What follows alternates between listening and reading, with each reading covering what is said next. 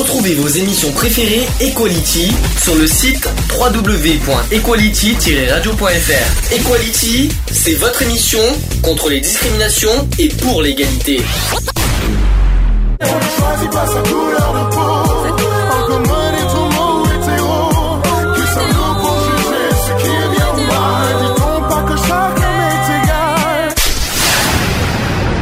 L'union fait la force.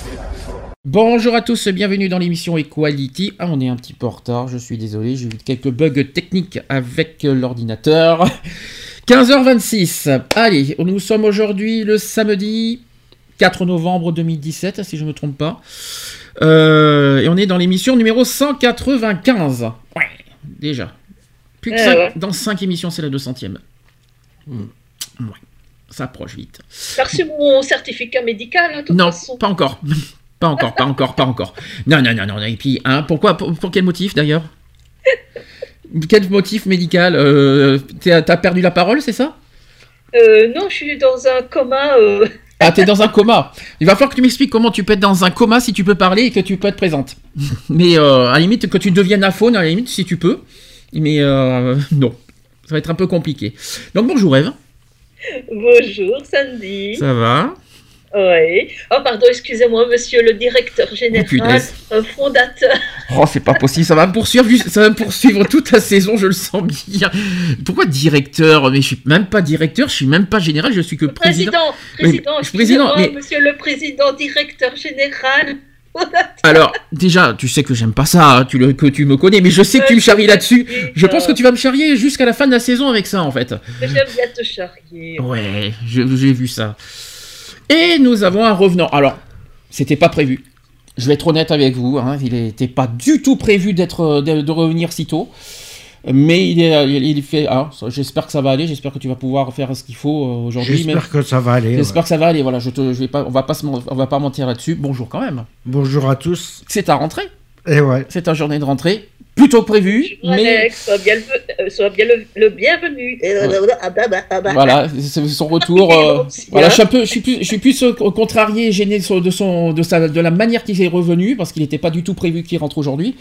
Mais, euh, mais bon, il est là, il fait de son mieux, il va faire de son mieux pour faire les sujets comme, comme il faisait depuis, Mm. euh, de- comme il faisait avant. En tout cas, tu es content d'être là? Ouais. Tu es satisfait? Ouais. Ça t'a manqué? Mm. beaucoup? Beaucoup, euh, ouais. Ah, bah, tu vois. Euh, je sais, au niveau des nouvelles de l'assaut, je sais pas s'il y a des nouvelles à donner. Je sais que mardi, il va y avoir la permanence. Voilà, on ne sait pas qui va s'en occuper encore. Je sais pas qui, quoi, dont, où, comment, euh, le cas avec tous les problèmes, euh, tous les conflits qu'il y a en ce moment. Je vais, je, je vais pas mentir, il y a beaucoup de conflits personnels. Donc on ne sait pas comment on va se débrouiller, se décortiquer au niveau associatif, mais on va y arriver. Mardi après-midi, en, euh, en principe, il y a la permanence entre 14h et 18h, la salle des permanences de, De Sisteron. Sisteron. Au niveau de- du bar associatif, je ne sais pas du tout où on en est. Alors là, j'ai mystère et bout de gomme, j'ai aucune nouvelle, mais euh, bon, c'est pas grave. hein, Quand, on aura, quand, je- quand on me, donne- quand on me tiendra informé, on me fera signe, hein, il n'y a pas de souci. Et puis c'est tout. Alors, euh, euh, Eve, t'as des nouvelles, t'as des nouvelles de ton côté? Non. Euh, des nouvelles, euh, non, malheureusement, mais euh, t'inquiète pas, si, tu sais bien que, que si j'avais eu quoi que ce soit comme nouvelle, je te l'aurais dit directement. Mhm. Bon alors aujourd'hui programme du jour. Je vais expliquer. C'est un euh, on a un programme très chargé et très compliqué parce que euh, je euh, c'était pas prévu aujourd'hui que je vienne à l'émission. Je vais être honnête. Je devais pas faire l'émission aujourd'hui. Je devais euh, la, la Ah, reporter. Lionel, euh, j'ai un message de, de Lionel, il dit oui, il y en a. Oui, il y en a. Bah il a qu'à appeler dans ce cas. A Qu'est-ce que vous voulez que je vous dise? connecté en Skype. Ben, bah, dans ce cas, j'en sais rien, qui téléphone, au pire, sur, euh, qui téléphone sur IP, euh, qui, fait, qui fasse le numéro de téléphone euh, de, de, de l'émission, euh, au moins, qui- euh, comme ça, ça sera parfait. Il y a, il y a- il y a au moins ce moyen-là. Mm. Alors, euh, bah, en attendant qu'il appelle, parce que s'il y a des nouvelles à donner, on va pas faire la pause tout de suite. Toi, Eve, non, rien de ton côté non plus? Euh, non, malheureusement. Si, tu m'as dit que je me suis rasé les cheveux, et ça, ça pose problème que je me suis rasé autant les cheveux C'est- se- parce que tu m'avais pas, euh, tu m'avais pas dit que tu étais passé chez le coiffeur, Ah, ben, et il donc ça m'avait surpris. Mon je coiff- m'attendais pas à ce que tu sois Euh, les cheveux rasés. J'ai mon coiffeur personnel, il est juste en face de moi. donc, euh, donc euh, j'ai pas besoin d'aller chez Le coiffeur, c'est la tondeuse. Oui, oui, mais bon, c'est quand même. euh, oui, mais la tondeuse peut pas faire toute seule. Hein. Elle a besoin d'une main pour, pour, pour fonctionner quand même. Ouais. Sinon- ouais, parce qu'une tondeuse automatique, j'aimerais bien l'avoir, mais ça va être un peu compliqué. hein. Bref. Euh, je vais. Et ne dis pas que ça te va pas, c'est juste que j'ai été surprise, c'est tout. Ah, parce que ça te change, ça change par rapport à la semaine dernière, c'est ça hein? Voilà. D'accord. Euh, bon, pas d'appel. Je sais pas comment on va formuler ça. Je sais pas comment on va faire. Comment non, ni de quoi, non ou lequel. Euh, pas d'appel, je sais pas. Certainement pendant la pause, essaie de, de, de le choper, à mon avis, tu auras De le choper. Je t'en prie, je vais pas le choper quand même. Oui, à la limite, si tu veux, on, fait- on va faire comme ça. Si, au programme du jour, je vais quand même en parler aussi. On a un programme très chargé. En un, on va faire le sujet du jour, c'est-à-dire sur l'homosexualité dans la prison. Ça y est, j'ai un appel. Allons-y, nous allons avoir le petit appel sur le téléphone. Allô Allô, allô. Voilà. Oh, par contre, je t'entends faiblement. Ah. Euh, ouais, bah oui, j'arrive pas à me. Je vous entends, je vous ai sur Skype, mais j'arrive pas à me connecter en en relation là, tu sais, avec l'appel, donc euh, je sais pas, j'en sais rien, ça merde encore, donc voilà. Oui, donc t'as dit- Euh, ouais, t'as des nouvelles, tu m'as dit. ouais, donc des nouvelles au niveau associatif, donc euh, pour tout ce qui est euh, le bar associatif, euh, on est face à un problème au niveau locaux, des, des locaux. Donc c'est-à-dire que la mairie n'a pas de local disponible à l'heure Mhm. actuelle. Mhm. Donc, euh, comme il propose, c'est soit se débrouiller euh, bah, soi-même, quoi, je veux dire. Donc, euh, comme j'ai expliqué, j'ai dit sans subvention, c'est un peu compliqué. Donc, euh, d'avoir des locaux nous-mêmes, quoi. Donc, voilà, mais bon, ils gardent quand même, s'il y a des locaux disponibles, pour nous tenir au courant. Bah, c'est simple. De- de. Bah, c'est simple comme bonjour. De toute façon, il va falloir faire des demandes de subventions par rapport à que ce soit à la région. D'ailleurs, j'ai des nouvelles au niveau de la région. Euh, la région, le département, la mairie, on va faire des- on va demander des fonds pour le, le- le bar associatif. Tout ce que j'ai demandé, et ça je l'ai dit depuis deux semaines, c'est qu'il va falloir faire le dossier pour, le- il faut monter un dossier de toute façon pour qu'on puisse avoir euh, des fonds pour, euh, pour avoir euh, ce fameux local. De toute façon. Exactement, voilà. C'est ce Donc, il y que. a défaut de- d'aide de, de la mairie, euh, de la mairie, bon, donc euh, voilà, quoi. Je pense qu'il faut qu'on joue sur cette, plus sur cette carte-là, quoi. D'accord. Bon, ben, Si on veut un local, quoi, du moins. Bah, euh, c'est voilà. le but recherché depuis, euh, depuis ça fait un moment, ça fait un moment, depuis la rentrée on en avait parlé, et euh, on avait dit que l'option B c'était l'option euh, subvention, l'option dossier, le- qui, qui était après je m'en doutais que la mairie n'a pas pas un local, sinon sinon des gens l'auraient eu depuis l'année dernière, parce qu'on avait déjà demandé un local à la mairie l'année dernière, et ils n'en avaient pas leur possession, donc automatiquement aujourd'hui ils en ont pas non plus. Donc ça ne me surprend pas d'apprendre cette nouvelle, hein, donc donc il n'y a plus qu'à faire. Les, lo- les locales, ça va, ça vient, comme on, m'a gentiment expliqué. Mhm. Donc, enfin, les locaux, pardon. Euh, ça va, ça vient. Donc, il y en a qui quittent, il y en a qui reprennent et tout. Donc, euh, bon, c'est, euh, on va dire, c'est le au petit bonheur la chance limite, quoi. C'est, euh, il suffit qu'il y en ait un qui se barre et qu'on arrive à, avoir, à récupérer le local. Faut-il encore que le local corresponde à nos attentes aussi. Donc, euh, voilà, c'est pas, c'est pas évident, évident. Oui. Bon, après, euh, si on doit faire un devis pour faire le, parce qu'il suffit d'avoir peut-être quelque chose de vide et après monter, un- après, après faire les trucs nécessaires à l'intérieur. Mais par contre, si jamais on a des subventions locales, par contre, le local nous appartient. Maintenant, ça ça n'appartiendra plus euh, à toutes les associations. Mais on proposera. Euh, bien sûr, comme on a dit la semaine dernière, des, euh, des on pourra proposer euh, des services aux associations en disant que l'association peut louer notre, euh, notre local pour diverses, Mm. pour des manifestations, pour des réunions, tout ça ici et là. S'ils en ont besoin, on sera quoi qu'il en, on, on maintiendra ce qu'on a dit la semaine dernière. Mais en revanche, si on a ce local avec nos subventions, du coup, on sera propriétaire de ce local. Et ça sera plus la mairie. Ça, c'est, important, le, ça, c'est important le. Mhm. Est-ce qu'il y a d'autres nouvelles à donner, à part, euh, comme j'ai dit pour mardi, pour les permanences? Euh, bah, après, il y a une personne donc, qui m'a contacté euh, hier. Euh, Mhm. Hier, pour, euh, voilà, qui a des soucis. Donc, euh, ça, je t'expliquerai un peu plus en détail en, en off. Mhm. Euh, donc, qui a, des, qui a des soucis par rapport à des propos diffamatoires sur son, avec son employé, ancien employeur. Qui est- il y a une. Il y a une histoire qui est mise au prud'homme et tout, donc il y, a des, propos diffamatoires et tout, donc elle voudrait voir avec nous euh, ce qui est possible de faire euh, éventuellement. Alors, Petit rappel là-dessus aussi euh, pour toutes les personnes qui nous écoutent, euh, qui, veulent nous joindre pour ces genres de- de- d'appels. Je rappelle un détail, c'est que quand vous avez des, propos comme ça, des, euh, quand vous vous êtes victime d'injures, de diffamation, de- d'homophobie, de, di- discrimination, je rappelle un détail, c'est que ça serait bien que vous ayez aussi des preuves et des éléments pour qu'on puisse vous aider, parce que malheureusement, on on peut pas agir, on peut rien faire si, euh, si vous n'avez pas le moindre élément, le moindre témoin ou même euh, des preuves, parce que euh, victime de diffamation, en plus diffamation c'est faire, mais, mais il faut qu'on ait des preuves euh, concrètes, euh, concrètes pour, euh, pour, pour agir. C'est ce qui nous est arrivé avec le bar par exemple. Ça n'a pas Mhm. été facile pour nous battre pour, euh, par rapport au bar euh, quand ils ont été victimes d'injures, parce qu'il fallait prouver qu'ils étaient victimes d'injures. Ça n'a pas été facile pour se battre. Donc si on a, si on a du mal à voilà, si on a du mal à aller jusqu'au bout par rapport avec le bar, c'est forcément avec toutes les toutes les personnes, ça va être compliqué. Voilà, j'insiste euh, très beaucoup sur ce domaine. Beaucoup, il faut beaucoup d'éléments pour qu'on puisse vous aider, que ce soit des témoins, des preuves, que ce soit écrit, euh, même des enregistrements, des, euh, dictaphones, euh, même des trucs sur Skype. N'hésitez pas à tout ça av- avant de, de- de demander notre aide, parce que notre aide, parce que, on peut pas non plus vous, vous- je sais pas comment on peut vous aider pour, si vous êtes victime de diffamation, si on n'a pas les éléments pour. Je sais pas comment vous expliquer là-dessus. Est-ce que la personne avait des, preuves là-dessus? Alors il y a des documents, il y a des documents, donc justement on va, euh, faudra qu'on pour organiser une rencontre pour euh, pouvoir éplucher le dossier et tout, avec les documents où justement il y a apparemment il y a des écrits qui font que les propos sont, sont voilà, il y a des propos diffamatoires sur le dossier, etc., etc. Parce que c'est parti en justice, euh, Là, je il y a, il y a les prud'hommes et tout. Donc euh, voilà, elle a, elle a voulu faire une main courante, elle l'a pas fait, donc moi je lui ai conseillé de la faire euh, quand même. Euh, donc voilà quoi, parce qu'il y a eu des propos qui, euh, de ce qu'elle m'a décrit qui sont assez costauds quand même. Mhm. Donc euh, voilà, je lui dis pour ça, tout ça, il faut des, il faut des écrits, tout ça. Elle m'a dit, mais moi j'ai les dossiers avec les écrits et tout, les comptes rendus, ou ce qui est dit, tout ça. Il y a un salarié en plus qui, qui peut témoigner des, euh, des faits et tout, donc voilà. D'accord, bon, ça c'est bien. Donc ça c'est bien. Et là, ça part en justice, tu m'as dit? Il y a une plainte qui est, par- qui est partie en justice? Ouais, il y a une plainte qui est pas en justice. donc, Il n'y a pas besoin de faire une main courante. voilà. Bah, Il n'y a pas besoin de faire une main courante si ça part en justice. Ben, parce qu'elle, elle, elle a hésité à faire une main courante, donc euh, moi je lui ai dit, je lui ai dit de toute façon, vu qu'il y a des propos et euh, qu'il faut que vous déposiez une plainte de toute façon, j'ai dit autant faire une main courante et, et faire un dépôt de plainte, histoire d'appuyer un peu plus vos, vos dires aussi, quoi.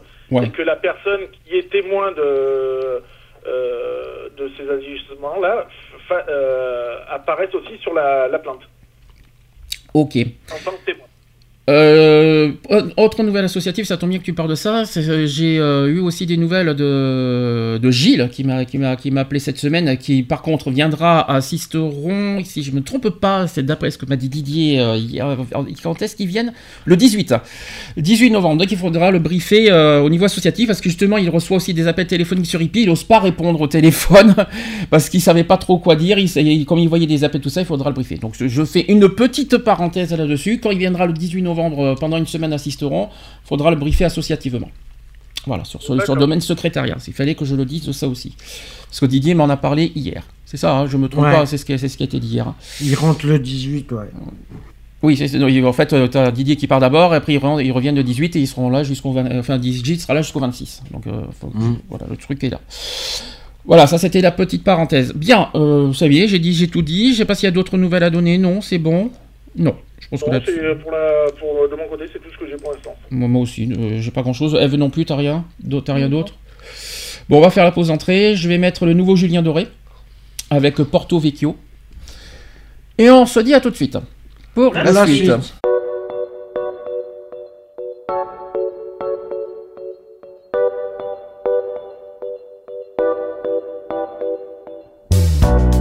La lumière est divine sur le Porto Vecchio. Les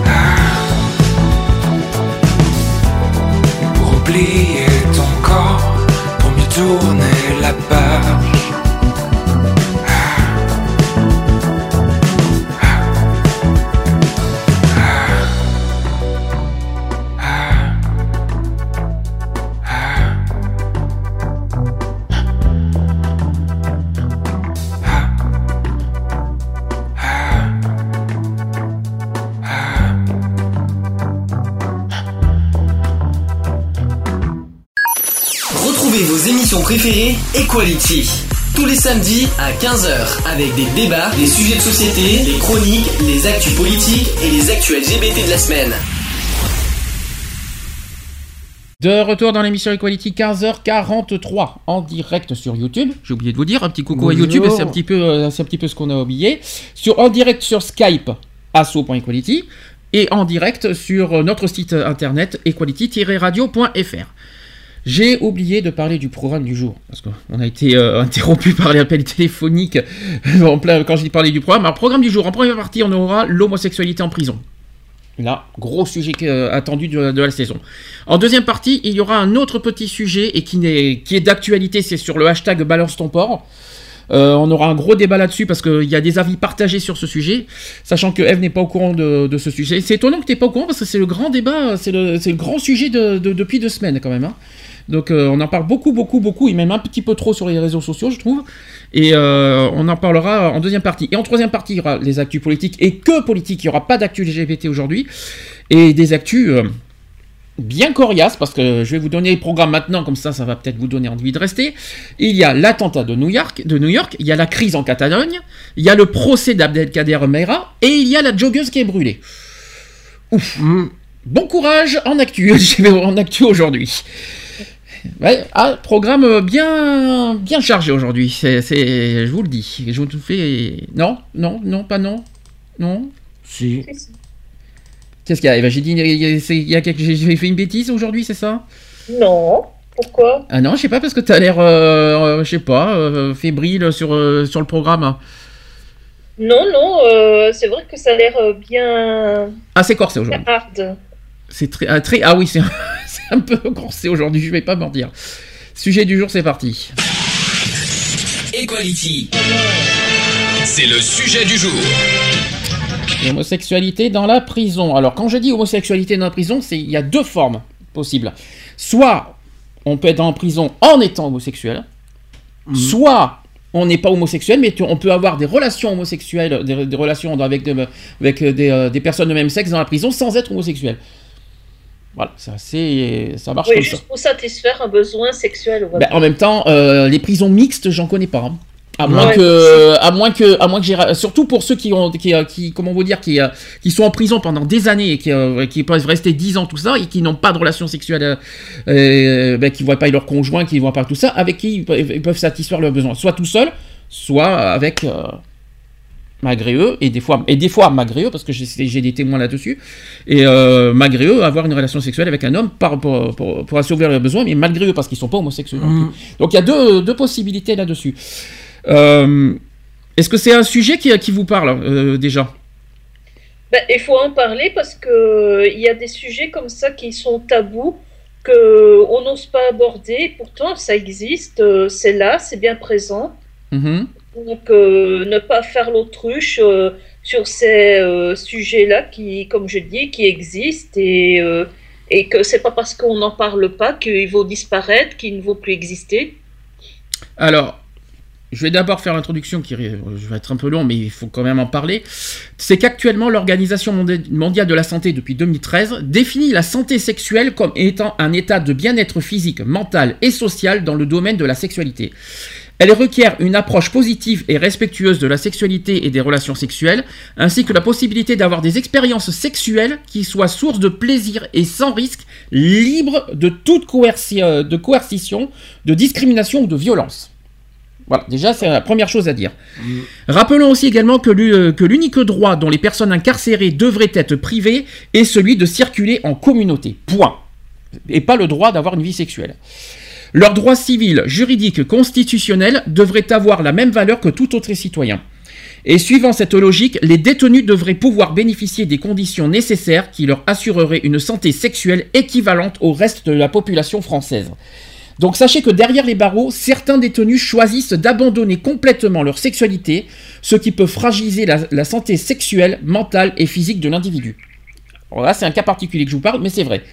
Toutefois, bien que l'absence d'intimité limite les pratiques masturbatoires, ceux qui désirent le faire finissent par s'adapter à cette gêne contrainte euh, après un certain temps. Donc avec le temps, c'est pas tout de suite, mais avec un certain temps, ils arrivent à s'adapter.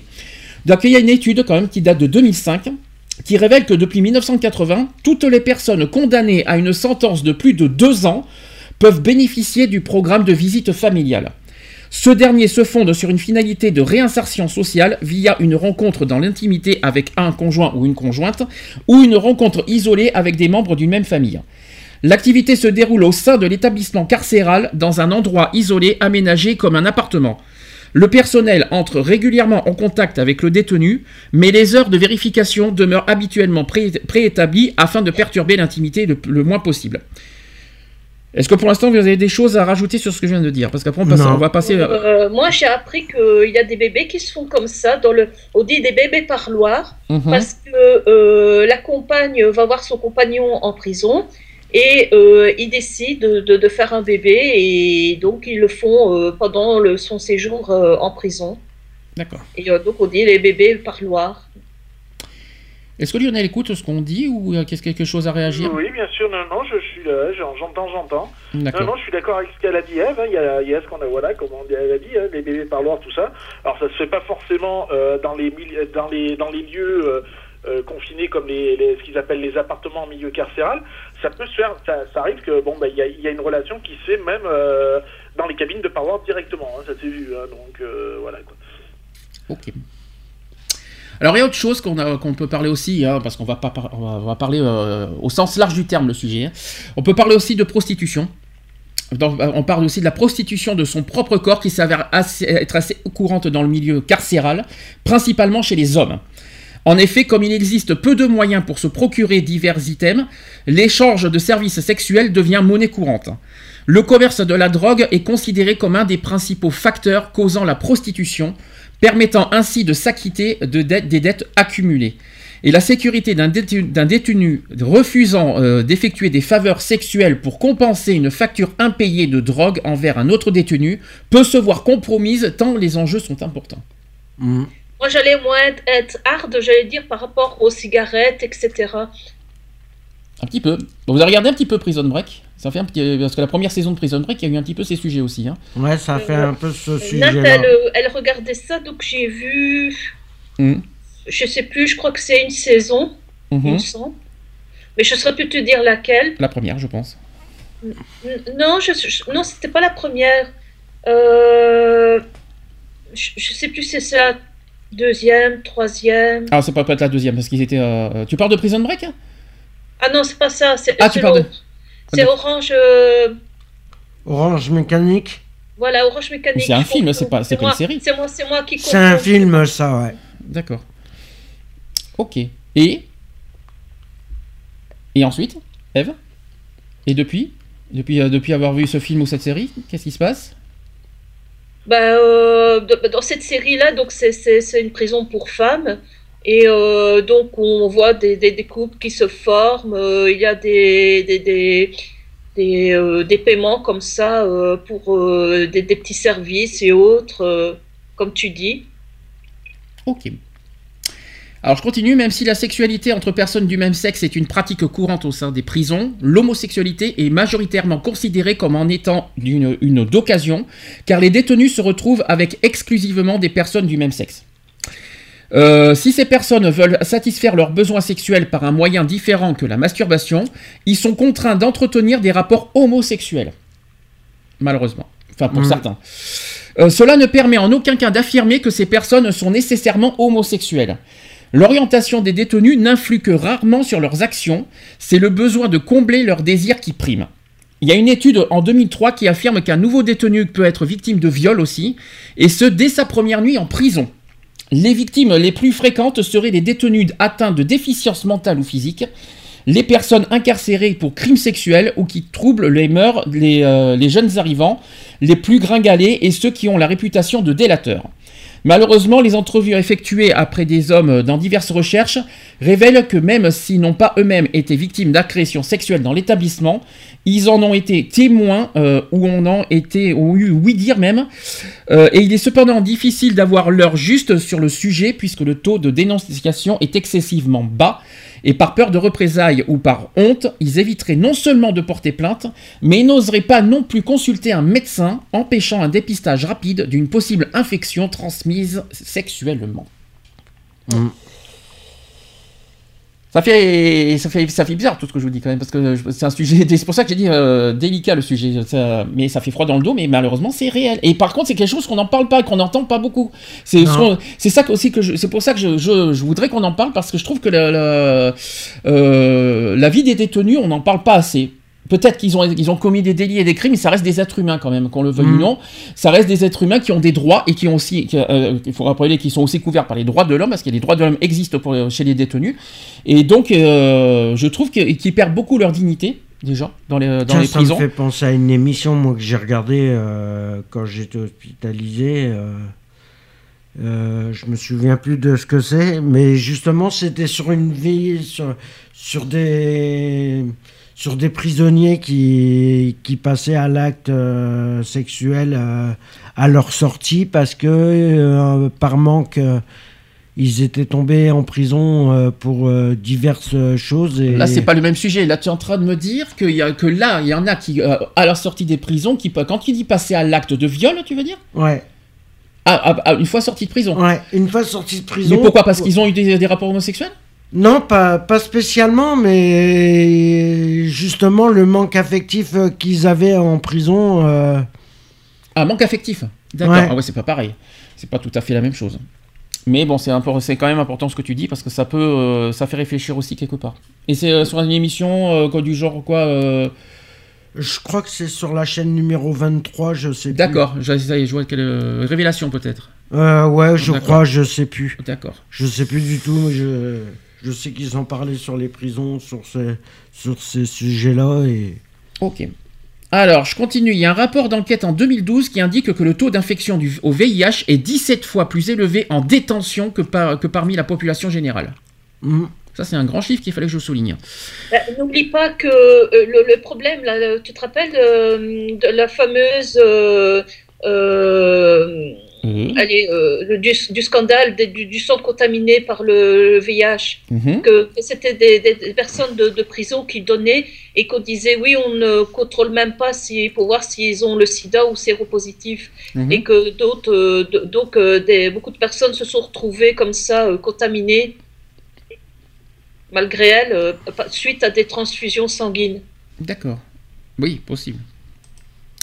Alors l'hépatite C aussi, parce qu'on parle beaucoup de VIH, mais il y a l'hépatite C aussi. Elle Mhm. serait de 30 à 40 fois plus répandue en milieu carcéral qu'en communauté. Ouais. Les maladies transmissibles sexuellement les plus fréquentes, c'est alors je vais vous dire euh, lesquelles parce qu'il y en a quand même. Il y a la, chlamyde- la chlamydia, je ne connais pas. Il y a la, Chlamydia. la chlamydia, t'as dit? Oui, C'est- chlamydia. C'est quoi? Tu connais, t'as l'air de C'est connaître. féminin. C'est féminin.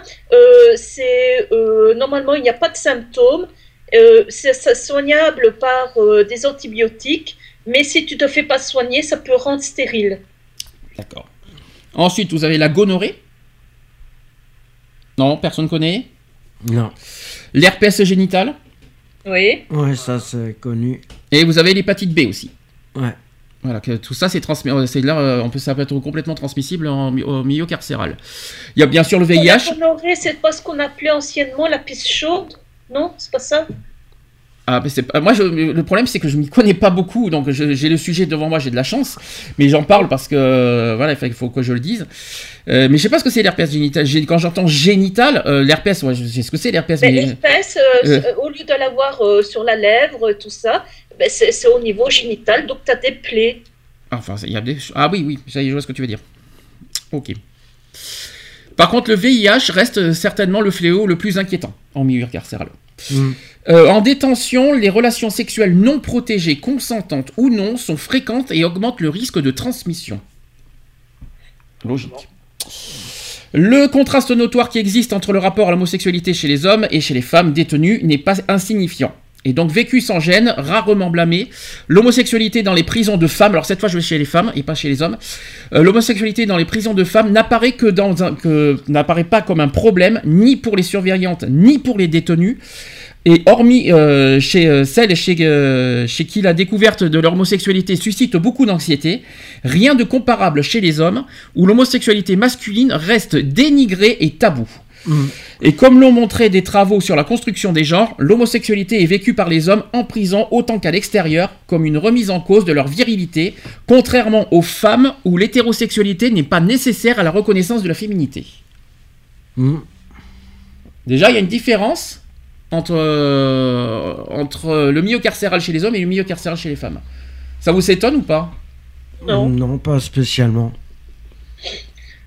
Non, parce que déjà, les, les hommes en général, quand ils finissent en, en prison, c'est pas détendre. Hein, euh, c'est pas. euh, c'est- pas, je veux dire, euh, le petit timide intellectuel du coin qui finit en tôle. Mhm.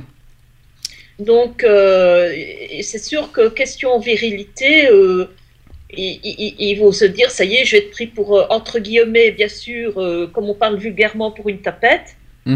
On en parlera tout à euh, l'heure de ça. On va me prendre pour quelqu'un de faible. euh, euh, voilà quoi. Lionel, je t'ai entendu. Alors, je sais qu'on t'entend plus faiblement parce que le téléphone, euh, le téléphone est un peu moins, euh, comment te dire, euh, moins, on l'entend un peu moins. Donc, vas-y, essaye si tu as des choses à dire aussi. Comme, comme, comme, comme je disais, c'est- comme à l'extérieur. Euh, l'homosexualité féminine est toujours mieux vue que l'homosexualité euh, masculine. Euh, que ce soit en milieu euh, carcéral ou, ou, ou pas, quoi. Euh, moi, pour avoir vécu en milieu carcéral, euh, en milieu d'hommes, bon, je, je sais ce que c'est, quoi. Il n'y a pas de souci. hein. J'en ai vu, euh, j'en ai vu plus d'un. hein. Donc, euh, voilà, quoi. Mhm. J'en ai vu plus d'un, pas moi en expérience, mais j'ai vu des couples, ouais, des, des couples homos se, se créer. Il y avait même eu une demande de, une demande officielle qui avait été faite, mais bon, euh, enfin voilà, ça n'a jamais abouti puisque forcément en milieu carcéral ça ne se fait pas. Euh, donc voilà quoi. Par contre, j'ai une question. Euh, J'ai une question parce que tu parles de- milieu carcéral que tu as vécu. Euh, je vais pas te parler de tes relations intimes parce que c'est personnel et c'est privé quand même. Ton homosexualité, tu l'as, tu l'as toujours été ou c'est depuis ta prison? Non, non, je l'ai toujours, je l'ai toujours été hein, depuis l'âge de 13-14 ans, quoi. Donc voilà quoi. Donc, mais ça s'est plus Voilà. confirmé depuis ta prison parce que tu as quand même des relations, et on peut le dire parce que tu l'as jamais Ah caché bah, là-dessus. Tu as, tu as- as- as toujours eu des relations sexuelles euh, à l'intérieur de la prison? Et je pense que et je d'accord. pense et c'était pas c'était pas caché, c'était ça, ça, ça- a toujours été. euh, Non, bah, moi, de toute façon, euh, enfin, euh, voilà quoi, comme je dis, quand tu arrives en milieu carcéral, comme on le dit vulgairement, faut savoir poser ses couilles aussi. Donc voilà, moi j'ai voilà, j'ai annoncé la, la couleur directe et puis voilà, quoi, je veux dire, ça, ça a été clair, net et précis.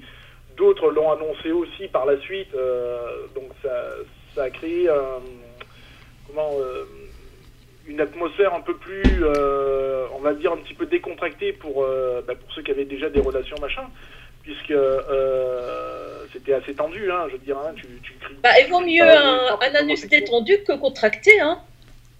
Non, c'est sûr, c'est sûr, mais euh, voilà, c'est- enfin, c'est jamais évident de dire en milieu carcéral, ouais, bon, bah, voilà, je suis homosexuel, quoi, je veux dire, hein, euh, tu tombes, moi, je, je sais que j'étais dans, dans un coin où, ben, il y avait des, des, des, trafiquants, il y avait des proxénètes, il y avait, enfin, il y avait un peu de tout, quoi.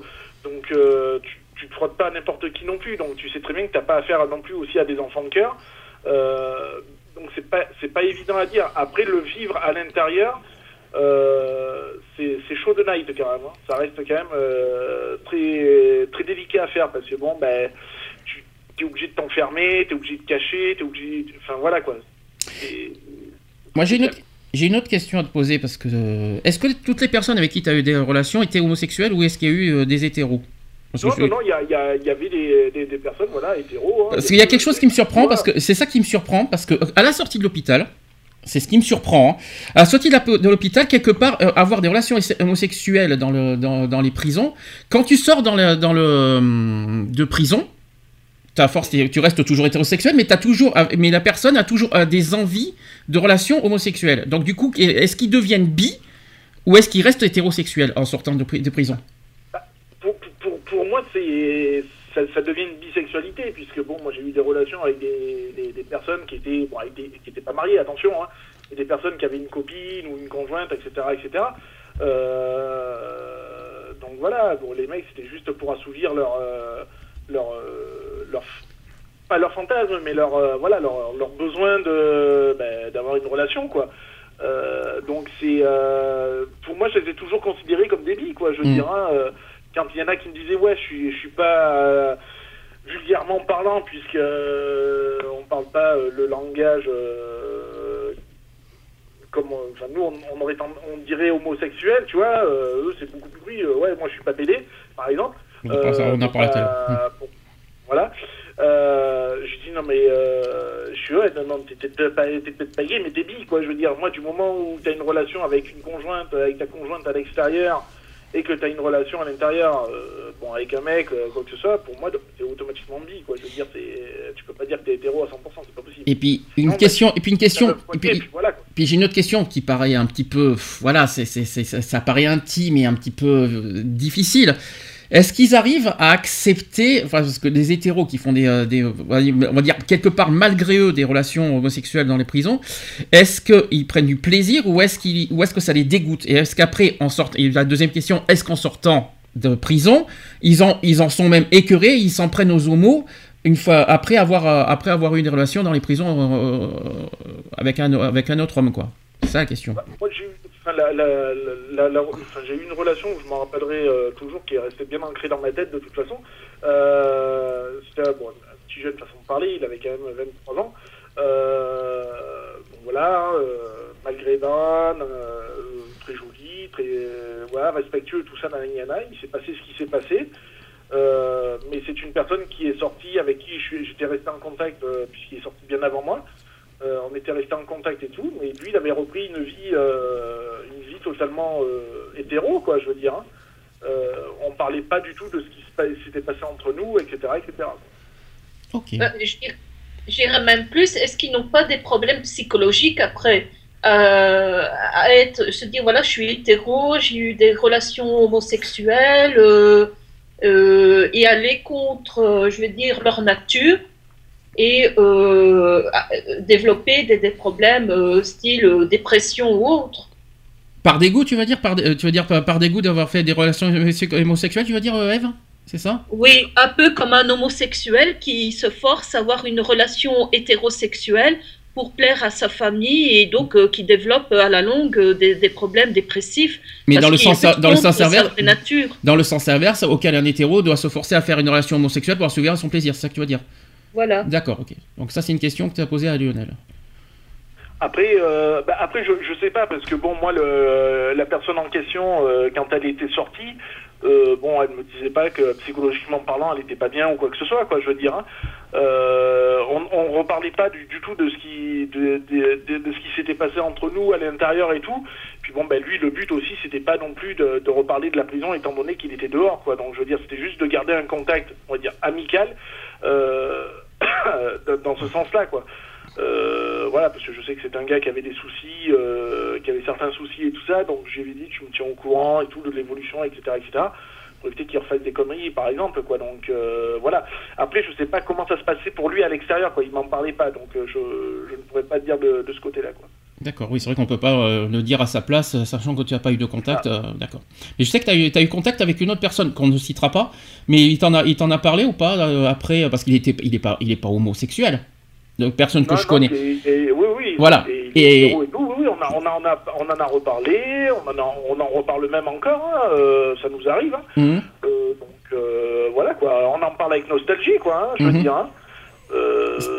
Bon voilà, hein, comme on disait, c'est voilà, c'était le milieu qui voulait ça, ben voilà, c'est le milieu quoi, hein, je veux dire. hein. donc euh, voilà, sa compagne elle est tout à fait au courant et tout, donc euh, voilà quoi. Donc vous en reparlez avec nostalgie, mais sans dégoût, quoi, en fait. Parce que toi, il n'y a pas de dégoût, parce que tu as Ah. toujours été, mais, la personne en question n'a pas eu de dégoût, n'a pas éprouvé de dégoût. Et puis, ce qui est encore plus bizarre, c'est qu'au contraire, il y a quelque part aussi un manque.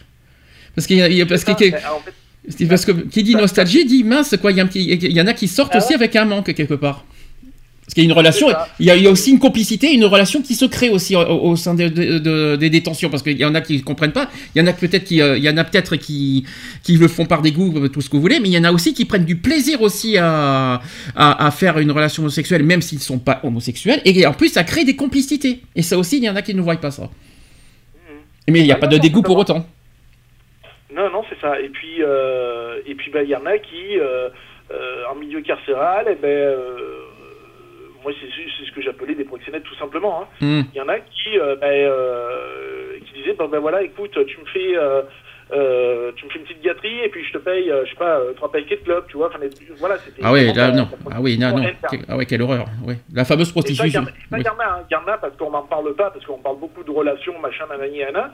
Et il y en a beaucoup qui font du, du, du proxénétisme, euh, parce qu'il n'y a pas d'autre mot, euh, à l'intérieur, quoi. hein. Je parlais dire, de donc, prostitution euh, tout à l'heure. Tout à l'heure, j'ai un peu parlé de prostitution sur la drogue, hein, donc euh, Voilà, c'est un, c'est un peu ben, pareil. c'est- C'est c'est un petit peu ça, quoi. Je veux Mm. dire, donc c'est, c'est, bah écoute, tu me fais une petite gâterie, et puis bah écoute, euh, ça reste entre toi et moi, je te file, euh, je, te, je te prends une cartouche, et puis voilà, enfin une cartouche de top, et puis voilà, quoi, tu vois, c'est, c'est acheté, quoi. J'ai entendu donc, si euh, quelqu'un réagit ça- pour le cigarette. J'ai vu, Mm. il y a quelqu'un qui l'a dit aussi hein, pour les cigarettes, que c'est pareil pour les cigarettes. Donc, C'est Oui, clair Ouais, voilà, pareil. euh, ça, ça se fait beaucoup, ça. Et dans les quartiers des oui, alors dans les quartiers des femmes, parce qu'on parle beaucoup des hommes, mais il y a aussi les femmes. Alors sachez que dans le quartier des femmes, l'homosexualité féminine ne suscite guère que de l'indifférence, mis à part les inévitables commérages qui éveillent la formation des couples, les disputes et les ruptures et tous les secrets inhérents au couple, au groupe, ah, pardon, au, cours, au groupe restreint. Donc l'existence de couples donc matérialisés pour certains par la vie en doublette ne pose de problème ni aux co-détenus, ni aux surveillantes et à l'administration. Certains couples euh, évoquent leur euh, projet de se paxer lorsque l'une des partenaires sera libérée, car le pax entre personnes détenues semble très compliqué à organiser pour l'administration pénitentiaire, puisqu'il n'a pas été formellement prévu, même s'il est légalement possible. Et certaines euh, symbolisent leur union par l'échange de bagues de fiançailles, tout simplement. Ensuite, les femmes rencontrées ayant une relation homosexuelle en prison la vivent euh, très diversement. À part celles qui se considéraient comme homosexuelles avant d'être incarcérées, elles peuvent envisager leur nouvelle expérience de deux façons. Alors, première façon, il peut s'agir soit du début d'une relation amoureuse ou d'une nouvelle sexualité, soit Deuxièmement, d'une homosexualité de circonstance avec un retour envisagé à l'hétérosexualité à la sortie, notamment lorsque le compagnon vient régulièrement au parloir avec éventuellement les enfants du couple. Ensuite, on ne rencontre jamais chez les femmes de réaction réellement négative ou agressive à l'évocation de l'homosexualité féminine. Le seul avis divergent des autres a été de la part d'une jeune voyageuse, euh, une vraie surprise. Voilà, c'est ce qu'on dit. Les hommes, on chez les hommes maintenant. Les hommes détenus ont été également interrogés sur rep- euh, représentation de la sexualité des femmes détenues, et notamment sur l'homosexualité féminine, son existence, leur jugement, etc. Et généralement, l'homosexualité féminine, incarcérée ou non, ne choque pas, car elle est représentée comme non sexualisée, elle serait de l'ordre du jeu ou de l'amitié, et s'il y a sexualité, celle-ci ne serait pas autonome, parce que l'homme hétérosexuel s'imagine alors comme le, le troisième, perso- euh, le troisième partenaire. C'est compliqué. hein. Mais malheureusement, c'est comme ça. Euh, les, seules, les seules statistiques françaises. Ah oui, après, je, je parlerai des chiffres après. Est-ce que vous avez des choses à rajouter Parce que j'ai des chiffres après à vous dire? Euh, oui, non, non, oui. Quelque chose à rajouter? Il y, a- y a beaucoup d'hommes, euh, qui, surtout les hétéros, ils se disent ben, il n'y a pas de relation sexuelle entre femmes parce qu'il n'y a pas de pénétration. Donc il n'y a pas un pénis qui pénètre, donc c'est pas, pour eux, c'est pas une relation sexuelle. Tu sais qu'il n'y a pas forcément d'un pénis pour pénétrer. Ben oui, mais euh, va dire ça aux hétéros. Bah, tu peux dire, il n'y a pas besoin d'être hétéro pour ça. hein. Oui, mais il y en a beaucoup qui, se, qui disent que euh, pour avoir relation sexuelle, il faut qu'un pénis rentre. euh, sinon, ça veut dire qu'il n'y a pas relation sexuelle. Bah non, je suis pas forcément d'accord. Tu n'es pas obligé d'avoir une, je force. suis pas d'accord. Parce que euh, entre femmes, il n'y a pas forcément besoin d'un pénis. Mm.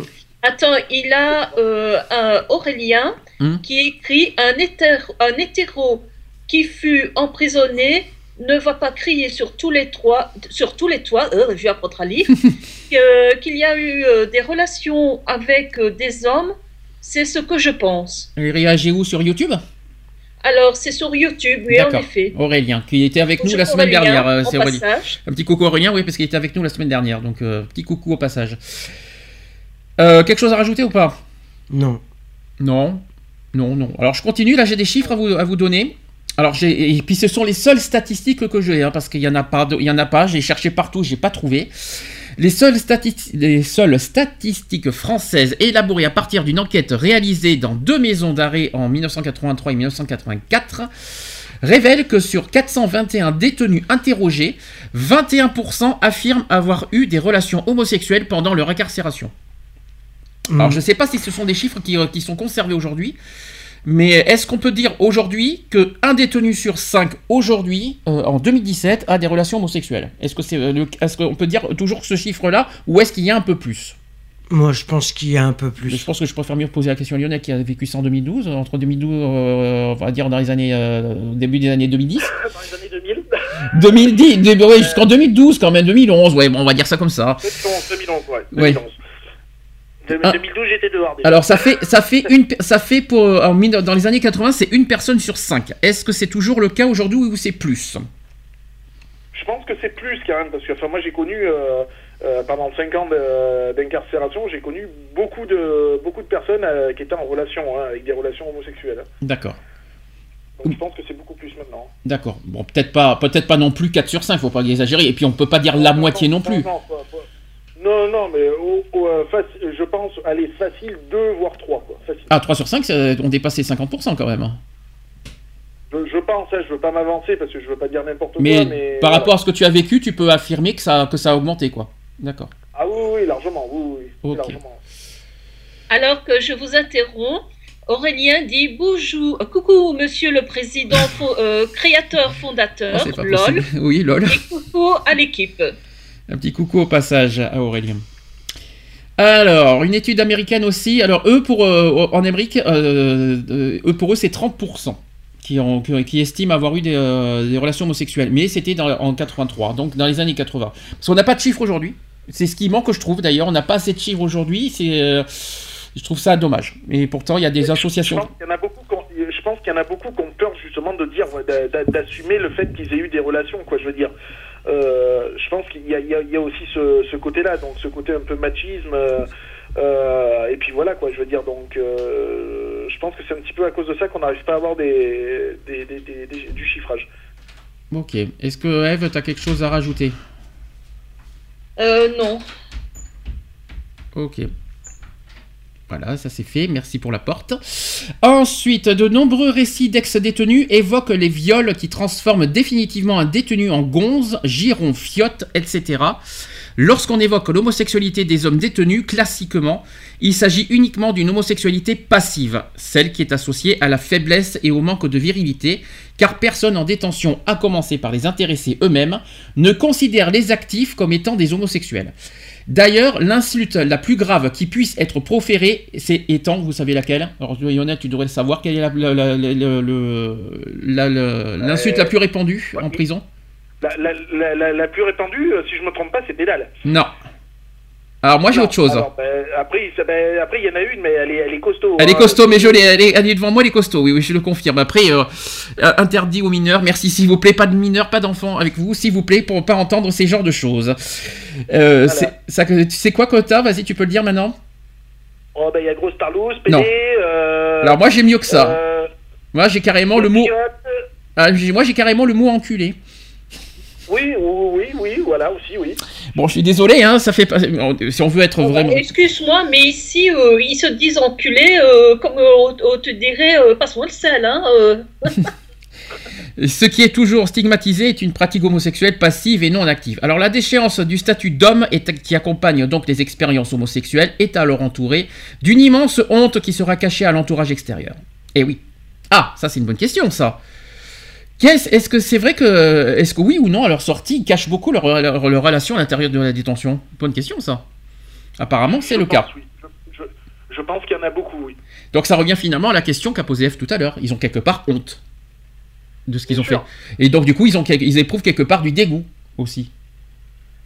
Donc finalement, la, la question de F est, quelque part légitime. On peut dire ça comme ça. Il n'y en a pas beaucoup qui assument, euh, bah, qui assument le, le fait d'avoir une relation à l'extérieur. Euh, notamment en plus les, les, personnes qui sont en couple hein, euh, à l'extérieur. Donc euh, voilà quoi. Qu'est-ce que t'en fais du bruit avec la porte? C'est incroyable. Ah bah si, tu peux pour quelque chose. C'est pas de ma faute en tout cas.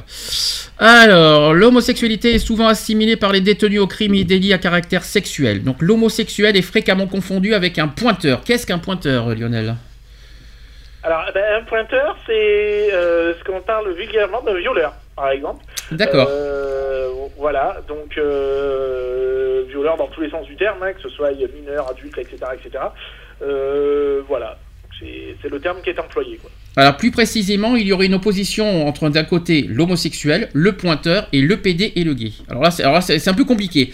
Il y a une opposition entre homosexuel pointeur, PD gay. Alors évidemment, on va, falloir- on va, on va- essayer de, de décortiquer tout ça. L'homosexuel, c'est bien sûr le nom le plus commun, le plus souple et le plus sympathique du monde.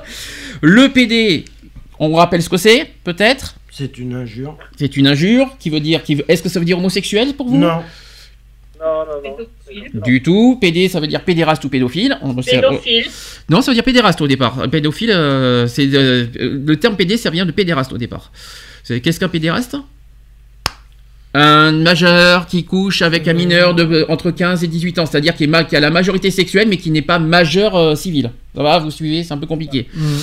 C'est- alors, tandis que pédophile, c'est un- un- quelqu'un qui, qui couche avec un mineur de moins de 15 ans. Voilà ce que c'est que pédophile. Et souvent, on compare les homosexuels avec des pédérastes, alors que c'est pas du tout le cas. Le gay, qu'est-ce que le gay? Attention à ce que vous dites, parce que là, il va y avoir une erreur. Qu'est-ce que gay? Bah, c'est celui qui est joyeux. Oui, bien sûr. non, gay, c'est un homme Oui, homosexuel. choum, euh, simplet, C'est un homme qui a une relation sexuelle. Gay, avec, euh, gay, c'est un homme homosexuel. Point. Bon, on n'a pas besoin de chercher plus loin. Par contre, chez les femmes, on dit, on dit je sais que euh, Eve t'aime pas ce mot, t'aimes pas le. Qui c'est qui n'aime pas le mot lesbienne déjà C'est toi ou c'est Charlotte? Je me rappelle plus. Qui c'est qui n'aime pas ce mot C'est Charlotte. Je crois que c'est Charlotte qui n'aime pas le mot lesbienne. Mais, chez, mais chez les filles, euh, on emploie quoi? On emploie quoi? On emploie quoi? Goudou. Ouais, mais goudou, c'est c'est spécial comme terme, je trouve. C'est. Oui, ou des brouteuses de minou, mais bon. après, Oh là là là là là, pas bien. Oh là là, oh là là, que c'est pas bien d'entendre ça. Vas-y, venge-toi. Vas-y, Eve, je te donne la parole si tu veux dire des choses sur nous. Vas-y. Douiller trop aussi. Ouais, non, mais- non, mais si tu veux dire des choses sur les hommes pour te venger, Eve, je te laisse la parole. Vas-y. Qu'est-ce qu'on est, nous, les hommes? T'inquiète, moi je déteste pas les hommes. on hein. est, des, on est des mangeurs de frites, euh, qu'est-ce que tu veux d'autre? Comme, ça, on- comme ça, on peut faire ce soir euh, un, un repas de moules frites, c'est parfait. Alors, pardon, ça c'est dit. Donc, euh, la qualification de gay est réservée à celui qui était homosexuel avant d'entrer en prison et pour lequel on précise, un gay peut être aussi un voyou. Et oui, Mm. Un gay peut, euh, ça n'a rien, euh, être un délinquant n'a rien à voir avec l'orientation sexuelle. Il faut quand même le dire. Non, Quelqu'un qui peut voler peut être homosexuel. Je sais pas parce qu'il est gay qu'il qu'il faut pas qu'il condamne. La loi c'est pour tous, pour toutes les orientations, orientations sexuelles. Donc qu'on soit gay, hétéro, homosexuel, bisexuel, ça, la loi est pour tous. Oui, tu disais Lionel. Quand t'arrives en milieu carcéral, que tu dis voilà, je suis gay, euh, le mec il va te dire ouais, ouais, t'es pédé quoi. Ah. Précis, quoi. Ah oui, direct, direct, euh, direct, il Ah est ouais, qualifié de PD. C'est comme ça que ça marche. Hein. C'est comme D'accord. ça que ça marche. Hein. Ouais, mais t'es pas, ouais, mais sauf que tu rentres pas en prison pour ça. Non, bah non, non, non, c'est sûr. Mais pourquoi on te qualifie automatiquement de PD Pourquoi? Pourquoi dans ce milieu? alors, ben, justement, c'est la grande question, parce qu'après, quand tu commences à, aller dans, le, donc dans la définition, tu vois, justement, du, mot PD, euh, ils s'en foutent, euh, parce que t'as beau leur dire, ouais, mais non, PD, c'est pas parce que t'es homosexuel ou quoi que ce soit, euh, ils disent, ouais, mais j'en ai rien à foutre, enfin, tu, je suis désolé, hein, pour les, les oreilles sensibles, voilà, bouchez-vous les oreilles, les enfants aussi, du moment où tu utilises des bites, t'es un PD, quoi, donc voilà, quoi, par exemple. Alors que dans le milieu, car- alors que dans le, dans le milieu carcéral, tu fais que ça. Chez les hommes, bien sûr, je précise. Ah oui, oui. C'est- quelque part hypocrite, excuse-moi d'être clair là-dessus. C'est quand même hypocrite de traiter de PD un homosexuel alors que alors que quelque part si, si en plus tu es, t'es un détenu de, pour de longues années, euh, C'est un petit peu ce que je disais euh, quand j'y étais. Hein. Je disais, ouais, bah, tu me dis que je suis un PD. euh, ouais, c'est c'est- c'est ce que tu dis toi. Je dis, mais tu l'es aussi bien que moi, hein, de toute façon. hein. Je dis que tu me feras pas croire que tu joues à la meuf poignée, quoi. donc euh, voilà. Quoi. Attends, t'es en train de me dire, t'es en train de me dire, par contre, ça c'est quelque chose d'important ce que tu me dis. Donc, dès que t'es rentré en prison, on sait automatiquement que t'es- que t'as été homosexuel. Non, tu, tu le sais pas, mais moi, moi, enfin, moi je m'en suis jamais caché. Donc, euh, ah, voilà. tu l'as jamais caché. Donc, euh, c'est comme ça que t'as été, après, euh, dès que ton arrivée, euh, t'as été traité voilà, de. Comme je dis, après voilà, comme je dis, il y a, il y a- parce qu'on on te teste en fait, hein, justement Mhm. pour voir si tu vas être un faible ou si tu vas être quelqu'un qui va te qui va te tenir bon quoi. Et euh, je dis ouais ouais, je, euh, je suis je suis gay, je suis homosexuel, euh, je mange des hein, bon voilà, euh, je- mais j'assume totalement. J'ai une ah question. ouais, donc t'es bah, un PD, nanani, là, je suis ah, ouais, mais je lui dis mais t'es autant PD que moi quoi, je veux dire parce que tu me feras pas croire que toi euh, depuis le temps que t'es en t'es dans le milieu carcéral, t'as jamais eu euh, une relation, c'est pas possible, ça existe pas. Donc euh, voilà quoi. J'ai une question. Est-ce que euh, même un conseil à toi, euh, enfin oui, une question. Est-ce que tu conseillerais euh, aux homosexuels qui rentrent en prison de dévoiler leur homosexualité? Alors j'aurais tendance à dire ça dépend de la prison. D'accord. Ah, Pourquoi il y a des prisons qui sont qui- ouais. Ah bah, euh, je me serais pas amusé à dire ça par exemple au Beaumet à Marseille. D'accord. Ah oui, c'est sûr que Marseille, oui. tu m'étonnes pourquoi. Oui, mais c'est comme au- c'est comme par exemple de pas dire aux femmes euh, pour les femmes, c'est comme pour les femmes, il faut pas le dire à Fleury Mérogis par exemple. À Fleury-Mérogis non plus. hein. Euh, Si si, on peut dire ça comme ça, mais mais euh, mais à dire ça, ça dépend de ça- le, le, le, le milieu carcéral. Mhm. Euh, moi j'ai été détenu à, à Salon de Provence, euh, pour pas citer. Euh, c'est très, euh, je vais pas dire c'est très familial, mais euh, c'est très sécurisé en fait. Donc du coup, euh, il y a quand même un minimum de respect, quelle que soit euh, ta, ta- la- l- pourquoi t'es rentré, la- donc la cause pourquoi t'es rentré, et puis tout le reste à côté, quoi. Je veux dire ton, ton orientation, etc., etc. Il y a quand même ce minimum de respect parce que t'as les, t'as les, tout le monde sait que t'as beaucoup à y perdre quand t'es à l'intérieur puisque t'as les remises de peine, t'as les, les parloirs, tout ça. Donc les, les gars, ils vont pas mettre en danger leur parloir ou leur remise de peine parce que bah, ils ont ils ont tapé sur un sur un gars qui était homosexuel ou autre. Tu vois ce que je veux dire? Donc du coup, ils vont pas se mettre en danger malgré qu'il y ait quand même de la violence parce que euh, on peut pas le nier. Ça c'est sûr. Euh, mais euh, voilà, il y, y en a qui dans certains centres de détention qui veulent pas perdre ces avantages-là. Alors, la découverte de l'existence de l'homosexualité en prison arrive lorsque le parcours carcéral amène la personne en établissement pour peine. Et d'où souvent la représentation de l'homosexualité comme pouvant être contagieuse, donc il faudra se tenir à l'écart si on veut préserver son statut d'hétéro. C'est pas moi qui le dis. Hein. Et c'est donc en établissement pour peine avec des détenus condamnés à de longues peines que l'on pourra rencontrer un discours rationalisant l'homosexualité comme étant la solution à l'impossibilité d'établir des relations affectives hétérosexuelles, notamment dans le cas de prisonniers condamnés à perpétuité. Mm. Eh oui. C'est pour ça que je me dis, il y en a certains qui sont hypocrites, il y en a qui sont là pour de longues années et qui après qui, qui te traitent le PD puis qui est le- quelque part il est le premier à faire des relations. euh, C'est ça, mais c'est ça justement. C'est, moi, c'est le cas que j'avais eu quand je suis rentré. Euh, le gars, ça devait faire déjà 5 ans qu'il y était. Euh, quand il me dit, ouais, t'es, un PD, je sais, ben, ouais, à tes yeux, je suis peut-être un PD, mais je lui dit, tu l'es aussi bien que moi, quoi, je veux dire, parce que depuis le temps, voilà, quoi. Mais c'est ça. Tu tu me feras pas croire que t'as joué veuve poignée euh, pendant 5 ans, quoi, c'est pas possible. T'as- rien compris, il faisait du Scrabble, du Cluedo et Monopoly. Euh, surtout du Cluedo. Ça, et il jouait à la bonne paye aussi. Oui, mais surtout, non, mais surtout du Cluedo, parce que ça dépend avec quoi tu as. Si tu, euh, si tu, mat- si Ouais. tu fais avec la matraque, euh, pardon. Euh, Ah, c'est sûr, c'est le chandelier le plus dur. Ouais, avec le chandelier, ouais, ça fait plus mal quand même aussi. hein. Alors, malgré la bienveillance d'une partie de l'administration pénitentiaire et d'autres détenus, il reste qu'être homosexuel ou même aussi travesti, parce qu'il faut aussi en parler, en prison reste une situation difficile et sachez que le cadre est fondamentalement hostile.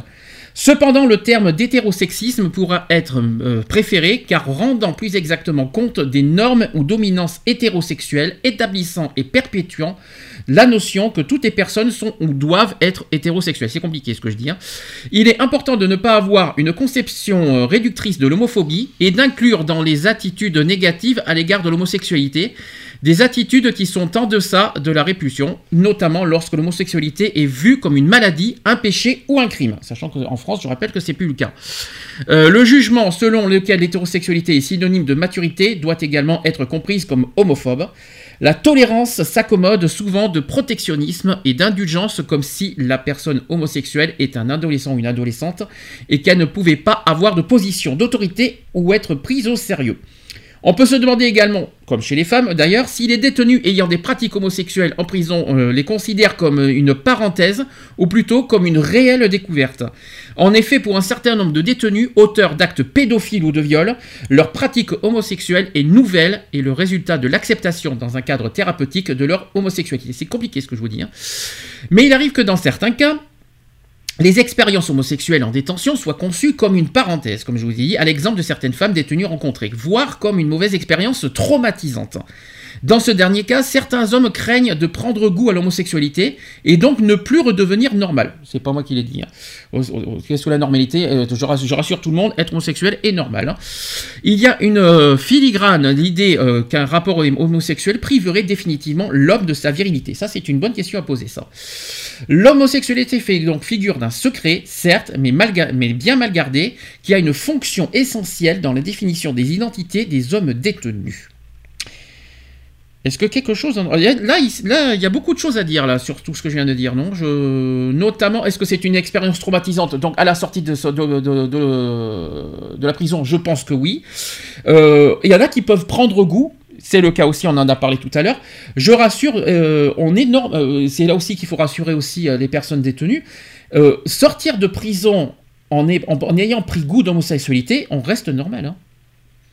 Mais ce, n'est pas parce que tu es gay que tu peux pas être un homme viril. Ça n'a rien à voir. Non, mais ce que je veux dire par là, c'est qu'ils ils vont sortir d'hôpital, c'est de mieux en mieux. Ils sortent de la prison, que l'hôpital c'est pas mieux. Ils sortent de, ils sortent de, de la prison. euh, comment vous dire? Avec euh, évidemment plusieurs expériences homosexuelles, je sais pas comment vous dire ça, ils, sortent donc ils redeviennent, ils reprennent une vie normale donc d'hétérosexuels avec leur couple et tout ça, avec derrière eux tout leur tout leur parcours euh, de homosexuel on va dire dans la prison. Est-ce que pour autant ça fait ça fait est-ce qu'on peut dire pour autant qu'ils sont euh, que leur euh, qu'ils ont vécu euh, dans le dans la prison, ça veut dire qu'ils sont anormaux Pas du tout. Ça- ils, restent comme ils sont. Et ça veut rien.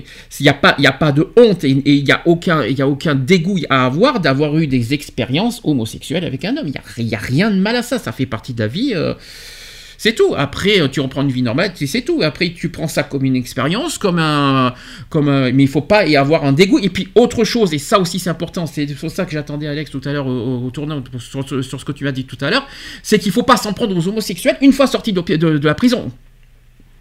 Parce que ça, ça peut arriver, ça. Ça aussi, ça peut arriver. C'est pour ça qu'il y en a qui sont tellement traumatisés de ce que, de- du parcours qui sont, de- qui sont dans le- en prison, qui peuvent, à la sortie de, de leur prison, s'en prendre aux homosexuels parce qu'ils ont, eu- ils ont eu un dégoût d'avoir eu des expériences homosexuelles en prison. C'est ça qui me fait peur, par contre. Et puis c'est pas parce qu'on a une relation avec un homosexuel qu'on est homosexuel directement. Est-ce qu'on est qu'on peut devenir homophobe, euh, justement, après la prison Je, je, je sais pas. Euh, je sais pas. Peut, peut je pense. Je pense peut-être pas parce que euh, en ayant, euh, pour ceux qui le vivent, vécu euh, euh, l'expérience avec une personne de même, du même sexe, je, je pense pas. ou alors, ouais, ou alors il y a quelque chose qui va pas. Bah, disons que quand tu es dans la prison, t'as pas le choix. C'est-à-dire que Bah quand oui. t'es- si, si tu te mets à la place du détenu, sachant que tu l'as vécu, il n'a pas le choix d'avoir des relations avec un homme. Mais ça veut pas dire qu'il prend du plaisir, qu'il a du goût. Et quand il sort de... Tu n'as pas, le choix, si tu l'as quand même. Euh, on te pousse pas à avoir une relation avec euh, avec un autre euh, détenu. Euh, c'est sûr qu'il arrive à un moment donné, je vais pas dire au bout de, de trois semaines, mais au bout de, de, de allez, même de, 8, 9 mois, voire même un an, ça commence un peu à titiller aussi, quoi. Donc voilà. Après, on te pousse pas, quoi. Je veux dire, il y a, y, a, y, a, y a aucun forcing de ce côté-là à t'obliger à avoir une relation avec, euh, avec un autre détenu. Alors dans ce cas, je vais inverser la question. Est-ce que tu t'imagines franchement une personne qui a 10 ans de prison qui va faire uniquement de- des plaisirs solo pendant 10 ans? Ah non, non, bien, bien sûr que non, bah forcément. Euh, ou alors le mec il est costaud euh, au niveau cérébral, il est costaud. Hein. Donc il va pas... doit s'user les mains le pauvre. hein. Et donc, s'il veut pas Et, faire de- euh, d'expérience avec un homme, il si- et s'il a pas le choix, voilà. Mais après, il peut en être dégoûté d'avoir- d'en être arrivé là. C'est ça que je veux dire. Ah oui, non, mais bien. C'est sûr qu'il va pas, c'est sûr qu'il va après, pas, il va pas demander à un cafard ou une souris de le faire à la place d'un homme. Hein. Donc, euh, non, bête, oui, c'est sûr. Non, mais tu, vois- tu vois ce que je veux dire. Et après, une fois par ça, parce qu'il peut-être parce qu'il justement, il en est écœuré de ça, mais à sa sortie, il se venge sur les homosexuels parce que malheureusement, il a, il a, il a été forcé quelque part à faire une expérience homosexuelle qu'il n'a jamais voulu. C'est ça que je voulais dire. Oui. C'est donc ça peut être ça peut être possible. Donc on peut devenir homophobe par dégoût justement euh, de- de- par dégoût de alors qu'auparavant il n'était pas homophobe mais il peut être il peut il peut le en devenir parce qu'il a été forcé à faire quelque chose qu'il n'a pas qu'il a pas voulu qu'il a pas voulu faire quelque part. Comme tu disais la semaine dernière, qu'il n'avait rien d'autre à se mettre sous la dent. Oui, à part une souris, un cafard, une mouche euh, ou, peut-être un policier, qui sait, on sait jamais. euh, non, ben, j'en sais rien, mais euh, si on n'a rien sous la main. Ou alors il faudrait des, euh, des sextoys alors. des sextoys. Ah, oui, mais Ouais, tu c'est sais. C'est- c'est- ouais, mais je sais pas. Je sais pas, il y a des, des sextoys qui, voilà, plein plein de trucs aujourd'hui qui existent, là. mais je sais pas si ça suffira pour, euh, pour assouvir aux besoins. Puis on est à droit. alors, C'est c'est- c'est C'est autorisé. interdit en C'est prison. autorisé en prison C'est Non. autorisé des sextoys Alors, euh, hein. moi, je- pour, euh, je pense que c'est interdit. Hein. C'est interdit. c'est Mhm. Mais euh, non, en principe, c'est interdit. hein. C'est interdit. ouais. Alors que c'est pas interdit d'avoir, alors que la vie sexuelle d'un détenu n'est pas interdit. C'est ça qui est bizarre. Donc c'est très contradictoire de pas. Oui, après pourquoi c'est considéré peut-être comme une arme, comme une arme peut-être à l'intérieur? C'est peut-être pour ça? Je sais pas. Ouais, style de matraque ou je sais pas, j'en sais rien. Non, je déconne, mais euh, je sais pas, j'en sais rien. D'accord. Peut-être, hein, je, je sais pas. Après, voilà, c'est les, euh, les directives des, des administrations pénitentiaires, donc euh, qui font leur règlement à eux, quoi. hein. donc euh, voilà quoi. Parce qu'il n'y a, y a aucune interdiction d'avoir euh, une sexualité dans, le, dans la prison, on est d'accord. Ah non, bien sûr que non. hein. Voilà, donc c'est pour ça que je- c'est pas logique finalement quelque part de- d'interdire d'interdire les sextoys. Bah, ça serait d'avoir aussi une. euh, Bah, il faut penser aussi à la vie sexuelle des détenus. Je- et je pense bien sûr à ceux qui, euh, qui sont dans, dans- longtemps dans une prison. Il faut y penser. Ils peuvent être criminels tout ça, mais ils ont droit aussi à un petit peu de dignité quand même. Il faut quand même le rappeler. Oui, d'ailleurs, je vais être démonstratrice de God ceinture euh, à la prison de Mons. Mhm. D'accord. Je déconne, hein. Ah non, mais il, te manquerait le fouet, il te manquerait tout après euh, derrière. hein, euh, Eva, si tu veux, si tu veux la totale, il te faut, il te faut le déguisement complet. Hein, euh. C'est ça? Ouais. Miaou. il y avait l'autre. Alors, il arrive aussi dans certains cas, comme je l'ai dit, donc euh, oui, donc ça c'est bon. À l'écoute des récits de, vie des femmes détenues, on constate aussi que les agressions sexuelles sont des épisodes ordinaires dans les vies à l'extérieur de ces femmes, donc les viols, les incestes, qui ponctuent leur récit, et ainsi évidemment euh, que le rapport violent à la sexualité qu'est la prostitution. Les agressions sexuelles entre femmes en détention apparaissent comme des incidents réellement rares à travers les, les témoignages recueillis auprès des détenus. Et alors que la plupart des hommes ont, au cours de leur incarcération, au moins une fois entendu parler d'un viol, ou plus généralement des viols en détention, c'est au contraire rare parmi les femmes. On peut distinguer deux types de discours sur les viols. Selon le premier type, les victimes, ce sont toujours les autres, donc ça ne peut, pas m'arriver puisqu'on ne s'attaque pas à n'importe qui, c'est un exemple. Et il existe aussi, en effet, aussi des catégories bien définies de victimes désignées ou légitimes, donc les homosexuels, les pointeurs, les faibles psychiatriquement, les faibles physiquement, ainsi que les balances. Quand tu es une balance, eh bien tu es victime de viol. En détention, apparemment aussi. Ah, je suis taureau, ça va Oui, ok. Donc, dans- tu te fais défoncer de toute façon. hein, euh, une- Où ça, dans les douches tu te fais défoncer en- où ça, où ça, tu te fais démonter où euh, Souvent dans les douches, c'est ça? Oh, bah, oui, bah, C'est réel, ça, ça se fait, à l'insu- à- ça se fait à l'insu des, euh, des, des surveillants de toute façon. hein. Donc c'est soit tu te fais bloquer dans ta cellule, soit tu te fais bloquer dans les douches. hein. D'accord. Donc ce qu'on voit dans les, euh, dans les, dans les séries, dans les films, c'est réel, c'est, pas des blagues, quoi. Alors, alors, alors, ouais, c'est pas des blagues, en sachant que les douches, comme tu vois dans les films, elles sont plus comme ça maintenant. hein. C'est des cabines individuelles. Mais euh, bon, il n'y a pas de porte, bien sûr, pour fermer, hein, puisque sinon, euh, ce serait trop facile. Mais euh, voilà, ça reste des cabines individuelles, et ouais, ben, ça, ça n'empêche pas qu'il y en ait un qui te bloque, et voilà, quoi. D'accord. Et le coup du savon, peut-être aussi? Ah, par- oui, euh, gel douche, savon, ça passe aussi. Hein. Oui, ça pour passer, ça passe le savon, ça c'est certain. C'est- pour ça qu'il y en a beaucoup, enfin moi j'en ai connu beaucoup qui prenaient leur douche euh, avec leur... euh, sans enlever le caleçon, tu vois, par exemple. D'accord. Voilà. Alors le, Justement, euh, voilà. Le second type de discours rencontré est celui des victimes potentielles, donc les personnes incarcérées qui ont, pour des délits ou des crimes à caractère sexuel, donc les détenus supposés homosexuels, sachant que c'est pas un crime chez nous, l'homosexualité, je rappelle déjà, les jeunes arrivants aussi. Le discours se fige autour d'un constat, et ça peut arriver à tout le monde, et aussi de sa conséquence, parce qu'il faut se battre pour éviter les agressions. La confrontation à la violence sexuelle et l'épreuve qui consiste à y échapper sont alors assimilées à l'idée d'une socialisation carcérale, et cela fe- ferait partie des étapes normales de l'intégration par la personne et son identité de détenu, et soit la confirmation de son statut de vrai homme pour, pour la déchéance de devenir un PD. Alors, euh, est-ce que le fait d'être gay et d'être homosexuel, ça veut dire qu'on n'est pas un vrai homme déjà? Première nouvelle. Un homme reste un homme, il me semble. Non, parce que c'est- euh, donc voilà, parce que quand je lis des choses comme ça, ça me fout, ça me, ça m'énerve déjà. Euh, le statut du vrai homme, Euh, parce que quand t'es en prison, t'es obligé d'être euh, d'être un vrai homme, un dur de dur pour être en prison. Et donc si t'as un, si un petit problème psychiatrique et que t'es homosexuel, donc t'es un faible, t'es, pas un vrai homme, t'es pas un dur, donc t'es une, t'es une mauviette, t'es une lavette, t'es une rien, t'es, rien. Et le mi, et on te, et on te rabaisse au mot pédé en plus. Euh... Et quelque chose à dire euh, là-dessus? Non. Beaucoup de colère, non Peut-être? Bah, C'est ce que je disais tantôt. euh, euh, ce n'est pas parce que tu es euh, gay que tu ne peux pas être viril. Et euh, le fait, comme je disais, il y en a beaucoup qui se disent, ben, euh, euh, si je dis que j'ai eu des rapports sexuels avec d'autres hommes pendant que j'étais en prison, ben, je, je- je vais passer pour quelqu'un de faible. euh, euh, ils vont me prendre euh, quasi pour une femme, euh, avec euh, voilà. Mhm. Et ils veulent pas ça. Et toi, Lionel, tu veux dire rajouter aussi quelque chose? Euh, pour moi, enfin un homme, oui, voilà, un homme reste un homme. hein, euh, L'orientation ne change rien, hein, de toute façon. D'accord. Alors finalement, dans tout ça, la santé sexuelle des détenus n'est ni reconnue, ni approchée de, façon positive, euh, ni approchée de façon respectueuse. Les pratiques sexuelles en détention sont risquées et souvent coercitives.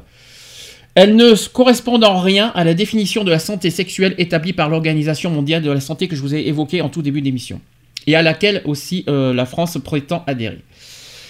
En détention, les pratiques sexuelles ne sont plus associées au plaisir, mais à la souffrance.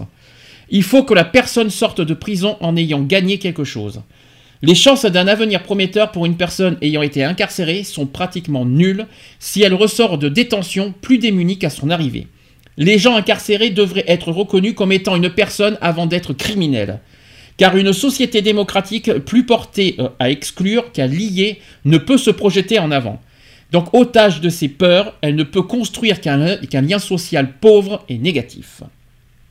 Voilà la petite conclusion de cette introduction que je voulais vous dire. Donc, moi, ce que je voulais dire, dans, dans ce, que, ce que- de ce que je, de ce que je voulais dire là-dedans, c'est qu'il faut. D'accord, les, les détenus ont des. Comment vous dire Ils ont commis des délits, ils ont commis des crimes, déjà on leur enlève leur, euh, leurs droits civiques, etc. Déjà, je trouve qu'on leur enlève beaucoup de choses. Euh, c'est pas la peine de le. Ils ont pas. Ils ont aussi le droit à un minimum de dignité en prison. C'est ça qu'il faut se dire aussi. Un minimum, peu importe les délits qu'on a commis, un minimum de dignité est requis.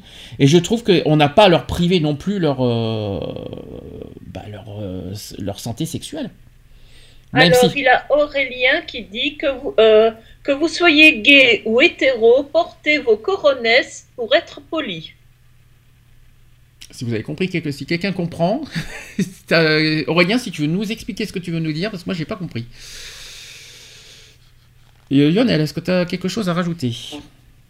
Bah non, mais enfin moi je dis, je dis qu'il faut là, il faut, il faut être ce qu'on est, et puis voilà quoi. Je veux dire, quel que soit le milieu, le milieu carcéral ou autre. Et puis, euh, et puis bon, et si on sent qu'il y a danger, bon, éviter de se mettre en danger aussi. Et puis si on veut une relation en milieu carcéral, d'essayer que ça soit fait quand même un minimum discrètement. Très bien. J'ai un témoignage. Je vais vous le raconter et vous allez me dire ce que vous en pensez. Donc, tout le monde sait que je suis homosexuel quand j'arrive dans une prison. C'est simple, lorsqu'un détenu me pose la question, je réponds par l'affirmative. Quand j'étais adolescent, je courbais les chines. Cela n'a servi à rien. Arri- Arrivé jeune en détention, j'ai décidé de relever la tête, tout en sachant que la prison est un milieu très homophobe. Ça, c'était en 1980. Dans ce monde machiste où les hommes sont en manque, les homosexuels accusés d'avoir des rapports sexuels sans contrainte sus- suscitent la jalousie. Plus grave pour eux, mes pratiques font de moi un pervers qui ridiculise la condition de mâle. Les homosexuels qui s'affichent sont considérés comme étant génétiquement des putes. Ou on nous appelle d'ailleurs tapins, et, beaucoup, et pour beaucoup de détenus, donc PD et pointeurs, condamnés pour infraction à caractère sexuel, c'est pareil. Les violences que j'ai subies ont toujours été l'œuvre d'une minorité, mais une minorité agissante. Quelquefois, ils reconnaissent que j'avais du courage et me laissaient tranquille. Mais la plupart des détenus m'ignoraient. Soit parce que cela leur était égal, que je sois homosexuel, soit parce qu'ils avaient la trouille d'être catalogués amis de PD. De rares personnes acceptaient de me parler, mais subissaient aussi des pressions de la part des autres détenus. Certains me laissaient tomber, ne voulant pas me se mettre en danger. Être homosexuel assumé en détention, c'est être souvent seul. Donc les insultes, les moqueries, les coups, les pressions pour que je reste en cellule. Certains ont tout essayé. Dans les années 80, on a même tenté de me violer dans la salle de douche. Je me suis débattu, ils se sont finalement contentés de me tabasser. J'étais très jeune et je n'ai rien dit à la paix. La paix, c'est l'administration pénitentiaire. Par contre, j'en ai parlé à un détenu que je pensais ouvert d'esprit. Il m'a répondu Jean-Christophe, tu l'as cherché. J'étais abasourdi, il a répondu. Je me suis senti vraiment mal. Et en juillet dernier, j'ai encore subi une agression sur le terrain de sport. Il paraît que tu aimes les hommes, tu devrais pas rester là, ou tu vas te faire pi- piétiner, on lui a dit. C'est ce qu'a ce qu'a lancé un co-détenu avant de me frapper. L'alerte a été déclenchée. Une vingtaine d'officiers de la, de la pénitentiaire sont intervenus, mais je ne m'en souviens pas. J'ai perdu connaissance et m'en suis sorti avec un traumatisme crânien et 7 jours d'incapacité totale de travail. La paix euh, fait euh, ce qu'elle peut, elle a peu de moyens. Les détenus sont malins parce que lorsqu'ils tendent un piège à quelqu'un, elle ne peut pas empêcher le passage à l'acte. Au départ, j'en avais tellement ras-le-bol de me faire insulter et tabasser que je souhaitais que nous soyons regroupés dans des quartiers spéciaux.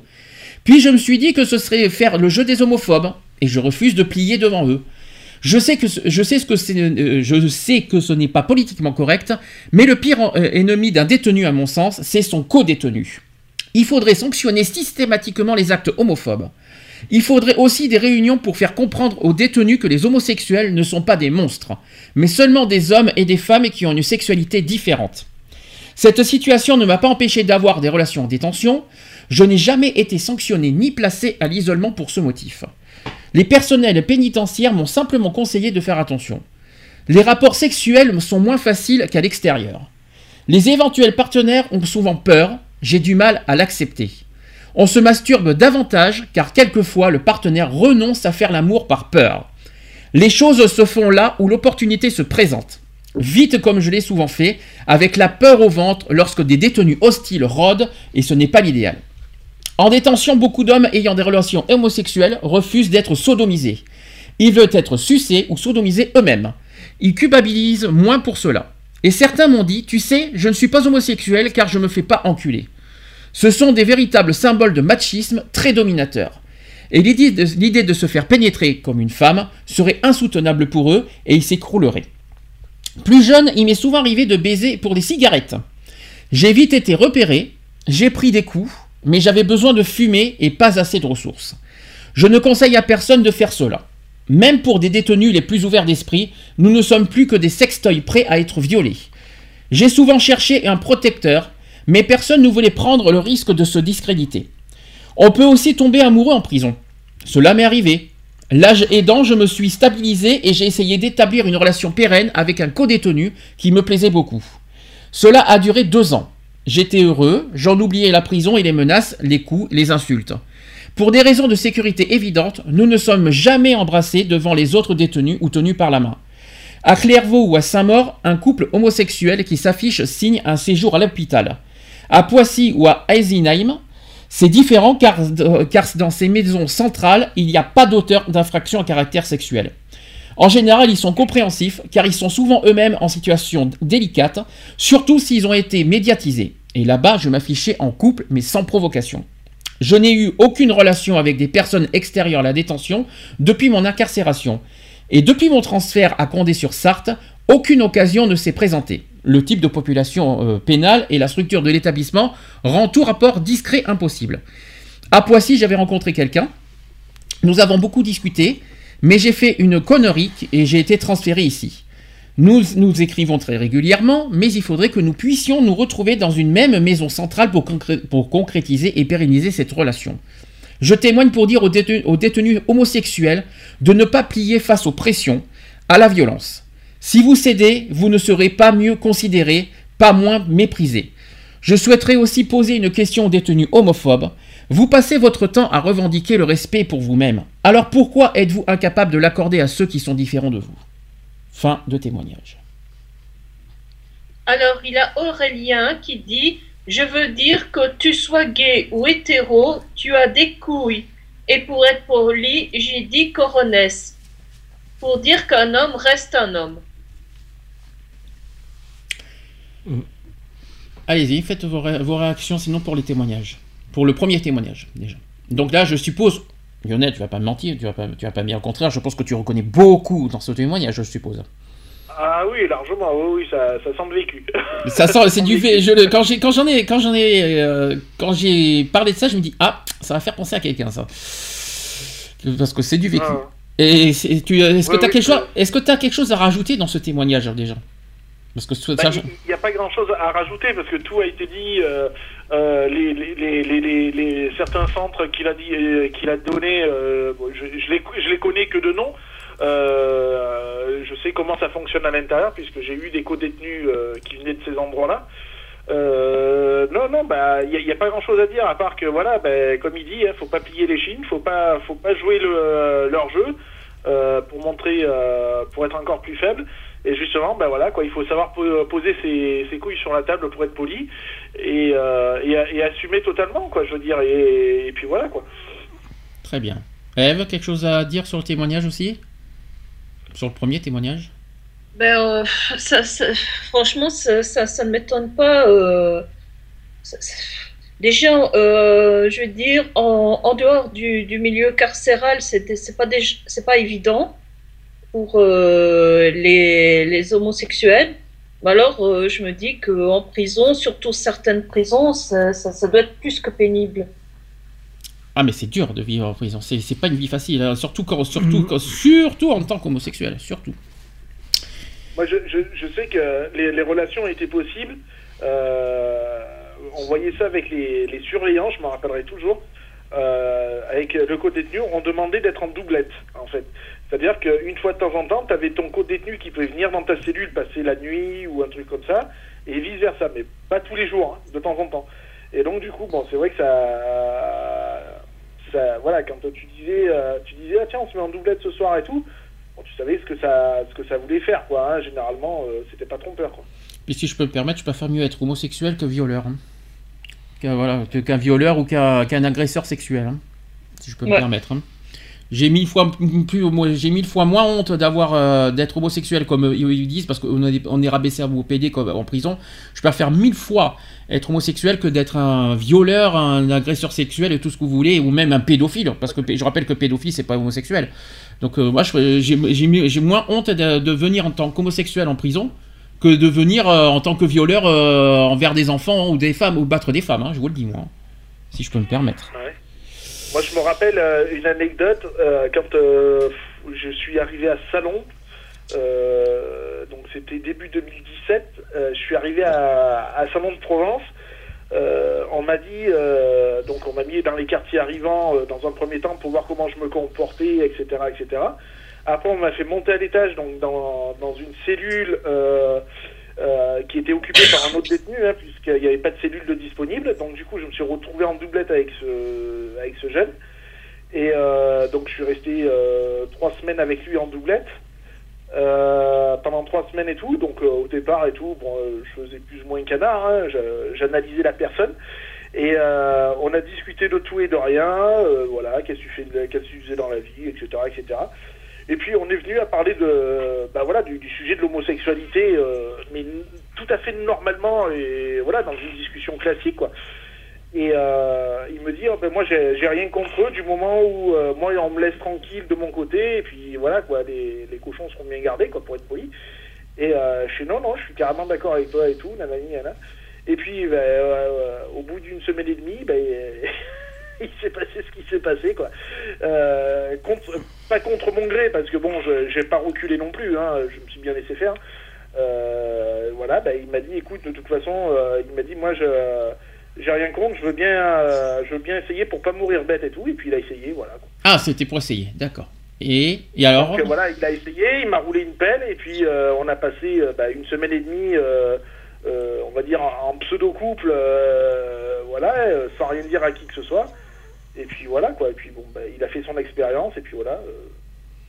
Et ça l'a pas écœuré euh, par la suite.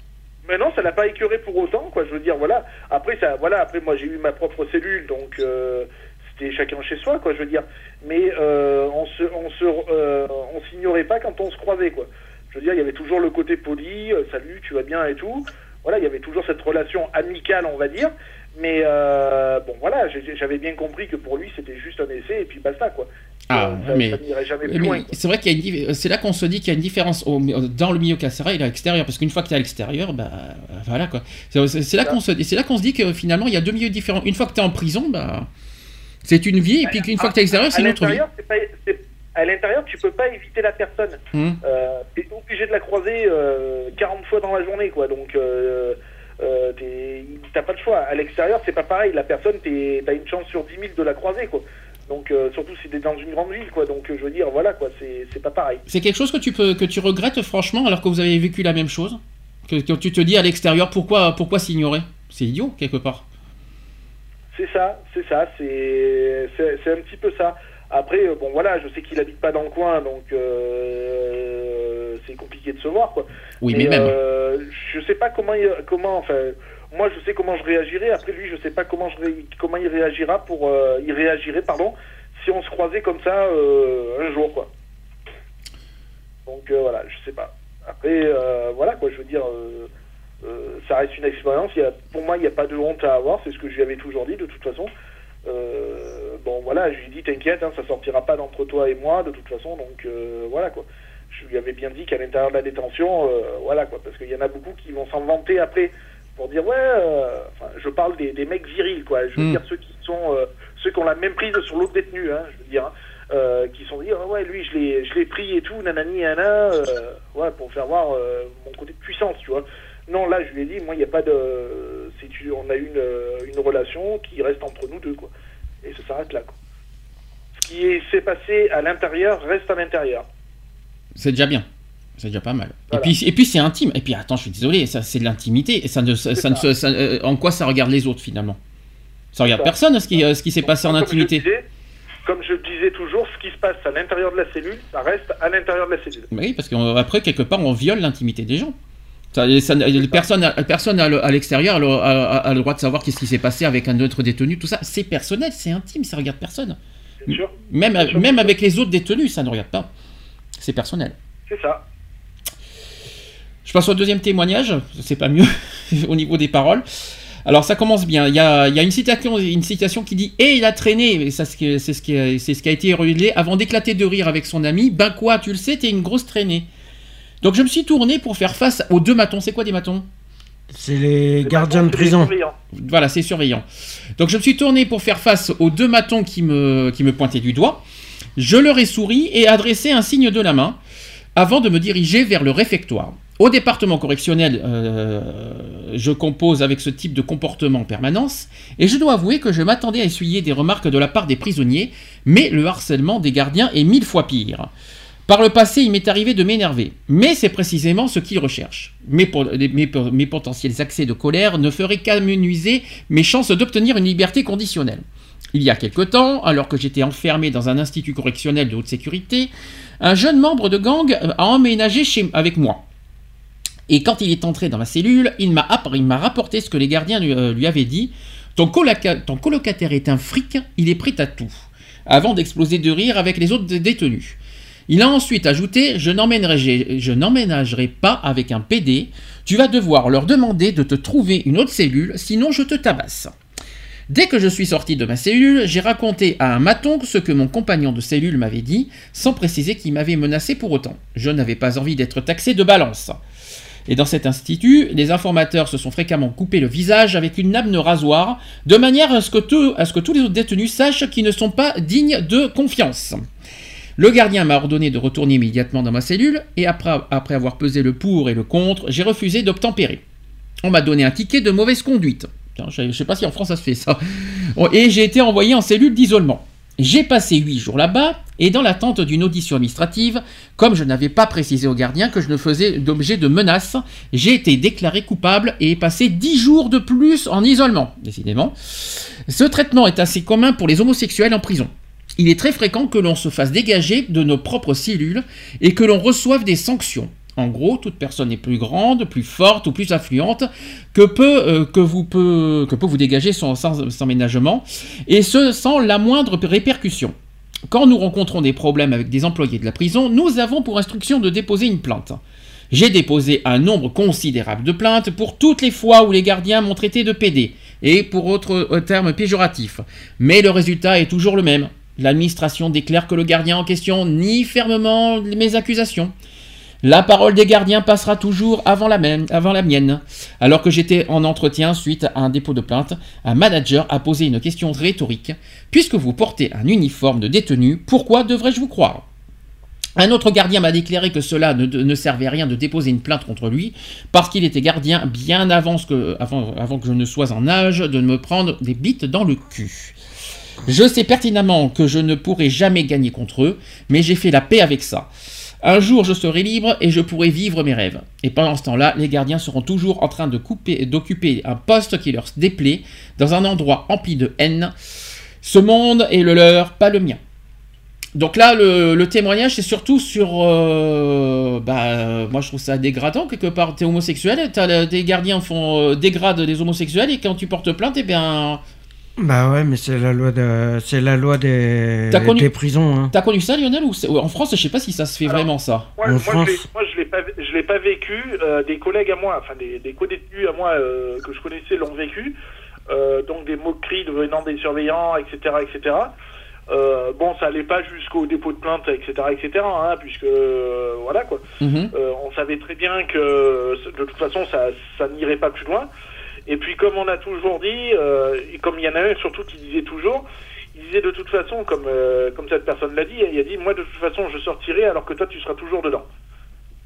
Donc D'accord. euh, voilà. Mais il n'y a pas eu. euh, donc, je sais pas si en France, parce que ça, c'est un témoignage qui, euh, qui, qui vient d'Amérique, hein, donc euh, c'est- pas les mêmes lois là-bas. Mais euh, ce que je veux dire aussi, c'est que je ne sais pas si en France, euh, est-ce qu'on, est-ce que les policiers ou même les gardiens battent des détenus parce qu'ils sont homosexuels? On ne sait pas ça. Est-ce que ça. Alors, ça je sais pas, hein, euh, je, je, je, je vais pas m'avancer là-dessus.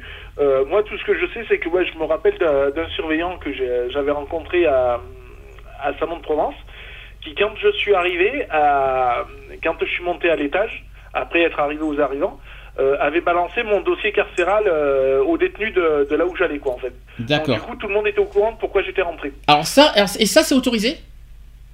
Alors non, Normalement, non. Bien sûr que non. Donc c'est donc c'est euh, bah, donc ils n'ont pas le droit, ils prennent le gauche quoi. hein, donc euh, voilà quoi. Donc quand t'as dit, euh, quand t'as dit que, attends, tu es en train de me dire qu'ils ont dévoilé aux détenus pourquoi t'es en prison, c'est ça? C'est ça. D'accord. Pourquoi t'as fait, des- on va pas, tu veux pas en parler pourquoi t'as été en prison? Parce que c'est quand même grave, parce que tu parce que c'est pas parce que t'es homosexuel que t'as été en prison, ça n'a rien à voir. Non, non, non, non, non, ça n'a aucun rapport. Euh, Je suis rentré pour, euh, pour bien d'autres choses. Euh, qui- voilà. Mais euh, disons que voilà, ça, voilà, pointeur. J'ai été traité de pointeur, moi. hein, donc non pas de PD, mais de pointeur. Mhm. Donc voilà, Euh, moi je suis rentré pour, euh, je, de manière j'ai jamais caché, hein, de toute façon je suis rentré pour viol sur mineur de moins de 15 ans, donc euh, voilà, Euh, c'est comme ça. J'ai payé ma dette à la société et puis voilà, j'en suis pas forcément fier. Donc voilà, mais bon voilà, c'est des trucs, bon tu rentres dans un milieu carcéral, tu te dis bon ben voilà, tu as payé ta dette à la société et puis en fin de compte ben, tu la payes doublement voire triplement quoi. Alors moi, je, quand j'étais, euh, je vais dire, dans les années 90, euh, quand j'avais quoi, euh, 17, 18 ans, euh, je correspondais avec euh, des prisonniers. Euh, et donc il y avait un peu de tout. Oui. Et euh, je correspondais aussi avec un gardien de prison. Donc je correspondais avec euh, ceux qui étaient détenus et leurs gardiens sans dire aux détenus que je correspondais avec le Tiens. gardien. Et euh, le gardien m'a avoué, m'a avoué que beaucoup de détenus glissaient de façon maladroite dans la douche. Oui, Ouais. c'est ce qu'on dit. hein. Oui, un accident sous la douche est très vite arrivé. Oui. Oui, mais une fois que tu as l'accident, hop, vas-y derrière. Ah bah ça, Un accident à cause du savon? Le Non, fam- non. Le, le Euh, fameux accident pour, du euh, savon Pour justifier les bleus que les détenus Ah oui. ont. Oui, oui, je vois. Ah oui, oui, oui, oui, ça y est, j'ai compris. D'accord. Ok, là c'est pour cacher quelque part. euh, Ah oui, il, oui. il est tombé dans les escaliers, il a glissé Oui, sous oui. la douche. Voilà. euh, voilà, enfin, il Hmm. y a plein d'excuses. Hein. Oui, oui, là j'ai compris. Bon, là c'est encore autre chose. Alors, j'ai un dernier témoignage et cette fois c'est sous forme d'interview. Alors, question, la première question qui a été posée, c'est le manque d'activité sexuelle en prison génère-t-il des excès ou des violences? C'est un petit peu la question qu'on s'est posée pendant toute l'émission. Eh ben voilà une question. Euh, euh, réponse d'une personne qui s'appelle Arnaud Gaillard. Il a dit oui à cause de l'abstinence. Les hommes peuvent avoir un sentiment d'impuissance. Ils ont besoin de se rassurer sur leur virilité, ce qui explique notamment l'importance de la musculation. Elle, leur permet d'affirmer une forme de masculinité, de s'aimer eux-mêmes dans la glace et aussi d'être regardés par les autres. Cette virilité amputée crée aussi un besoin de domination, souvent associé à la pénétration, et donc une homosexualité de circonstance chez des hommes qui se définissent pourtant comme hétérosexuels. Cette domination passe parfois par le viol. Les victimes sont souvent les pointeurs, des personnes condamnées pour viol, considérées comme des sous-prisonniers, mais paradoxalement, les nouveaux violeurs ne seront pas forcément perçus comme tels au sein de la prison, surtout, s'ils ont une réputation de caïd. Les victimes, elles, se taisent souvent par peur ou parce qu'elles ont besoin de protection de ces dominants. Et du coup, les sévices restent impunis, ce qui euh, délégitime la justice. Ça, c'était la première question. La deuxième question, c'est est-ce que cette homosexualité est si répandue dans la prison? Arnaud Gaillard qui a répondu Le mythe de la savonnette dans les douches à la dent dure. Mais l'homophobie est bien plus forte que l'homosexualité en prison. Cette homophobie affichée est encore une fois une façon d'affirmer une virilité écrasée ou un rempart euh, contre la tent- une tentation bien réelle. Les détenus n'ont parfois comme vision de la nudité que le corps d'autres hommes pendant des années. Et enfin, la dernière question qui a été posée, c'est dans les, euh, dans les cités, l'actif est mieux considéré que le passif. Est-ce que c'est la même chose en prison? Arnaud Gaillard a répondu Dans beaucoup de cas parmi les hommes, l'actif n'est pas considéré comme hom- homosexuel. Et le passif, consentant ou non, s'appelle la femme. La chienne aussi, ou la pute, et est considéré comme l'homosexuel. Le viol dans les prisons est un problème important et peut être commis par des détenus qui ne se regardent pas comme bisexuels ou homosexuels. Mm. Tu confirmes ça, Lionel? Tout ce que j'ai dit? Je conf- Oui, oui, je, confirme totalement. Oui, il n'y a pas de, y a pas de souci. Bon, maintenant, c'est attention, hein, parce que maintenant, euh, euh, tout, toute, tentative, de viol en milieu carcéral euh, est, est- punie de toute façon, hein, puisque moi j'en ai connu un. Il avait il avait, il avait pris une affaire. un mec était rentré pour du trafic de, de stupéfiants et qui a eu une relation un petit peu forcée avec un autre détenu, donc qui a violé un, un autre détenu, s'est retrouvé avec une deuxième affaire euh, sur le sur le dos, quoi. hein. donc euh, voilà. il s'est retrouvé avec une affaire de viol. Quoi. Donc là, tu es en train de me dire que le- ça c'est important ce que tu dis. Tu dis que toute forme de viol, euh, avec euh, toute, euh, oui, de toute façon, euh, de toute façon, ça peut être que avec le même sexe, parce que de toute façon, il n'y a pas de, de prison mixte. Donc comme ça, c'est vite fait, bien fait. Euh, toute forme de viol et on va dire forcé est punie maintenant euh, au sein de la prison? Mhm. C'est, Ouais, et tu sais euh, comment c'est puni? Alors non, je je connais pas les, les, les sanctions exactes puisque j'ai jamais euh, j'ai jamais eu le fin mot de de, l'i- de, de la suite de, de ce jugement là de la personne, mais je enfin voilà quoi, c'est c'est euh, puni comme euh, d'un d'un viol euh, sur euh, sur euh, sur euh, personne euh, non consentante de toute façon. Tu veux dire que c'est quand tu dis que c'est puni, c'est puni par la loi du euh, contre le viol, c'est-à-dire euh, la loi qu'on connaît en fait. Voilà, Donc, voilà, euh, c'est ça. Donc la, loi est exactement la même à l'extérieur qu'à l'intérieur. C'est ça, c'est voilà, ça c'est important à le dire. C'est pour ça que, et sachant que je rappelle que l'homophobie est punissable aussi en France. Voilà, c'est pour ça qu'il y a, il y a une association, euh, je ne me rappelle plus comment elle s'appelle, euh, justement des, euh, pour les en milieu carcéral, qui font plusieurs, tous les ans ils font un bouquin justement avec les lois et tout le tout le tralala. Euh, me rappelle il faudrait que je retrouve le, je l'ai le bouquin en plus, bon, qui est, qui est périmé depuis, mais euh, euh, je l'ai gardé parce qu'il était très intéressant. Est-ce que est-ce qu'il y a des, des, des fois des, des conférences, des réunions de, de, de détenus pour parler de ces sujets? Alors, euh, c'est le, enfin, moi j'ai connu ça avec le service médical de, euh, du centre de détention. Euh, donc c'était le, c'était les les, les Toubib hein, qui organisaient une, voilà, un petit euh, groupe de parole, quoi, je veux dire, hein, où Mhm. bon ben on venait discuter de ben, des problèmes euh, X ou Y liés, quoi, je veux dire. Donc euh, voilà, bon moi en, étant homosexuel, donc j'avais assisté à trois groupes de parole parce qu'il y en a qui étaient euh, voilà, qui avaient subi des agressions sexuelles, etc., etc. Donc euh, bon, moi j'y allais parce que bah, je trouvais très intéressant d'y aller. Et puis en tant qu'homosexuel, en plus, je pouvais me permettre de témoigner de, de certaines choses, quoi. D'accord. Mais sinon, sinon il y en a. Sinon on peut. on- il y a- Ah, il y, a- il y en a, il y, a- il en a, il y en a, il y en a. Bon après voilà, il faut pas se laisser. euh, Enfin, moi je dis qu'il faut pas se laisser intimider. hein. Moi, je me suis jamais laissé intimider par euh, euh, par des plus costauds que moi, euh, même si je savais qu'ils étaient au courant pourquoi j'étais rentré. Voilà. D'ailleurs, ma révision a été faite, donc voilà, je suis tranquille de ce côté-là maintenant. Donc euh, voilà, euh, moi j'étais, euh, ils m'ont jamais impressionné et je me suis jamais laissé impressionner. Moi, je me souviens, on a fait un. C'est pas la première fois qu'on évoque le sujet de la prison. Moi, je me souviens qu'on avait déjà fait une, euh, une émission en 2012. Oh, putain, Il y a 5 ans qu'on a fait euh, le, sujet de la prison. On avait, il y a eu, on a eu pas mal de, de Discord. Je me souviens, il y a eu des sujets de la prison, tout ça. Euh, on peut en parler vite fait 5 minutes si tu veux. Euh, Il y a des, des sujets. euh, voilà. Est-ce que pour vous aujourd'hui, je suis d'accord, les, détenus doivent vivre en toute dignité. Il y a voilà, ce sont des êtres humains qui tout ça. Est-ce qu'ils ont droit quand même, à- fr- franchement, à tous les privilèges en prison? Je reviens sur ce sujet parce que c'est un sujet qui date de 5 ans. On a, on a, a eu pas mal de, de, de discord sur ça. Quand je dis, quand je dis privilèges, c'est-à-dire les télés, tout ça. euh, Est-ce que vous, je vais revenir là-dessus. Est-ce que vous êtes oui ou non d'accord aujourd'hui pour dire que les détenus ont droit à autant de privilèges à l'intérieur des prisons?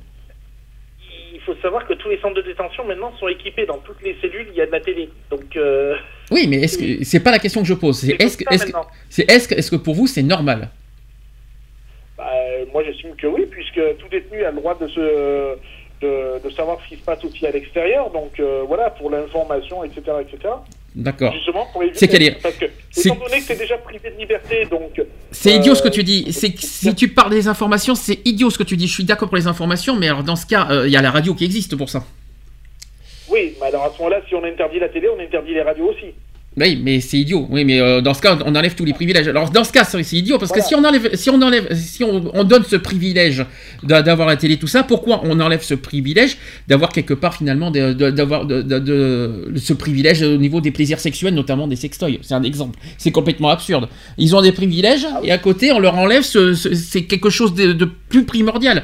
Là, si on, si on réfléchit un petit peu, euh, le plus primordial en prison, c'est pas la télé. Le je crois que la, priorité absolue d'un tenu, c'est d'avoir, euh, d'avoir la, euh, bah, de, de, de, de- je sais pas moi, d'avoir au niveau du plaisir de son corps, si je peux me permettre. Il existe des, cellules exprès pour, euh, pour euh, des, euh, pas des cellules, mais des, des hum, hors cellules, hein, je parle. Il n'existe pas des, hum, comment vous dire, des, des salles exprès pour, euh, pour euh, sur euh, au niveau sexuel, tout ça, il n'existe pas? Non? Bah, euh, ça existe, mais pour les pour ceux qui ont des, des visites, je veux dire donc des parloirs euh, familiaux, tout ça, ce qu'on appelle les parloirs familiaux, donc euh, où tu as besoin d'une intimité, d'un inti- d'une intimité, donc tu as des appartements mis à disposition à pendant euh, un certain créneau horaire. Mais rien en étant sexuel. à faire, et puis voilà quoi. Mais rien, euh, rien, de, rien au niveau sexuel. Après, euh, non, il n'y a pas, y a pas de, de pièces euh, spécifiquement faites pour ça quoi. Bah, c'est ça que je comprends pas. Parce que tu vois, on parle beaucoup de la télé. La télé, pour moi, c'est moins important que ça.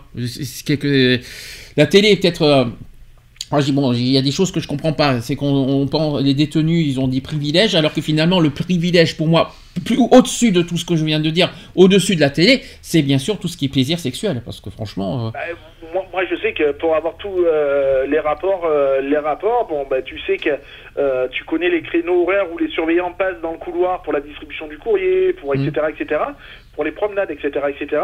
Donc, comme tu connais les créneaux horaires, machin, bon, ben nous, on se mettait dans la cellule, on, on, on fermait la cellule et puis on faisait ce qu'on avait à faire, quoi. d'accord. Et puis, et puis voilà. On faisait un petit quick.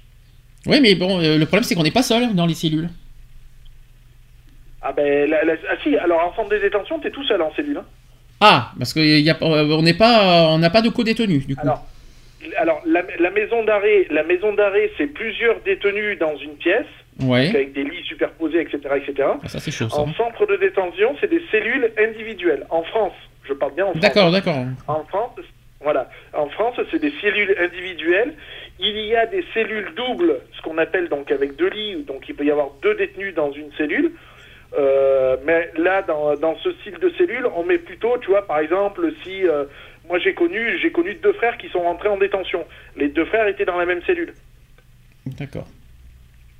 Voilà. Donc après, il y a des cellules doubles, mais euh, c'est chacun à sa cellule. Est-ce que vous avez des Avec, avec la clé de ta, de ta cellule et tout, quoi.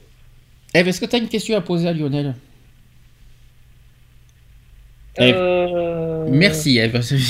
Ça, donc, comme ça. bah, dis donc, tu avais quand même tout le, tout le loisir de, de de réfléchir à poser une question, quand même. Alors, petit rappel aussi au niveau en France, parce qu'on parle beaucoup tout ça, mais il y a quand même un gros travail en- encore à faire en France au niveau de l'homophobie, et y compris dans la prison. Alors, 27 juillet 1982, vous savez ce que c'est cette date déjà? Qu'est-ce que c'est la date du 27 juillet 1982 Qu'est-ce que c'est? Allez, un petit peu d'histoire. Qu'est-ce que c'est que cette date en France? Il s'est passé quoi ce C'est pas jour-là quand ils ont- C'est pas quand ils ont fermé les maisons closes, non? Non, non, non, non, c'est sur l'homosexualité là. C'est la dépénalisation de Oui, l'homosexualité. bravo. 27 juillet 1982, c'est la dépénalisation de l'homosexualité en abolissant une disposition du code pénal héritée au régime de Vichy. Mais sachez que 35 ans plus tard, et ailleurs dans le monde, il reste encore beaucoup à faire. Donc la France a donc abrogé donc cet article du code pénal aggravant les peines en cas d'attentat aux mœurs sur mineurs et s'ils étaient commis par une personne de même sexe. Une dépénalisation de l'homosexualité serait, euh, dont se réjouissaient les associations LGBT à l'époque. Alors, les actes homophobes sont loin d'avoir disparu aujourd'hui, 35 ans plus tard. Euh, selon l'association SOS Homophobie, et après deux années en baisse, la haine envers les personnes lesbiennes, gays, bi et trans persiste, s'amplifie et s'ancre toujours aussi euh, profondément dans notre société. Alors ça peut être partout à l'extérieur, mais aussi en prison, faut quand même le dire. Et néanmoins, ailleurs dans le monde, beaucoup de chemin reste à parcourir pour que les homosexuels ne se retrouvent plus sous le coup de la justice. Alors pourquoi je parle de ça? Parce qu'on va sortir un petit peu, de- va sortir un petit peu de la France, et je vais vous rappeler un détail qu'on est sur l'homosexualité dans la prison. Et je rappelle qu'il y a encore des pays aujourd'hui qui condamnent l'homosexualité. Et il faut quand même le rappeler. Vous savez, euh, je vais vous donner des exemples. Sachez qu'il y a encore des pays où l'homosexualité est passible de la peine de mort. Mm. Vous savez où? Vous êtes au courant où c'est? Bah, t'as la. hum, Si je me trompe pas, t'as la Russie. Non. Euh, Peine de mort, peine de mort. Il y a certains peine pays africains. euh, c'est où euh, Merde. Euh... Ah, les pays arabes, là. Exactement. Il y a les Émirats arabes unis, Il y a l'Iran, le Yémen et le Soudan. Donc en Iran et au Yémen, les relations homosexuelles entre adultes sont punies de la peine maximale. Au Soudan, l'homosexualité est passible de la peine de mort pour les hommes dès la première relation. En ce, qui, en ce qui concerne les femmes au Soudan, hein, les trois premières relations homosexuelles sont punies de, 7, de 100 coups de fouet et la quatrième de la peine de mort. Aux Émirats arabes unis, les relations homosexuelles sont un crime. Elles peuvent être punies d'une amende ou d'une peine de prison, d'une déportation ou tout simplement de la peine de mort. Il y a aussi la Mauritanie. En Mauritanie, où, euh, euh, la charia est appliquée, les couples de même sexe vivent sous la menace d'être punis de mort par lipidation publique. Euh, Il y a au Nigeria aussi, longtemps au Nigeria, les hommes gays encouraient. Alors ça, c'était avant, parce qu'au Nigeria, ça, ça, depuis, ça, a bougé. Les hommes gays, à l'époque, encouraient la peine de mort dans, plusieurs subdivisions administratives. Et depuis 2014 et la promulgation d'une loi nationale, les personnes homosexuelles risquent de 10 à 14 ans de prison. Donc ça s'est, transformé euh, de peine de mort en euh, prison. En Irak, jusqu'en 2001, l'homosexualité était légale dans ce pays. Puis une loi a été votée permettant de punir de la peine de mort les couples gays et lesbiens. Et la Tchétchénie, bien sûr, on y revient, la Tchétchénie avec une enquête euh, journalistique et de nombreux témoins qui affirment que les personnes homosexuelles sont placées dans des camps, torturées et tuées. J'en parlerai juste après euh, de la Tchétchénie. Maintenant, on est au niveau de l'homosexualité qui est passible d'une peine de prison. Est-ce que vous connaissez à ce jour combien y a-t-il de pays dans le monde qui punit l'homosexualité d'une peine de prison? Dans le monde Une dizaine? Non. Oh, une trentaine? Non. Ils sont trois? Non. Peine de prison, hein. Ouais, je sais pas. Il y en a 70. Près, alors envi- environ, parce que c'est un petit peu évolué cette année encore en 2017, alors on est euh, un tout petit peu moins de 70 pays maintenant. Près de 70 pays dans le monde punissent l'homosexualité d'une peine de prison et aussi, nous les citons, on va pas tous les citer, mais sachez par exemple qu'en Algérie, un couple de même sexe peut être emprisonné de 6 mois à 3 ans. Même chose en Tunisie, où même si les cas des poursuites pénales se font rares, la loi prévoit une sanction de 3 ans de prison. On peut parler aussi du Maroc. Vous savez que le Maroc euh, punit aussi de prison. En Inde aussi, les relations homosexuelles sont toujours punies par la loi aujourd'hui. Et les personnes qui s'adonnent à des relations charnelles contre l'ordre euh, de la nature, comme l'indique le code pénal indien, écopent des peines allant de, de 10 ans de prison à la perpétuité. En Inde. En Éthiopie, également, toute pratique homosexuelle reste un crime. Elle peut envoyer les gays et lesbiennes derrière, derrière les barreaux de 3 à 15 ans. Mhm. Euh, je voulais en parler parce qu'il faut, on parle beaucoup en France, on n'a pas tellement trop à se plaindre.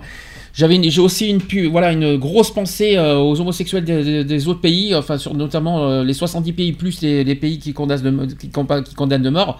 Voilà, j'ai une grosse pensée à nos compatriotes gays, lesbiennes, bi, trans des autres pays, des autres pays qui vivent, voilà, difficilement leur, le- On va dire qu'ils vivent, ils vont pas, on va pas dire euh, qu'ils vivent difficilement leur sexualité, mais ils ont du mal à vivre normalement dans leur pays parce qu'ils sont homosexuels et ils aimeraient euh, fuir leur pays euh, pour échapper justement à aux lois, quoi, justement. Ils fuient leur pays à cause de ça. On a connu ça à Bordeaux parce qu'il y avait un Marocain qui est venu à Bordeaux Mhm, mhm. qui a fui son pays pour euh, ne pas être condamné euh, de prison. On l'a connu, je sais pas si tu te souviens, on a, on Ouais, l'a rencontré si, à ouais, Bègle je et me- tout. ouais, je et euh, je me souviens. Et puis on a encore des contacts aussi par mail qui nous dit au secours, au secours. Je, je même je crois que c'était un Algérien. Il y avait pas très longtemps. Il m'avait écrit un mail. Le problème c'est que nous en France on peut pas faire grand chose pour Mm. pour, l'aider. Il faut qu'il vienne en France. On peut, on peut pas agir nous de France pour euh, en Algérie. Faut euh, on peut pas agir euh, pour, pour les autres pays. Il faut qu'ils soient ici pour qu'ils soient protégés. Mais nous on peut pas faire grand chose. Euh, Est-ce que nous associativement on peut agir euh, contre les, les lois des autres pays? Non, malheureusement. Non, on pas, n'a pas assez de poids, mais on par contre- pas assez... En revanche, on condamne, on condamne et voilà tout euh, bah, ces, ces, ces- ces- ces crimes. Voilà, pour moi, ce sont des crimes contre l'humanité. euh, Ce Mhm. que font les pays, euh, des peines de mort, tout ça. Moi, je suis contre la euh, voilà contre les peines de mort. C'est pour ça qu'on travaille aussi avec Am- Amnesty International pour abolir la peine de mort dans tous les pays du monde. hein. Donc, euh, et- y compris en raison de l'homosexualité justement. Mhm. Donc, si on travaille avec Amnesty Inter- International, c'est sur ce ju- sujet-là d'ailleurs. Et euh, voilà, quoi qu'il en soit, euh, nous, associativement, on condamne forcément, quoi qu'il en soit, tous ces pays qui condamnent pour l'homosexualité, sachant que l'homosexualité n'est pas... euh, Et puis condamner à mort... Ouais, non. Non, voilà. Et puis, on va penser à la Tchétchénie une nouvelle fois, parce que ça, euh, on en a parlé encore la semaine dernière. Vous savez, aujourd'hui, combien il y a de détenus homosexuels en Tchétchénie? Alors j'ai les chiffres, ça y est. 200 Non, j'ai les chiffres, ça y est, j'ai les chiffres. hein, je... Ils sont 2600. Non, non, là, tu n'étais pas là, tu pouvais pas le deviner. Bah, tu je inventes-. Il y avait Non, longtemps, mais- il y avait longtemps, il y avait longtemps. Il nous a pas fait. On est, il fait sa rentrée. Mais j'essaye au il moins fait, il de fait- il- savoir. ouais, mais tu fais ta rentrée à la, à la radio et déjà tu inventes des chiffres. Ça, c'est génial. Non, je te dis. ça Je oui, dis, ça nous avait donne- manqué, ça. Je te donne des chiffres. euh, J'essaye de te donner des chiffres pour savoir combien. Ah, ça nous avait manqué, ça, tiens. Alors, on compte actuellement entre 300 et 400 homosexuels détenus et torturés en Tchétchénie. Voilà, entre 300 et 400. Combien de personnes sont assassinées, d'après vous? Et là, ce sont des chiffres officiels. Alors, le problème, c'est qu'on n'a pas les chiffres exacts, mais il y a une, euh, il y a une fourchette voilà, de, de personnes, parce qu'il y a des personnes... Combien, t'as dit 150 non, non, il y a beaucoup moins. C'est entre 3 et 6. Voilà. C'est d'après le, c'est d'après les, les médias, hein, d'après les médias russes, euh, ils disent qu'il y a entre 3 et 6 personnes au total qui seraient assassinées à ce jour en Tchétchénie. On, comp- on compte bien sûr le chanteur russe qu'on a évoqué la semaine dernière. Euh. D'ailleurs, il y a même Hillary Clinton qui a fait un, un communiqué là-dessus. Ah, euh, tu te rappelles de ce qu'elle a dit? Euh, bah, elle, elle a dit comme quoi, bon, qu'elle déplo- qu'elle déplorait euh, bien sûr les les les, les meurtres euh, du, euh, des- du mouvement LGBT euh, en Tchétchénie, euh, que ce soit en Tchétchénie, en Russie, etc., etc. Attention, hein. Euh, voilà, et qu'elle qu'elle sens, enfin voilà, qu'elle qu'elle sensibilisait un peu le, le public aussi. C'était par rapport à, je crois, la journée, la, jour, la journée LGBT euh, en Amérique, je crois, un truc comme ça. Et donc, elle a, elle a sensibilisé les, les Américains à, à À ce qui se passait justement en Tchétchénie, tout ça, quoi. Mmh, bah, c'est bien ça. Eh ben, nous en France, on attend aussi. Si euh, Macron a dit des choses, hein, euh, il a agi hein, contre la Tchétchénie, hein, il a dit des choses. Mais bon, c'est bien de le dire, mais euh, agir c'est mieux, si je peux me permettre. C'est bien de donner des, euh, c'est bien de donner euh, des- de faire des dires tout ça, mais agir c'est mieux. La preuve, là on, parlera des actus euh, tout à l'heure. Là, il y a, y a notre le cher président américain qui va agir par, par, par rapport à l'attentat de New York. Là, il, là, il dit de suite, là, il dit pas, là, là, il agit là, comme par hasard. Et ben, j'aurais préféré ce genre de, de discours pour contre la personne qui, qui, qui agit en Tchétchénie. Euh, je vais vous faire un exemple. Vous savez qu'il y a eu un attentat à New York. Voilà. Mm. Le, euh, le président Trump, je vais y arriver, ça y est, j'ai ré- réussi à trouver son, son nom. Le président Trump, qu'est-ce qu'il a déclaré? Ah bah il, vous, il, a, il, a, pas- eu de il a pas eu de, de, remords à faire ce qu'il a fait à New York. Ben dans ce cas je veux le condamner à mort. Eh ben, qu'est-ce que vous attendez à condamner à, mort toutes les personnes qui euh, qui foutent euh, qui, euh, qui, qui font tous les crimes contre l'humanité dans tout dans le monde entier? Pareil pour les, les- attentats partout quoi. Même et à Tchétchénie pour moi c'est mais partout partout mais moi ce genre de discours qu'a dit Trump et il faut il faut condamner toutes les personnes on va dire euh, comme la personne en Tchétchénie que je vais le, citer, euh, qui s'appelle Ramzan Kadyrov, et ben j'attends un, un discours, j'attends on condamne à mort Ramzan Kadyrov pour ce qu'il fait. Je sais pas, je sais pas moi. Bon, vous allez me dire on condamne à mort, non, parce que le, le problème c'est que nous en France on a, on a aboli la peine de mort. Le Ah oui. problème, il est là. Donc, on- comment on veut condamner à mort quelqu'un si on abolit la peine de mort? Le problème, c'est que le but aussi, c'est de pas trouver la peine de mort, mais il faut quand même condamner euh, haut et fort euh, Ramzan euh, Kadyrov ou n'importe qui, n'importe quel autre euh, cri- criminel du monde entier euh, qui fout, ben, qui détruisent le, quelque part le bien-être du, monde, quoi, qui, qui cherche à foutre en l'air tout ce qu'on a, tout ce qu'on a entrepris ces dernières années. Et ben c'est, c'est dommage que, c'est dommage. Bon après, hein, j'ai du mal à trouver les mots. Je suis désolé. hein, je, je vais pas vous mentir parce que c'est toujours des sujets délicats et quand j'ai dit ce sont des sujets délicats, j'ai du mal à trouver les mots. Mais euh, voilà, donc euh, forcément en France on pourra pas dire oui on va condamner à mort Ramzan Kadyrov parce que nous on est, on est contre la peine de mort déjà. Mais euh, il faut j'attends quand même un discours clair en disant on condamne cette personne-là pour les crimes qu'il a fait et ça reste un crime contre l'humanité ce qu'a fait Ramzan Kadyrov. Ramzan Kadyrov c'est le, commanditaire de ce qui se passe en Tchétchénie. hein. C'est le Mhm. président tchétchène. Mhm. Vous saviez pas ça? Si, si. Voilà. Euh, Oui. Voilà, je tiens, je, je Si. tenais, voilà, Ben, c'est ça en tout cas. Vous savez qu'on a euh, recueilli des réfugiés tchétchènes en France? On en a accueilli Mmh. deux. Deux, on en a recueilli. Il y en a eu un qui a été le- recueilli le 30 mai dernier, et le deuxième a été recueilli le 9 juin. Voilà. Et depuis, je ne sais pas ce que ça, si ça a bougé.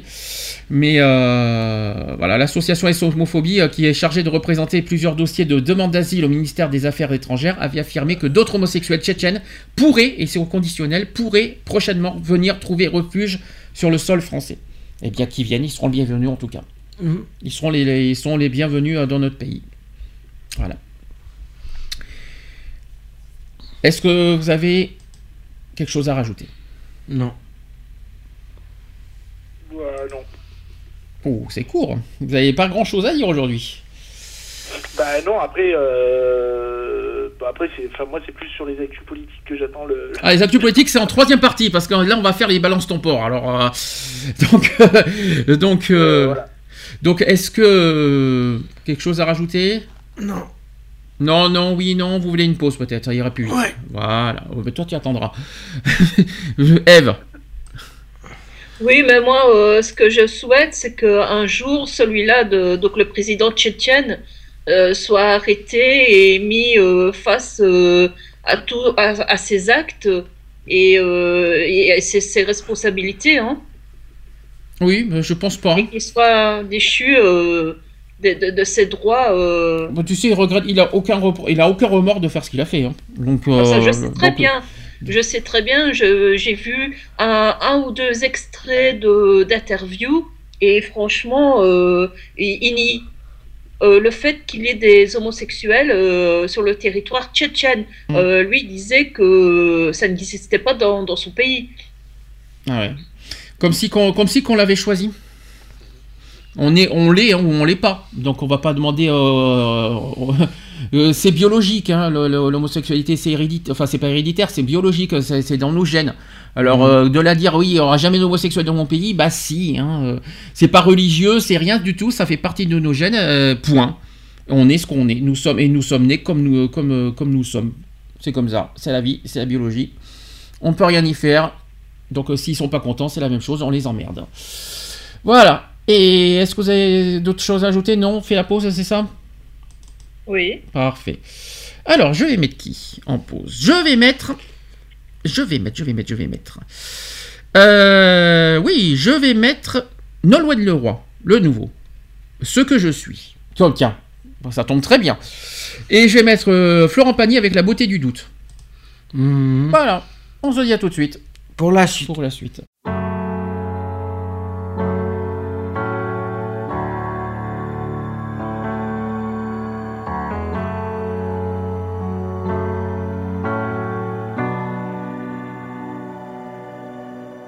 Ce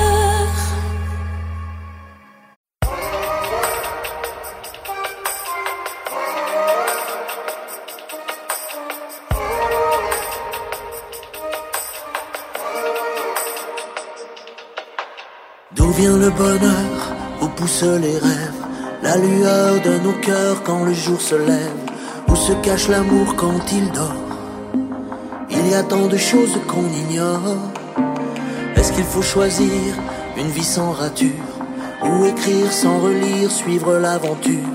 Le futur nous joue des accords qu'on ne peut pas connaître encore. Il m'a fallu des voyages et des mirages pour être sûr de moi. Aujourd'hui je sais que je ne sais pas. Ne me demande pas où se trouve le droit chemin. Même si chacun a le sien, personne ne connaît sa route. Et c'est la beauté du doute. Si tu perds un combat, donne à ta vie d'autres chances. Personne ne connaît d'avance tous les parfums que l'on goûte.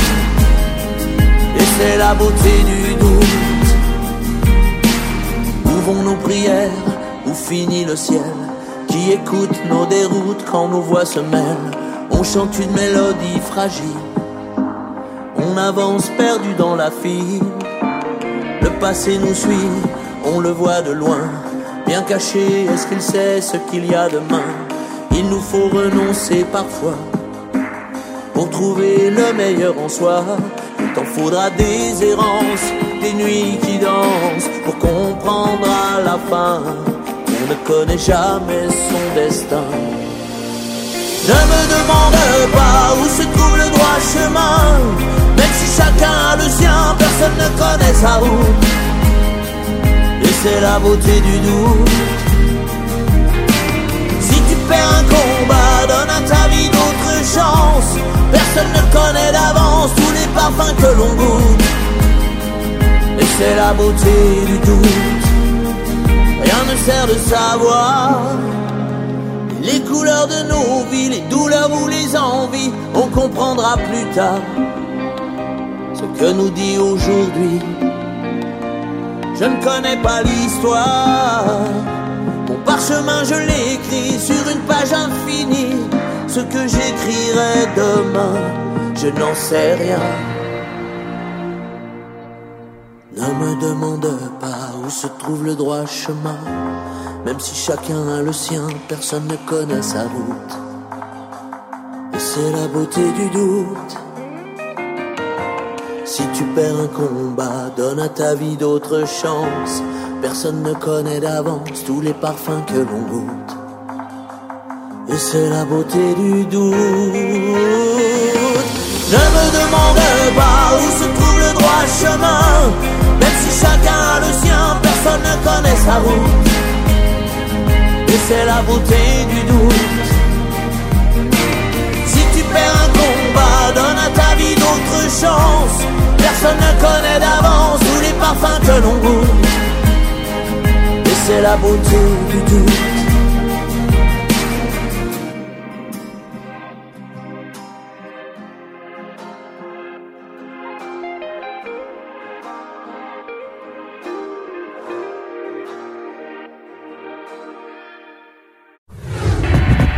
L'émission Equality tous les samedis à 15h avec le débat du jour. Sujet de société, actu politique, actu LGBT et messages de prévention. Et messages de prévention.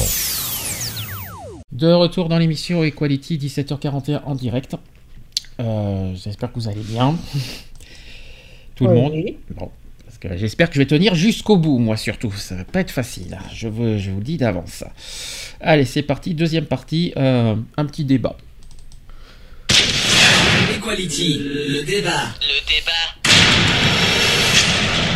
On a, on n'a pas de chèvre hein, dans les jingles, je rassure. hein. Il y en a qui. donc le débat, euh, parce que comme je vous ai dit, il n'y aura pas d'actu LGBT aujourd'hui, donc il fallait que je comble un petit peu euh, pour le, sur le reste. Je voulais qu'on parle un petit peu sur le hashtag Balance ton port, parce que c'est un grand sujet qu'on entend tous les jours, dans tous les médias, dans toutes les, dans tous les presses, dans, dans les- sur les réseaux sociaux, j'en entends parler partout, etc. etc. Et je voudrais qu'on donne nos pro- notre propre opinion sur ce sujet. Déjà, vous savez ce que... Alors, Eve, je sais que tu ne sais pas ce que c'est. Balance ton Oui. port. Lionel, tu sais ce que c'est? En principe, oui. Euh, alors, mais je viens de découvrir un peu plus en détail le, site. Donc euh, voilà, parce que j'en ai entendu parler certes, mais euh, sans plus. Donc du coup, j'ai par curiosité, je suis euh, allé voir un petit peu sur le site à quoi ça correspondait exactement. Alors, avant de, connaître le site, moi j'ai beaucoup connu sur Twitter. Parce que j'ai connu, ça a été beaucoup avec le hashtag Balance ton. C'est-à-dire que c'est même pas le site que j'ai connu, c'est le hashtag euh, sur les réseaux sociaux. Et il y en a plein qui, qui, qui, balancent. Le but c'est de balancer euh, euh, bah, les ports, c'est-à-dire sans- en donnant ou pas les noms, mais surtout en donnant les explications du pourquoi on, on est, euh, bah, victime. J'ai des exemples de toute façon. Déjà, Balance ton port, c'est le seul site qui permet aux victimes de harcèlement sexuel, d'agression sexuelle ou de viol de poster anonymement leurs témoignages et d'échanger ensemble. Alors j'ai des exemples que j'ai pris sur le site. hein. vous, euh, vous allez comprendre les genres de témoignages qu'il y a sur le site. Allez, premier, par exemple, je faisais mon jogging vers 18h à Paris quand je sens, quand je sens un- qu'un mec me suit et court derrière moi. Je n'y prête pas attention et accélère. Quelques minutes plus tard, il m'attrape par le bras et me touche. Un autre exemple, c'est je te, je te bouffe la chatte, entendu à 13 ans, murmuré par un homme me croisant dans la rue avec une haine dans ses yeux que je ne peux pas oublier. Un autre exemple encore, mati- matin, midi et soir, et cela m'arrive encore, j'ai des frères. Je tiens à préciser que selon la loi, le viol est un acte de pénétration par force, par surprise, par chantage, bref, non consenti. Il y en a un autre qui dit Pourquoi ont-ils fait ça? 12 ans, à la piscine municipale. Un garçon un peu plus âgé me colle et euh, ah, il met ses mains sur mon, bras- euh, sur mon bas de maillot. Tout se passe très vite, j'ai honte. Et 14 ans au stade, un homme. Ensuite, il y a un autre qui dit À 13 ans au collège, dans les années 80, cela est arrivé plusieurs fois. Le même garçon m'a attrapé et me tirait dans un coin à l'abri des regards pour me toucher de force les seins et l'entrejambe. Et il y en a un autre qui dit en plein concert, je dansais, un mec me touche le sexe par derrière. Plusieurs fois, je me retourne, impossible d'identifier la personne qui a fait ça. Alors, j'ai une question avant de, de- de dire ce que pensent certaines personnes. Qu'est-ce que vous en pensez? Est-ce que pour vous, ça a un intérêt de, de, de- ça a un intérêt de comment dire de dévoiler en public sur un site ce genre de ce genre de message, ce genre de témoignage? Oui. Pourquoi? Oui, parce que il faut montrer que ça existe, que, que voilà, c'est le quotidien de, de certaines femmes, euh, que, que, que, que, nul, euh, euh, que toutes les femmes peuvent même avoir un jour avoir un homme qui, qui a des mains, maladeuses, des gestes déplacés. Et il faut arrêter ça, il faut dénoncer ces actes justement pour dire ben, stop, il y en a assez, il y en a marre. D'accord. Donc pour toi, c'est un intérêt. Est-ce que pour toi, Lionel, c'est un intérêt de mettre ça en public? Public, hein, sur un site. Hmm, bah, euh, moi, euh, de, ce que je peux voir sur le site, je suis assez dubitatif parce que euh, je trouve déjà que le, nom du site est, est- est pas approprié. Euh, J'aurais pas marqué ça. Euh, personnellement, après, je vois, je vois pas. Il y a des témoignages. Enfin, je lis des témoignages depuis tout à l'heure. C'est vieux, quoi. C'est vieux. C'est euh, c'est des trucs qui datent. Euh, pourquoi maintenant? Toujours pareil. Après, euh, si ça soulage certaines personnes, ouais, ok, mais après, je, je vois pas en quoi, quoi d'autre. Surtout que pour. Ah, Alors ça peut, ça peut aider à libérer la parole déjà aujourd'hui à des jeunes, euh, à des jeunes aujourd'hui qui peuvent être victimes de viol. Alors est-ce que ça a un intérêt aujourd'hui? Oui et non. À ceux qui en sont victimes dans les années 80, ça n'a aucun intérêt. Mais si ça peut aider derrière, les, pour moi, les jeunes d'aujourd'hui à libérer la parole et à porter plainte, oui, ça a un intérêt quelque part. Mais le problème, comme tu as dit, euh, effectivement, déjà, on peut déjà débattre sur le nom balance ton porc. Déjà, qu'est-ce qui dérange? C'est le mot porc, peut-être. C'est quoi C'est c'est ça? Oui, oui, voilà, c'est... j'aurais pas peut-être mis ça comme ça, quoi. D'ailleurs, pauvre porc, le pauvre. ça reste un animal Ouais, euh, affectueux. mon père. Ça reste un, un animal affectueux, donc euh, moi j'aurais. euh, c'est mignon un petit porc en plus. Vous n'aimez pas les porcs? Ah, moi, Oh. j'adore les, Et, moi, j'adore les. Et puis suis désolé, j'en mange, j'en mange presque tous les jours. J'ai- Hier soir j'ai mangé un rôti de porc. Euh, j'ai avant-hier j'ai mangé un, un- je sais pas, c'était, c'était il y a trois jours, j'ai mangé des côtes de porc. En, en- en gros, balance ton porc. Ben on va, je vais, je vais balancer que j'ai mangé un rôti de porc hier soir. Est-ce que ça fait de moi un criminel? Non, tout va bien. je, précise. Non, c'est vrai que c'est vrai que euh, je suis d'accord sur le, principe, c'est-à-dire balancer des choses, euh, balancer ce qui s'est passé. C'est vrai que ça paraît un peu vieux, c'est dommage. Voilà, il y en a plein qui parlent des années 80. C'est vrai que c'est, voilà, pour moi c'est, c'est dommage parce que parler que des années 80, c'est dommage. Moi, j'aurais préféré des, euh, des balancer, on va dire, des actes qui sont de, de cette décennie, quoi, on va dire, de- de- des années 2010. Et le problème, c'est que derrière, ça, apparemment, ça ne change rien, parce que les jeunes d'aujourd'hui qui peuvent être victimes de viol ne dénoncent rien pour autant. C'est dommage que ça soit des, des, des choses, des, des choses qui datent d'a- d'avant. Et en plus, par la loi, et j'en parlerai tout à l'heure, ceux qui ont, il y y a prescription pour ceux qui datent, pour ceux qui datent des années 80-90, hein. il y a prescription aujourd'hui. La loi ne fait rien contre ça. Je tiens à le dire, ça. Alors, justement. Enfin, je trouve que c'est ouvert à tout, quoi. Je veux dire, euh, enfin, je vois, je suis sur le site, euh, je poste mon témoignage, euh, tout le monde peut poster n'importe quoi, quoi. Ça, c'est ce que voilà, c'est ce qu'un petit peu a dit les journalistes. On en parle justement. C'est ce qu'on. Moi personnellement, c'est aussi ma première idée que j'ai eue. Je me suis dit, est-ce que les personnes qui publient, c'est vrai? Est-ce que ce sont des choses qui se sont vraiment produites? Et moi, la deuxième question que je me pose, c'est pourquoi en parler sur un site et pas l'avoir fait avant? C'est bien d'en parler sur un site euh, anonymement, je suis d'accord, mais en plus c'est anonyme, donc déjà n'importe qui peut, mettre n'importe quoi euh, sur un site, euh, qui, en plus des choses qui ne se sont pas produites, mais histoire de balancer des choses qui, n'existent pas, mais histoire de toucher, de sensibiliser sur le sujet du harcèlement sexuel, alors que, leurs témoignages ne sont pas forcément produits et, réalisés. Je me suis posé la même question, figure-toi, parce que je me suis dit, est-ce que, que tous les témoignages que j'ai vus, c'est vrai? Il y a des choses qui me paraissent euh. Et en plus, ça date des années 80. Ça me paraît loin quand même. hein. Enfin, ça me paraît un peu, un peu gros aussi des fois. Alors justement, j'ai des, j'ai des, des, avis des hommes justement qui, euh, qui, ont. vous, allez me dire si vous êtes d'accord avec ce qui a marqué. hein. Il y a marqué, ce- il y en a un qui dit, alors Mohamed qui a 36 ans, il dit ce mouvement de libération de la parole, ça, ça ne va rien changer. Il a dit beaucoup de femmes subissent et ne parlent pas. Soit elles ont peur, soit elles ont honte, soit leur silence est culturel. Elles ont appris à ne pas s'exprimer. Beaucoup n'osent pas parler de ce qu'elles vivent dans le milieu professionnel. Une secrétaire qui subit des violences, qui gagne 1000 euros et quelques, qui reçoit des mains des- aux fesses des, euh, des insultes, est plus frustrée qu'une actrice connue. Elle risque peut-être plus gros aussi. Je ne suis pas un dragueur, je ne l'ai jamais été. Je suis marié depuis 17 ans, je n'ai jamais eu de remarques sexistes envers une femme. J'ai évidemment déjà vu des comportements limites. Beaucoup de copines me racontent ce qu'elles vivent. On a appris aux femmes à, être belles pour avoir du boulot. Ça aussi, c'est culturel. Ça leur donne un argument supplémentaire, une dépendance aussi. Ça crée des frustrations. Et regardez tous ces banlieusards qui confondent l'affection et la frustration. Ils n'ont pas la culture de la femme. En réalité, ils ne savent pas ce qu'est la femme. Ce mouvement de libération de la parole, ça ne va rien changer.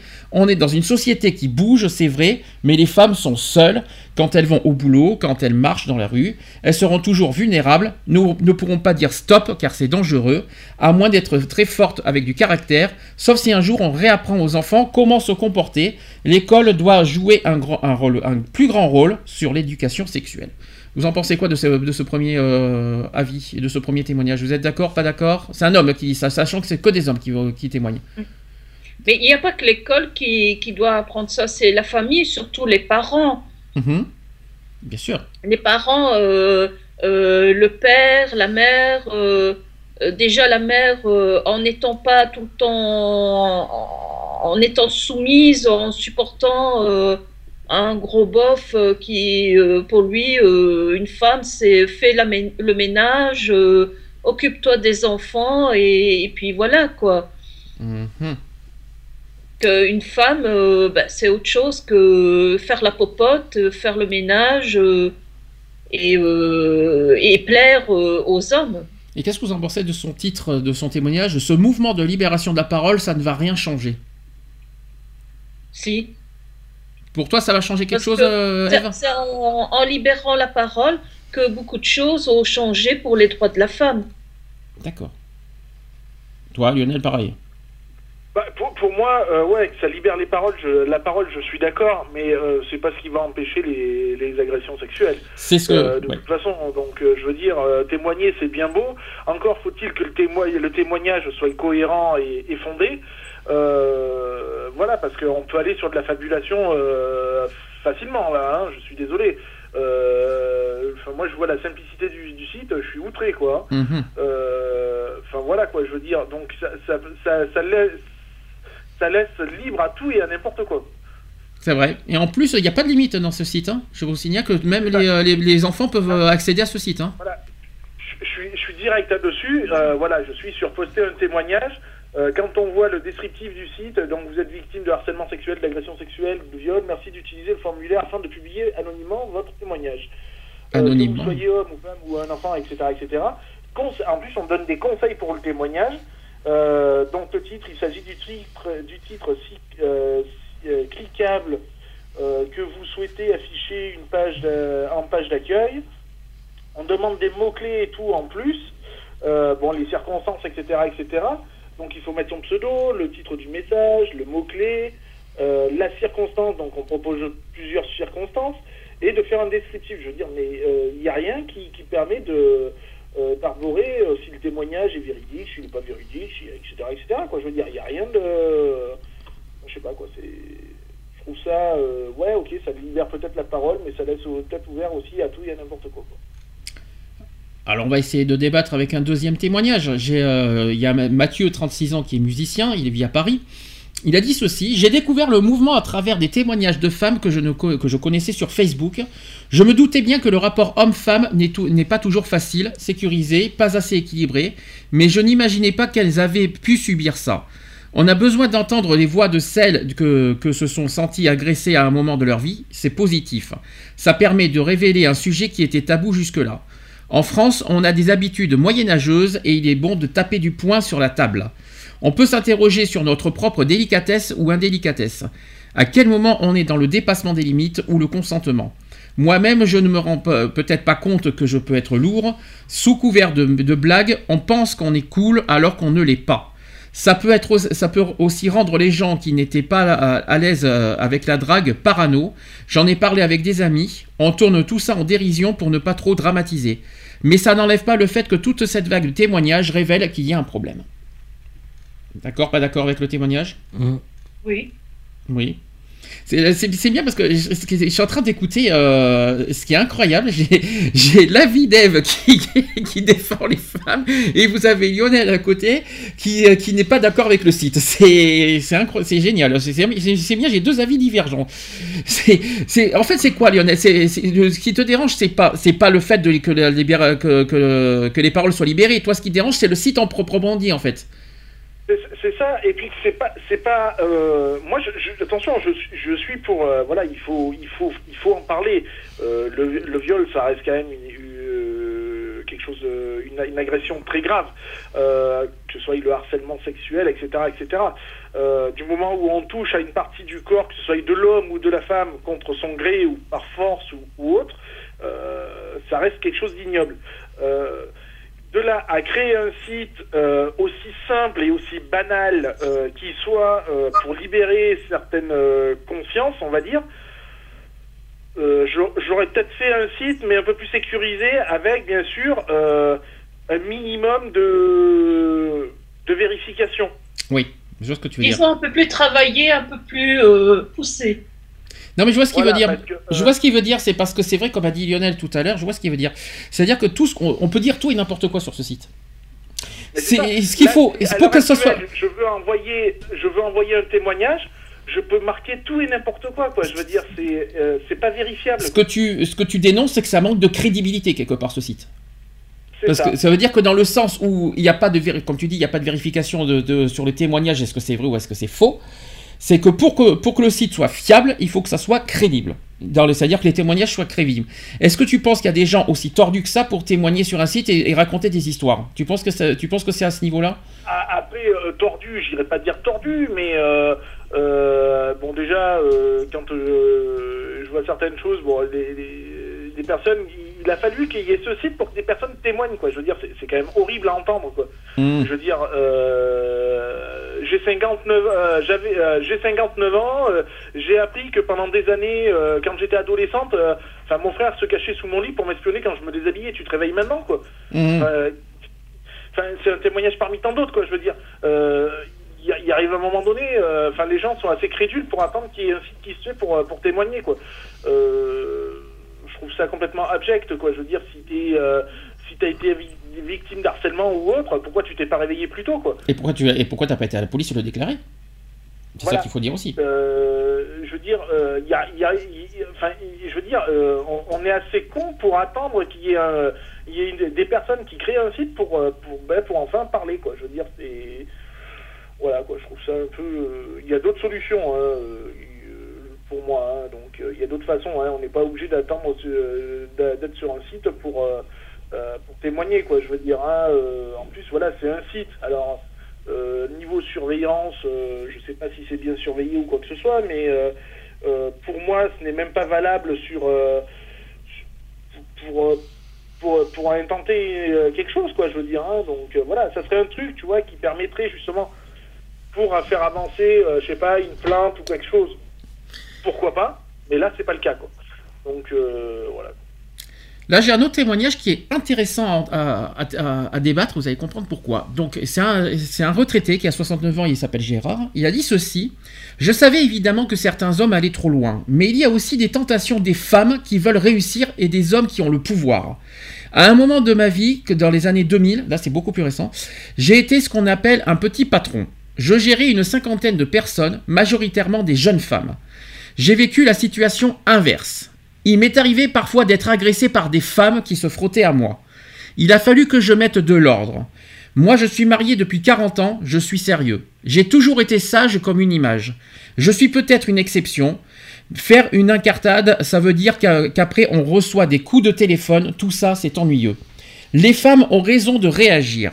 Quand je les vois compressées dans les, dans RER aux heures de pointe comme ce matin, je me dis que ce n'est pas très sain, que des hommes doivent s'en donner à cœur joie. Dans les années 60, les rapports étaient différents. Si on voulait draguer une fille, c'était impossible. C'était systématiquement non. Les rapports étaient très compliqués. Il fallait presser les filles pour avoir quelque chose. Et ça a changé avec 1968, vous savez, avec mai 68, et tout s'est libéré. Honnêtement, j'espère que ce mouvement va changer quelque chose. C'est insupportable que les hommes profitent de leur position, et même si je le répète, je crois que ça marche dans les deux sens. Les femmes profitent aussi d'un autre type de situation. Là, par contre, nous avons un vrai débat, là, cette fois. Et oui. Pourquoi, que, pourquoi, pourquoi euh, seulement les femmes? Pourquoi euh, uniquement balancer que les, que les hommes? Les femmes aussi, il me semble qu'il y a, et, il me semble en avoir, l'avoir déjà dit ça à la radio. Il y a, je ne sais plus si c'était la semaine dernière ou il y a 15 jours. Je l'ai déjà dit ça. J'ai dit, mais c'est- il n'y a pas que les femmes qui sont victimes d'harcèlement sexuel. Je crois qu'on en avait parlé quand il y avait le, le, le téléfilm harcelé sur France 2 et que j'avais dit, attendez. Attendez, il y a un truc qui cloche, il n'y a pas que les femmes qui sont concernées. Les hommes aussi peuvent être harcelés sexuellement. Donc moi, je suis d'accord pour, pour libérer la parole, mais dans, dans les deux sens aussi. Voilà. Là, je suis pas d'accord qu'il y ait que les femmes qui... euh, et moi, je trouve ça abject, et moi, je, je suis d'accord aussi, euh, que qu'on libère la parole, oui, que les femmes prennent la parole, oui, mais il me semble qu'il y a aussi, aussi des hommes victimes de harcèlement sexuel, et, de, et, de, et même chez les homosexuels, ça existe d'ailleurs, je tiens à préciser, je le sais parfaitement de quoi je parle. Il y a aussi des gays qui sont victimes de harcèlement sexuel, d'agression sexuelle. Il y a des, euh, hommes dans leur travail victimes de, harcèlement sexuel, et ça, on ne dit pas, on ne dénonce pas, ça. Et ben moi, je trouve pas ça normal. Donc, je suis d'accord pour, pour ce site, mais dans ce cas, dans tous les sens du terme. Et euh, et il n'y a pas que les femmes, les femmes ci, les femmes là, les, violences faites aux femmes, oui et non. Donc là, il y a, un vrai débat, il y a un vrai, truc à dénoncer. Euh, les femmes, c'est pas le sexe faible, c'est euh, l'égalité homme-femme, c'est ce qu'on dit tout le temps. On se bat pour l'égalité homme-femme aussi dans notre association. Et quand on dit égalité, c'est égalité totale. Il n'y a pas les hommes qui sont supérieurs aux femmes ou les femmes qui sont supérieures à l'homme. L'homme et la femme sont égales en droit et en dignité. Point. Euh, c'est comme ça que ça fonctionne. Et il n'y a pas une histoire. Les femmes sont plus victimes que les hommes, les hommes sont, sont plus victimes que les femmes, les, les hommes sont au-dessus des femmes, les femmes sont, si. Non, on est égal, point. Et ça, voilà, c'est des choses que, qui, qui moi qui m'énervent de plus en plus. C'est les femmes. Moi, je vais être honnête aussi là-dessus. M'en veux pas de ce que je vais dire. Je, je veux pas que tu prennes mal ce que je vais dire. C'est dans le sens où les femmes, je trouve qu'elles elles font trop les victimes, à mon sens. Je sais pas si vous comprenez ce que je veux dire. Oui, non, non, oui. Il y, a- il y a- il y a- il y en a, je, enfin je suis désolé de dire ça, euh, je vais pas faire mon macho, mais euh, euh, il y en a qui cherchent. Alors, je sais pas si on peut dire ça. Je, Il y en a qui cherchent, attends, il y en a qui cherchent quand elles elles s'habillent euh, avec des tenues un peu, un peu aguicheuses, un peu mal. enfin, je Ah oui, tu l'as déjà dit. Oui, je vois. C'est par exemple quand tu m'as raconté, je crois qu'il y avait quelqu'un qui, je crois qu'on avait déjà parlé à la radio. C'était par exemple alors, quand on était à l'époque à Bordeaux. On était à l'époque à Bordeaux. Je sais plus si c'est toi Lionel ou si c'est toi Mister qui est en face de moi qui m'en avait parlé. Je crois que c'était toi. Une personne, une jeune fille de 14 ans. Dans le tramway à Bordeaux, je me Mhm. souviens parfaitement, Mhm. qui était habillée comme euh, avec bien maquillée, bien, vous voyez, avec les talons et tout ça. Bon, elle s'habille comme elle veut, mais après il faut pas s'étonner pourquoi? Elles se font euh, violer. euh, pour- violer peut-être pas, mais minimum voilà, un minimum de regard. euh, Mais moi, je elles suis se pas font, euh, d'accord voilà, parce que je peu- me dis, euh, c'est pas la, la fille le problème, c'est le, le mec. Je suis désolée, si vous savez pas calmer vos pulsions sexuelles, c'est que c'est vous le problème, c'est pas la fille. tu peux pas dire Il ça. pas à comme des traînées non plus, quoi. hein. Je veux dire, il y a un minimum de respect aussi, quoi.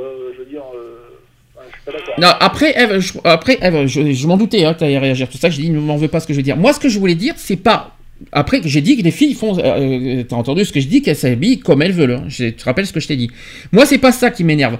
Ce qui m'énerve, c'est que le côté trop, les victimes qui font trop leurs victimes. C'est-à-dire que moi, ce qui m'énerve, c'est qu'on utilise le, côté harcèlement pour se faire passer pour. euh, je- J'en ai parlé une fois de ça. Je sais pas si vous en souvenez il y a des filles qui utilisent ça en, en faisant comme une force en utilisant ça. Ah ben toi t'es un homme, t'as peur de me toucher, sinon je porte plainte. Euh, ça va quoi, Euh, on n'a rien fait. Parce que elles, elles ont le droit. Ce qui veut dire que nous on n'a pas le droit, mais les femmes ont le droit de faire ce qu'elles veulent. Ben moi je suis pas d'accord.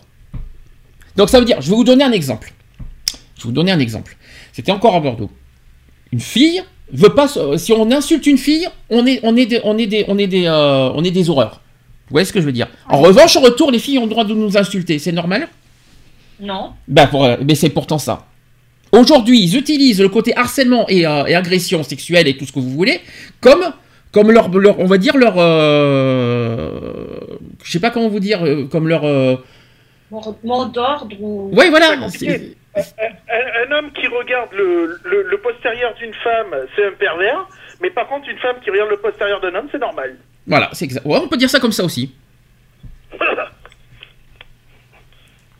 Et ça, ça existe. Et ça, c'est pas normal. C'est pour ça qu'il faut. se- C'est pour ça que le, le- le témoignage est très juste, parce que on, le dit pas beaucoup. Oui, les femmes sont, sont, sont victimes de violences. Oui, les, les- victimes de violences, la plupart du temps et dans trois quarts des cas, c'est les femmes. Nous sommes d'accord et on le déclare, on le dénonce.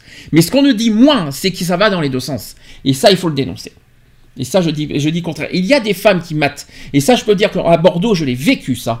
Qui regardent, qui matent, qui rigolent, qui, matent de la tête aux pieds, qui rigolent, qui se foutent de la gueule des gens, qui se qui, qui- tout ça. Et dès qu'on vient là, on se- euh, ah, mais, euh, ne me touche pas, tu vas me faire agresser. Alors, elles ont le droit de se moquer des hommes, mais en retour, quand on va vers elles, on dit, arrête de m'agresser, arrête de, me regarder, te fous de ma gueule, il va dire, eh, qu'est-ce que t'as, Elle m'agresse, et après, une fois que je prends le dessus, une fois que je me défends, eh ben, elles se font passer pour des victimes. Eh bien, je ne suis pas d'accord. Je suis désolé. Voilà, c'était un petit peu mon coup de gueule à passer. Ça, c'est un peu personnel, mais c'est du vécu aussi en même temps. En revanche, en revanche, en revanche, on va revenir sur le balance ton port. C'est que il faut quand même dénoncer les, euh, euh, voilà, les femmes il faut pas qu'on non plus qu'elles se laissent faire. Il faut pas non plus qu'elles restent isolées parce qu'elles aussi, elles ont aussi un tort de garder pour elles. Et ça, c'est un tort absolu qu'on dénonce. Les femmes n'ont pas non plus à garder pour elles. Euh, si elles sont victimes, eh ben qu'elles dénoncent tout de suite. Elles ont aussi quelque part limite une part de responsabilité de garder pour elles et ne pas porter plainte à la police. Le but, c'est si elles sont victimes, à aller à la police. Ne, vous confiez pas sur un site comme Balance ton port. Vous êtes victime, il y a des lois qui existent, des lois contre le harcèlement, des lois contre les injures, des lois contre les agressions sexuelles qui existent, qui vous protègent. La première chose à faire, c'est aller à la police. N'attendez pas d'avoir un site comme aujourd'hui pour, pour dénoncer que vous avez été victime. C'est dommage, moi je trouve. Voilà. Êtes-vous d'accord ou pas d'accord? Oui, ça, là-dessus, je suis d'accord. Euh, faut pas attendre sur euh, qu'un site ouvre pour, pour porter plainte. Il faut porter plainte euh, bien avant. Et euh, tu sais, le côté pervers, ça existe aussi chez les lesbiennes. Hein. C'est pas sûr. uniquement homme-femme. Chez les gays aussi, hein, ça existe. C'est Ouais. pour ça que- c'est pour ça que j'ai précisé, parce que chez les lesbiennes, je sais pas, je côtoie pas des lesbiennes, euh, on va dire proprement parler. euh, euh, à Bordeaux, j'en ai pas côtoyé, donc c'est pour ça que je ne sais pas comment ça fait. C'est pour ça, c'est pour ça que j'ai pas parlé au nom des lesbiennes. J'ai parlé au nom des gays, par contre. Donc ça existe aussi chez les lesbiennes. Au moins, au moins, ça existe partout. Comme ça, tout va bien. Et puis les bis, c'est pire. Punaise. Oh punaise. Alors là, c'est les bis surtout sur les sites, sur les sites internet, c'est de pire, c'est pire, c'est pire. Et les sites internet, je préfère même pas en parler. hein. Des agressions et des harcèlements sexuels, il y en a partout. hein. Enfin, bref. Et les réseaux sociaux, je préfère même pas en parler non plus. Euh, voilà, déjà, il y en a qui dit pour moi, les hommes sont aussi fragiles que les femmes. Il ne faut pas croire. Nous aussi, on se fait insulter dans la rue. Il y a des femmes maltraitées et il y a aussi des hommes maltraités. J'ai connu personnellement un homme battu et puis une femme qui veut réussir va utiliser tous les moyens possibles pour arriver à ce qu'elle veut. Ses atouts physiques aussi. Et dans ces cas-là, j'ai envie de dire la pauvre, je la plains. J'espère que toutes ces campagnes vont avoir un effet sur les pervers et les mecs bizarres. Le but, c'est d'avancer ensemble. Ça, c'est un autre témoignage que je, souhaitais aussi euh, euh, vous, euh, vous faire part. Il y en a un autre qui dit aussi c'est une question d'éducation. Qui c'est qui l'a dit? Ça, c'est Eve, je crois. Oui. Voilà, mais j'ai un autre témoin qui a dit la même, qui dit, euh, qui pense à la même chose que toi. C'est aussi une question d'éducation. Alors, éducation scolaire, mais aussi parents. Tout à fait. Nous sommes d'accord. Parce qu'il y en a beaucoup que malheureusement, ils se basent euh, sur l'école pour que l'enfant soit éduqué. Un enfant, euh, le, le principe de l'école, ce n'est pas de l'éduquer, c'est de lui donner les bases de, en, en enseignement. Euh, L'éducation, c'est le travail des parents. Je suis d'accord. Hmm, je suis tout à fait d'accord aussi. Très bien. Donc ça c'est dit, ça c'est fait. Alors maintenant pour les journalistes, alors là ça va revenir à ce qu'a pensé, euh, moi ce que je pense et aussi ce que Lionel a pensé. Euh, pour les journalistes, ils- donc ils, ils, euh, ils sont entre joie, jubilation, allégresse et la parole des femmes se libère. Le Parisien par exemple comme Libération vont le, 10 le 17 octobre en faire leur, euh, leur une des journaux avec euh, comme intitulé harcèlement, viol, agression, porc sur le grill. Si les faits dénoncés sont éminemment condamnables, ce hashtag introduit une confusion entre la dénonciation et la parole libérée. Voilà déjà ce que les journalistes pensent. Le philosophe journaliste Raphaël euh, Antoven souligne sur Europe 1 les dangers et la dénonciation via les réseaux sociaux. La meilleure intention du monde culmine parfois dans la délation. La justice met des années à condamner alors que Twitter met 10 minutes. Seulement sur Twitter, votre dossier n'est jamais examiné. Un seul témoignage suffit à vous condamner. Les condamnations sont sans appel puisque les réseaux sociaux n'oublient jamais. Voilà, c'est ce qu'il faut dire aussi. Euh, Il y en a un autre qui dit Balance ton port a été un hashtag pour culpabiliser l'homme et la question du comportement de la femme a été oubliée et évincée. C'est ce qui est, et Ingrid Rio-Creux qui souligne dans, dans le magazine Causeur que les propositions indécentes d'un homme de pouvoir n'évincent pas la question de l'honneur. Et une situation de pouvoir amène des choix. On peut choisir d'être fidèle à soi-même ou choisir de se soumettre. Un homme au- aussi pourra subir des pressions. Elle pourrait venir de sa hiérarchie pour qu'il renonce par exemple à ses idées politiques. Et enfin, il y a aussi un autre qui, s'appelle Charlotte Dornelas au micro de Pascal Pro qui dit il n'y a pas de doute, le hashtag, le hashtag balance ton port n'est là que pour stigmatiser le mâle blanc dominateur. On est encouragé à lui taper dessus. Peu de journalistes ont évoqué les problèmes de harcèlement venant de populations d'immigrés. Les faits sont simples et Charlotte Dor- Dornella déclaré Je peux me balader dans le 16e arrondissement en jupe, je ne peux pas dans le 18e. Je vois pas où est la différence entre les deux, mais apparemment c'est ça. Mhm. Je crois qu'il y a une histoire de d'origine maghrébine quelque part, je crois. Oui, à mon avis, ouais. Alors au niveau de la loi, parce qu'il faut quand même le dire, est-ce que vous savez comment ça fonctionne au niveau de la loi tout ça? Non, pas moi. Moi je le sais, Moi, j'ai tout sur moi. Est-ce que vous savez comment ça va fonctionner tout ça? Est-ce que d'après vous, est-ce que vous pensez que la loi va, va- va agir par rapport à tout ce qui se passe sur les sites, les, les- les dénonciations? Elle fera rien. C'est un peu, c'est à peu près ça. Donc le déferlement de témoignages avec le hashtag Balance ton peur charrie toutes sortes de récits, de propos ou gestes déplacés jusqu'aux agressions sexuelles. Donc la plupart ne donnent pas d'éléments d'identification, faut quand même le rappeler. Est-ce que vous, avez- dans les, euh, tu, tu me le confirmes Lionel, tu as, encore vu des exemples euh, aujourd'hui? Il n'y a pas de dénonciation, il n'y a pas de nom de personne euh, dessus. Ah non, non, il n'y a, il y a- il y a- il y a- il y a pas de nom qui apparaît. Hein. Il il y a- c'est juste la dénonciation, hein, c'est tout. hein. Il n'y a pas de, nom et de prénom de la victime ou du, coupable. hein. Il n'y a, il rien de ça. En revanche, il y a quand même certains cas où les hommes sont mis en cause et qui sont identifiables. faut quand même le rappeler. Par contre, quelles conséquences dans tout ça? C'est qu'il faut rappeler que depuis la loi du 6 août 2012, avec le, texte, le harcèlement sexuel en, en France est interdit. Enfin, il c'est un délit. Voilà, quoi qu'il en soit. Défini comme le fait d'imposer à une personne de façon répétée des propos ou au comportement à connotation sexuelle qui soit portant, euh, porte atteinte euh, à sa dignité en raison de leur caractère dégradant ou humiliant, soit créer à son encontre une situation intimidante, hostile ou offensante. Ensuite est assimilé au harcèlement sexuel le fait même non répété d'user de toute forme de pression grave dans le but réel ou apparent d'obtenir un acte de nature sexuelle, que celui-ci soit recherché au profit de l'auteur des faits ou au profit d'un tiers. Donc Claude, euh, Clarisse Taron, qui est présidente du syndicat de la magistrature, souligne que ce phénomène, c'est la preuve que c'est difficile de porter plainte. Que la parole de ces femmes soit entendue, c'est toujours compliqué. Ces, messages par Internet, ce n'est toujours pas conforme à ce que la justice peut attendre, mais c'est la traduction d'un réel besoin. Elle souligne qu'un parquet euh, peut être saisi par tout moyen et que le parquet peut s'auto-saisir s'il a suffisamment d'éléments précis portés à sa connaissance. Si quelqu'un, par exemple, écrit J'ai été agressé par un tel, parce qu'elle peut, peut dénoncer un, nom, euh, ce n'est pas suffisant alors, pour, que, pour que la justice agisse. Mais si cette personne écrit Je travaille à tel endroit où un tel m'a agressé, là c'est précis et du coup la justice peut mener une enquête. Après, il y a la, la chancellerie qui peut s'en saisir ou non, ou encore une association féministe locale qui peut saisir le parquet local en lui signalant ce qui a, ce qui a été écrit. Donc porter plainte n'est pas évident pour autant parce que Clarisse, Clarisse Aron observe que ces affaires restent toujours compliquées à établir.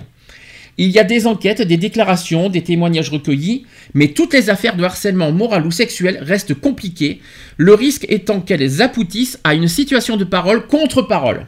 Et oui, parce que rien n'est prouvé quelque part. Si vous réfléchissez, oui, et, puis il y, a, il y a deux problèmes. Il y a le problème qu'un tel, mais est-ce que c'est prouvé derrière?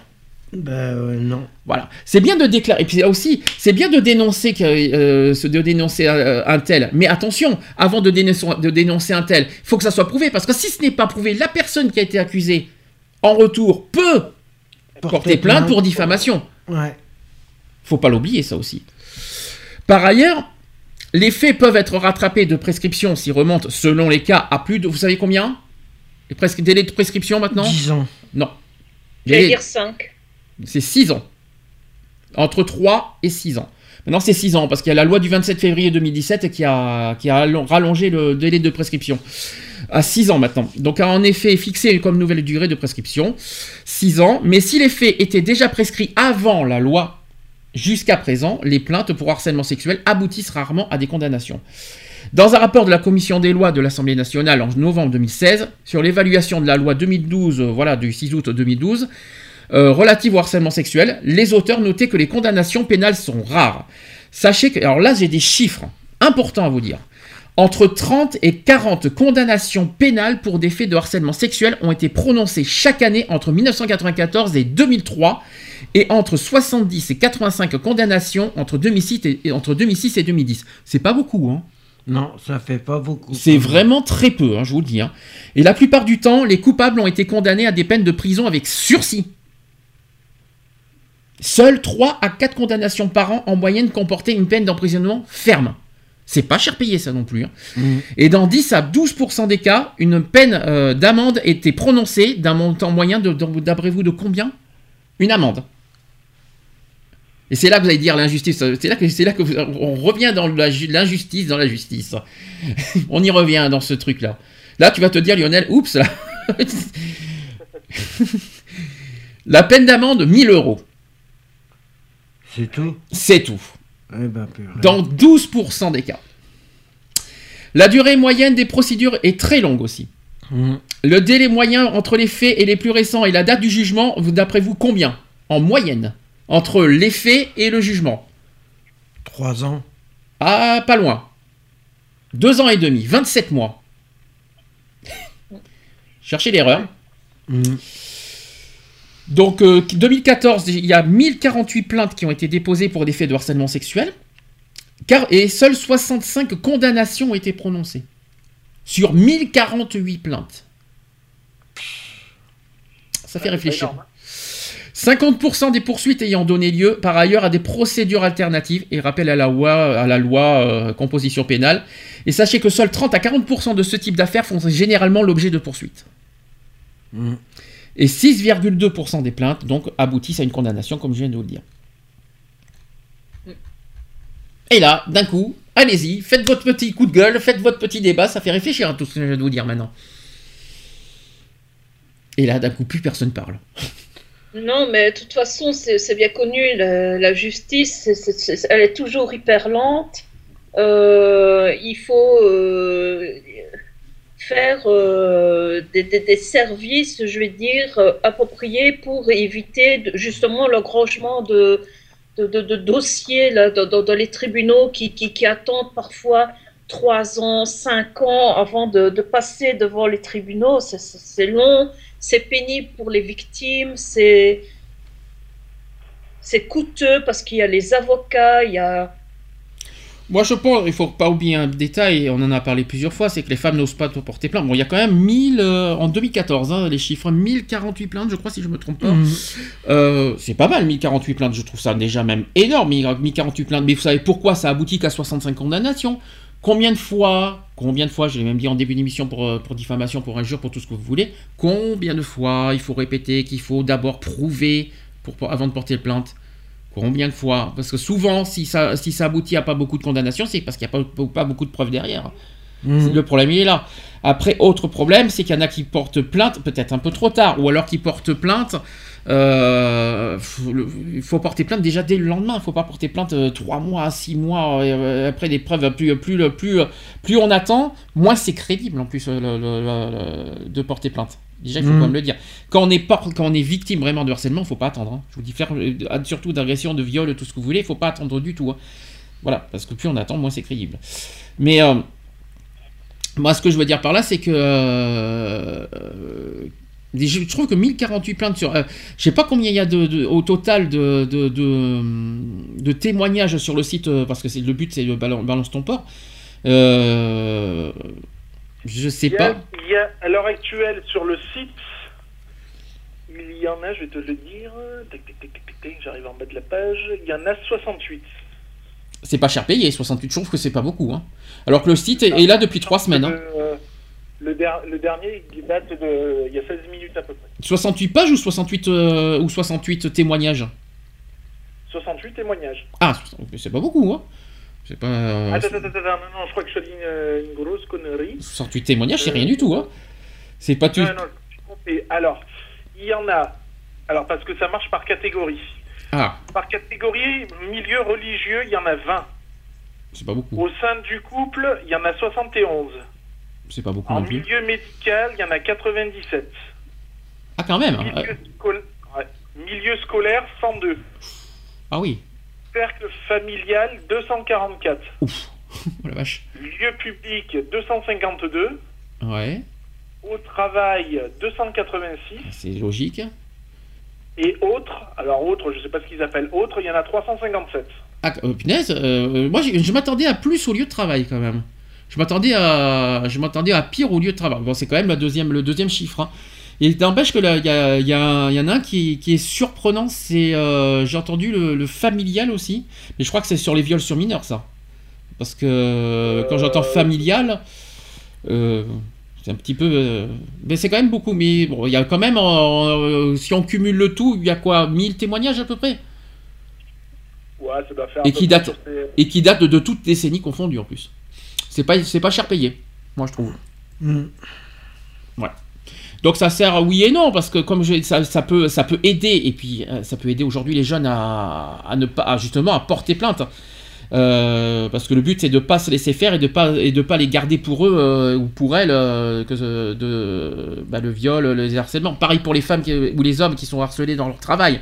Même chose dans la famille ou dans les lieux publics etc etc même dans les sur les réseaux sociaux parce qu'il y a des harcèlements moraux aussi sur les sur les réseaux sociaux.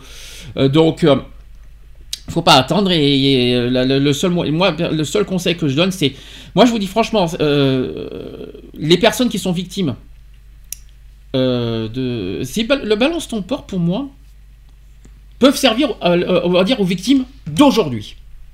Voilà c'est ça que je veux dire ça peut aider aujourd'hui pour ceux qui n'osent pas porter plainte, euh, on va dire, euh, à la police, euh, qui n'osent pas en parler à leur famille, tout ça.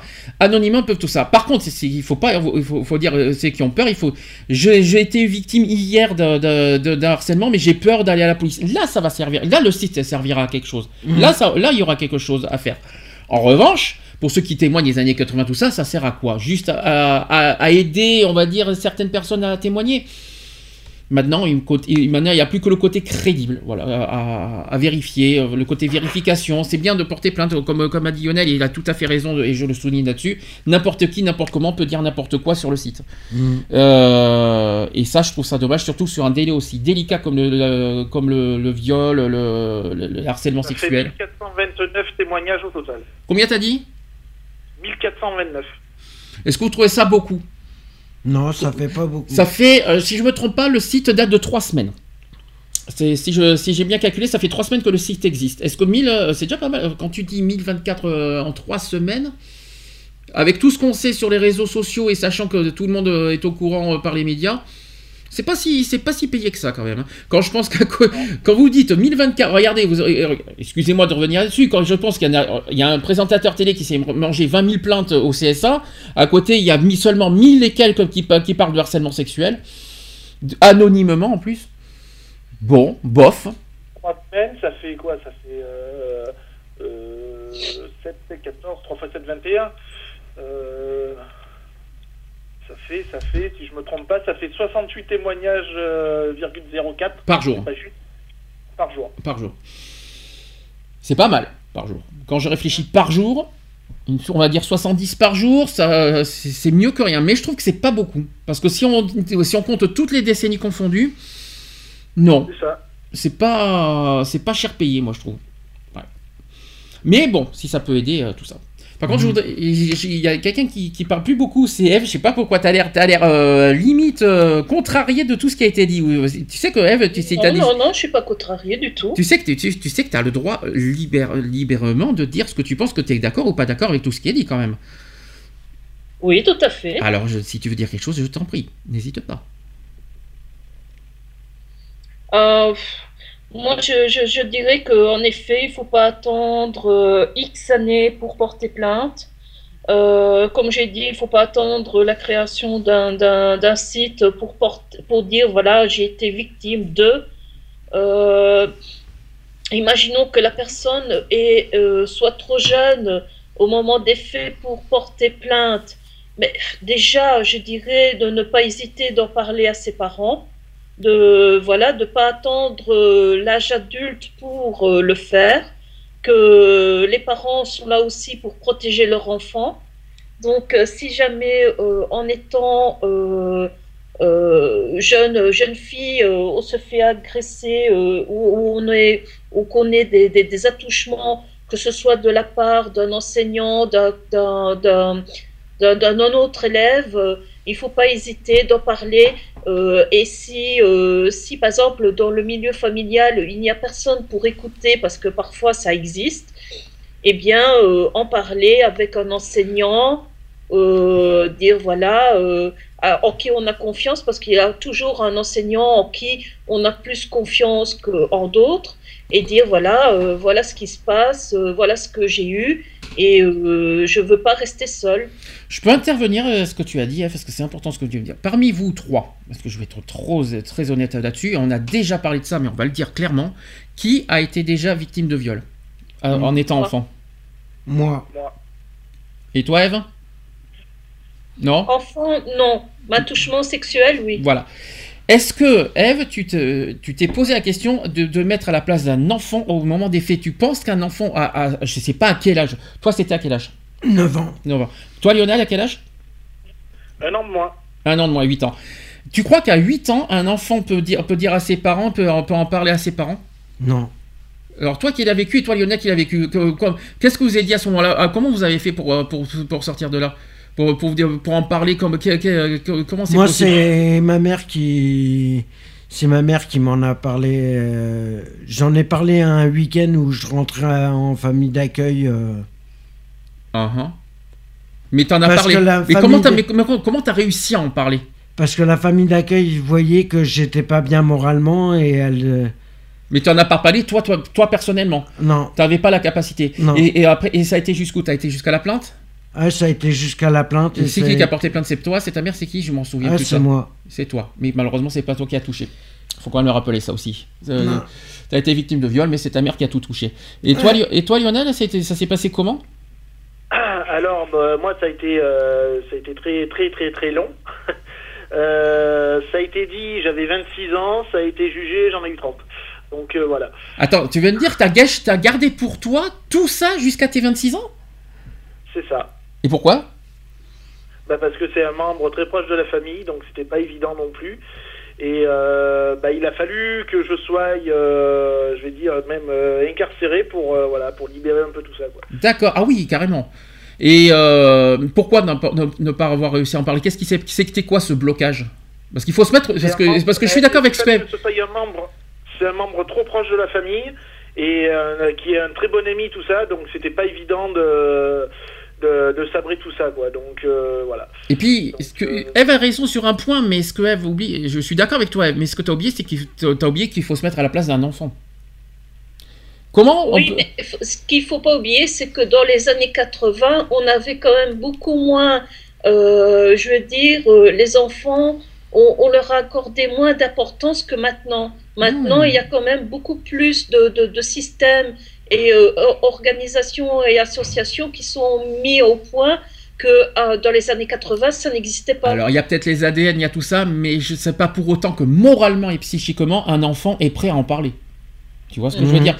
C'est pas parce que aujourd'hui il y a tous les moyens technologiques, tout ce qu'on voit à la télé, les, euh, les trucs scientifiques et tout ça. C'est pas pour ça qu'un enfant va, ré- va réussir à libérer la parole malgré toutes les, toute la technologie avancée. Parce que psychologiquement parlant, ça détruit une- un enfant. Et puis un enfant, euh, on parle d'un enfant quand même. On parle pas d'un adulte. hein. Euh, un enfant qui se fait violer, comment tu veux libérer la parole d'un enfant déjà?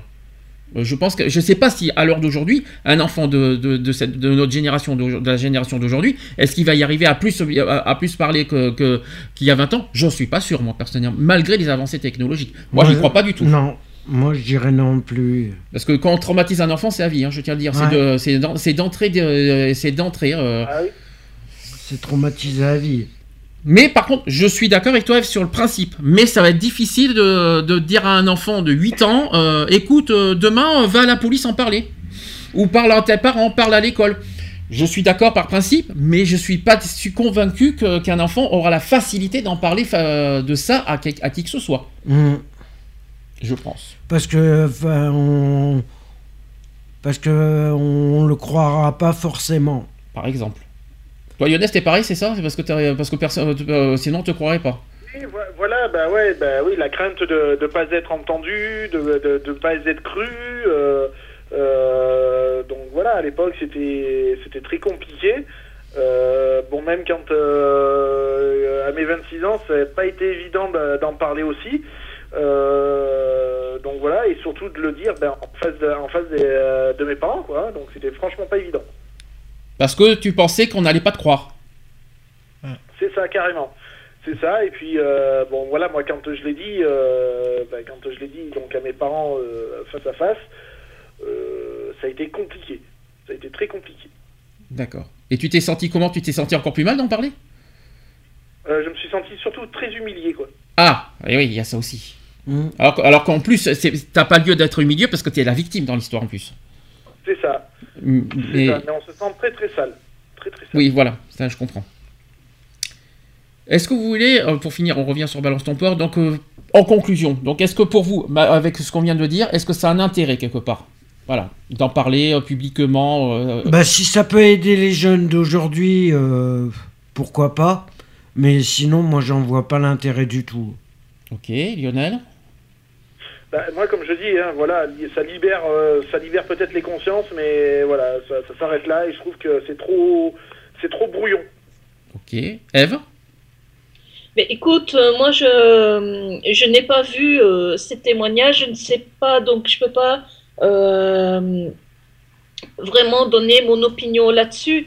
Moi, je dis simplement que euh, ça- éventuellement ça peut euh, é- é- évacuer euh, toute cette rancœur que certaines personnes ont gardée au fond d'elles en disant moi je n'ai pas osé le faire en temps voulu, mais j'ai envie d'en parler maintenant parce que j'ai envie de, de- de me libérer de cette souffrance que je garde en moi depuis X années. Et euh, ça pourrait sûrement euh, inciter des- des jeunes femmes, des jeunes filles qui vivent ça actuellement, de se dire, mais moi je veux pas être dans ce cas-là, je veux pas garder ça en moi pendant X années. Je, je- je- voudrais euh, le dire maintenant et pas attendre comme ces personnes-là, voir euh, comme quoi, euh, voilà, elles sont restées bloquées à cet événement-là et peut-être que ça les a empêchées de vivre, je veux dire, une vie normale. Moi, il y a quand même deux choses que je vais te répondre, Eve, parce que c'est très intéressant ce que tu dis, mais il y a deux problèmes. Un, il y en a qui diraient, ben, si tu as besoin d'en parler, parle à un psychiatre. Moi, je suis désolé, Mhm. mais il y en a qui répondraient comme ça. Et deux, tu, es, tu te sens écouté Oui et non, parce que tu parles anonymement sur le site. Donc, à donc, quelque part, tu te sentiras quand même seul et isolé. Parce que si tu avais besoin d'être sensibilisé, si tu parles anonymement, ben, les gens vont se dire ça, mais euh, tu vas pas te sentir écouté parce que euh, parler anonymement, tu vas pas, te- tu te sentiras quand même con. Parce que tu, sentiras, tu te sentiras pas forcément écouté puisqu'on ne saura pas qui est derrière cette, euh, ce, Ouais. ce témoignage. Quelque part, ça sert à rien de témoigner anonymement. Puisque, puisque, je sais pas si vous voyez ce que je veux dire. Mais justement, peut-être que de, de- de témoigner de façon anonyme, justement, ça, la, la personne se sent un peu protégée dans sa vie personnelle parce qu'elle peut témoigner de ce qu'elle a vécu tout en, dis- en se disant oui, mais on peut, euh, comme ça, je ne serai pas montré du doigt par euh, X personnes euh, qui pourraient euh, profiter de, de- de mon témoignage pour me tourner en ridicule, par À une exemple. différence près, c'est que ceux qui sont harcelés, qui sont victimes de viol, sont les victimes. Donc pourquoi être pointé du doigt quand tu es victime? Parce que euh, malheureusement, on est dans une société que parfois c'est la victime qui passe euh, à la limite pour euh, le, le criminel, quoi. Dans ce cas, tu Parce dis. que Dans on ce a osé montrer, montrer du doigt que cette personne-là n'est pas euh, si gentille que- qu'elle ne, le- ne le paraît, si euh, voilà, euh, Eh que ben- ça peut être, euh, que- que- qu'elle peut cacher un visage euh, de monstre derrière. sans t'en rendre compte. Euh. Et ben sans t'en rendre compte, Eve, tu es en train de dire limite que ceux qui témoignent sur le site de Balance ton port sont les criminels. Par rapport à ce que tu viens de dire. Non, c'est pas ce que je voulais dire. Donc tu voulais dire quoi alors? Ils se font que- passer pour des criminels, c'est ça que tu as dit. Hein? Oui, non, Aux yeux de la société. Aux, yeux, que- aux yeux de la société, que ceux, ceux qui sont victimes se font passer pour criminels, c'est ce que tu as un petit peu dit. Hein. Non, c'est pas ce que je voulais dire. C'est que euh, dans, dans notre société, c'est que euh, quand euh, on, on dénonce parfois les actes criminels de quelqu'un, eh bien, ça peut se retourner sur soi Ben, ça. en disant oui, mais allez, comment t'expliquer? En fait, c'est un petit peu comme allez, euh, je vais te donner un exemple tout bête. Euh, une, euh, un mari qui trompe sa femme. Hmm. Euh, on va pas dire que euh, c'est le mari qui a été faible. On va dire que c'est la femme avec qui il a été, que c'est une salope qui a détourné le mari en quelque sorte. Mhm.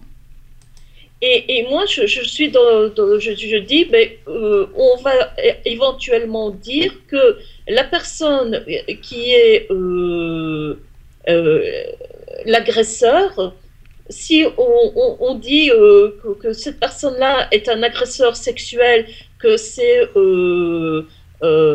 quelqu'un de, de malsain, dire que bah, éventuellement que c'est la victime qui a fait en sorte qu'elle se fasse agresser. Mhm. Hmm. Ok. J'ai pas tellement compris, hein, honnêtement. Eve. Je- J'essaie de suivre ce que tu me dis, mais non parce que si le point A va au point B, tu te retrouves à C. Donc tu sais que c'est un peu compliqué ce que tu viens de dire. Mais bon, on a entendu. J'y réécouterai au podcast ce que tu viens de dire. J'y réfléchirai, promis. T'inquiète pas, Eve. Je te promets. Parce que, là, pour être honnête avec toi, j'ai pas tellement compris. Je sais pas si Lionel t'as compris de ton côté, mais moi j'ai pas compris. Donc euh, non. Oui, non. Lionel n'est plus là. Ah, Lionel a des soucis techniques à son tour. Tu avais compris quelque chose? Euh, non, pas spécialement. Bon, t'inquiète pas, Eve, je te promets, j'écouterai euh, au, au podcast ce que tu voulais me dire comme message, d'accord? Parce que là, j'ai pas vraiment compris pour être honnête. On va faire la dernière pause et on va passer aux actus politiques après. On va faire la dernière pause et je vais vous mettre une reprise, une reprise qui date de, de ce mois-ci, que j'ai découvert il y a pas longtemps. Euh, ça, alors il s'appelle, je vais vous dire, c'est un duo. Il s'appelle Evan et Marco et ils ont repris le titre de la tribu de Dana. Mhm. Eh oui. On se dit à tout de suite. Pour la suite. Pour la Merci. suite.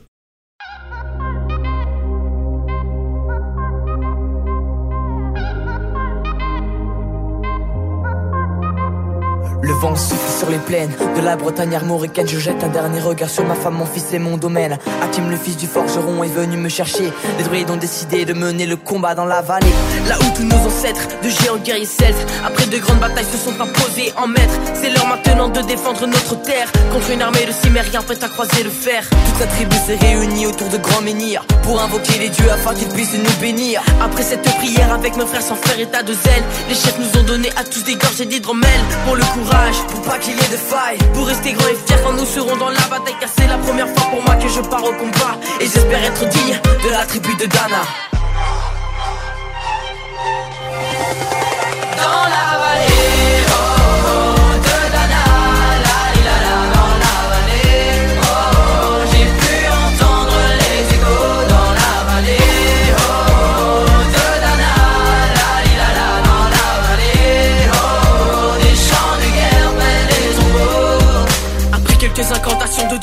toute la tribu de glaive en main courait vers l'ennemi. La lutte était terrible je ne voyais que les ombres, tranchant l'ennemi qui revenait toujours en surnombre. Mes frères tombaient l'un après l'autre devant mon regard, sous le poids des armes que possédaient tous ces barbares. Des lances, des haches et des épées dans le jardin d'Éden, qui écoulait du sang sur l'herbe verte de la plaine. Comme ces jours de peine où l'homme se traîne à la limite du règne, du mal et de la haine. Fallait-il continuer ce combat déjà perdu? Mais telle était la fierté de toute la tribu. La lutte a continué comme ça jusqu'au soleil couchant. De férocité extrêmement plus d'acharnement. Fallait défendre la terre de nos ancêtres enterrés là. Et pour toutes les lois de la tribu de Dana.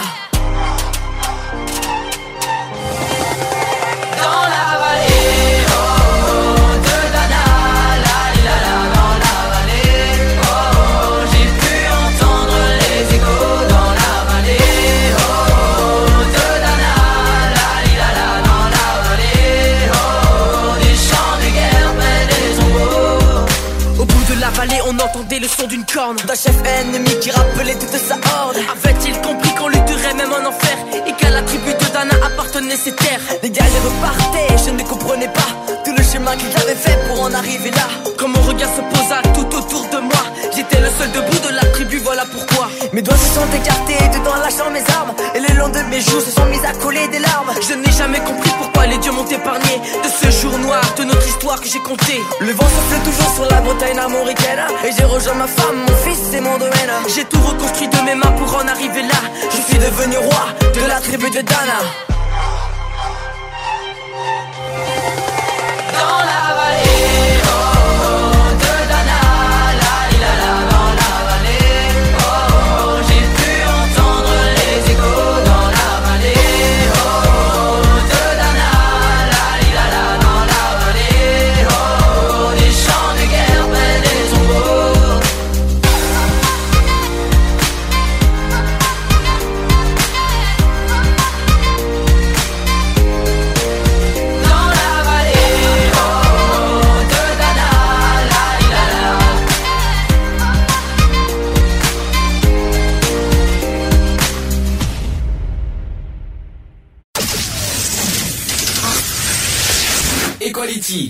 Basée sur l'engagement et la solidarité.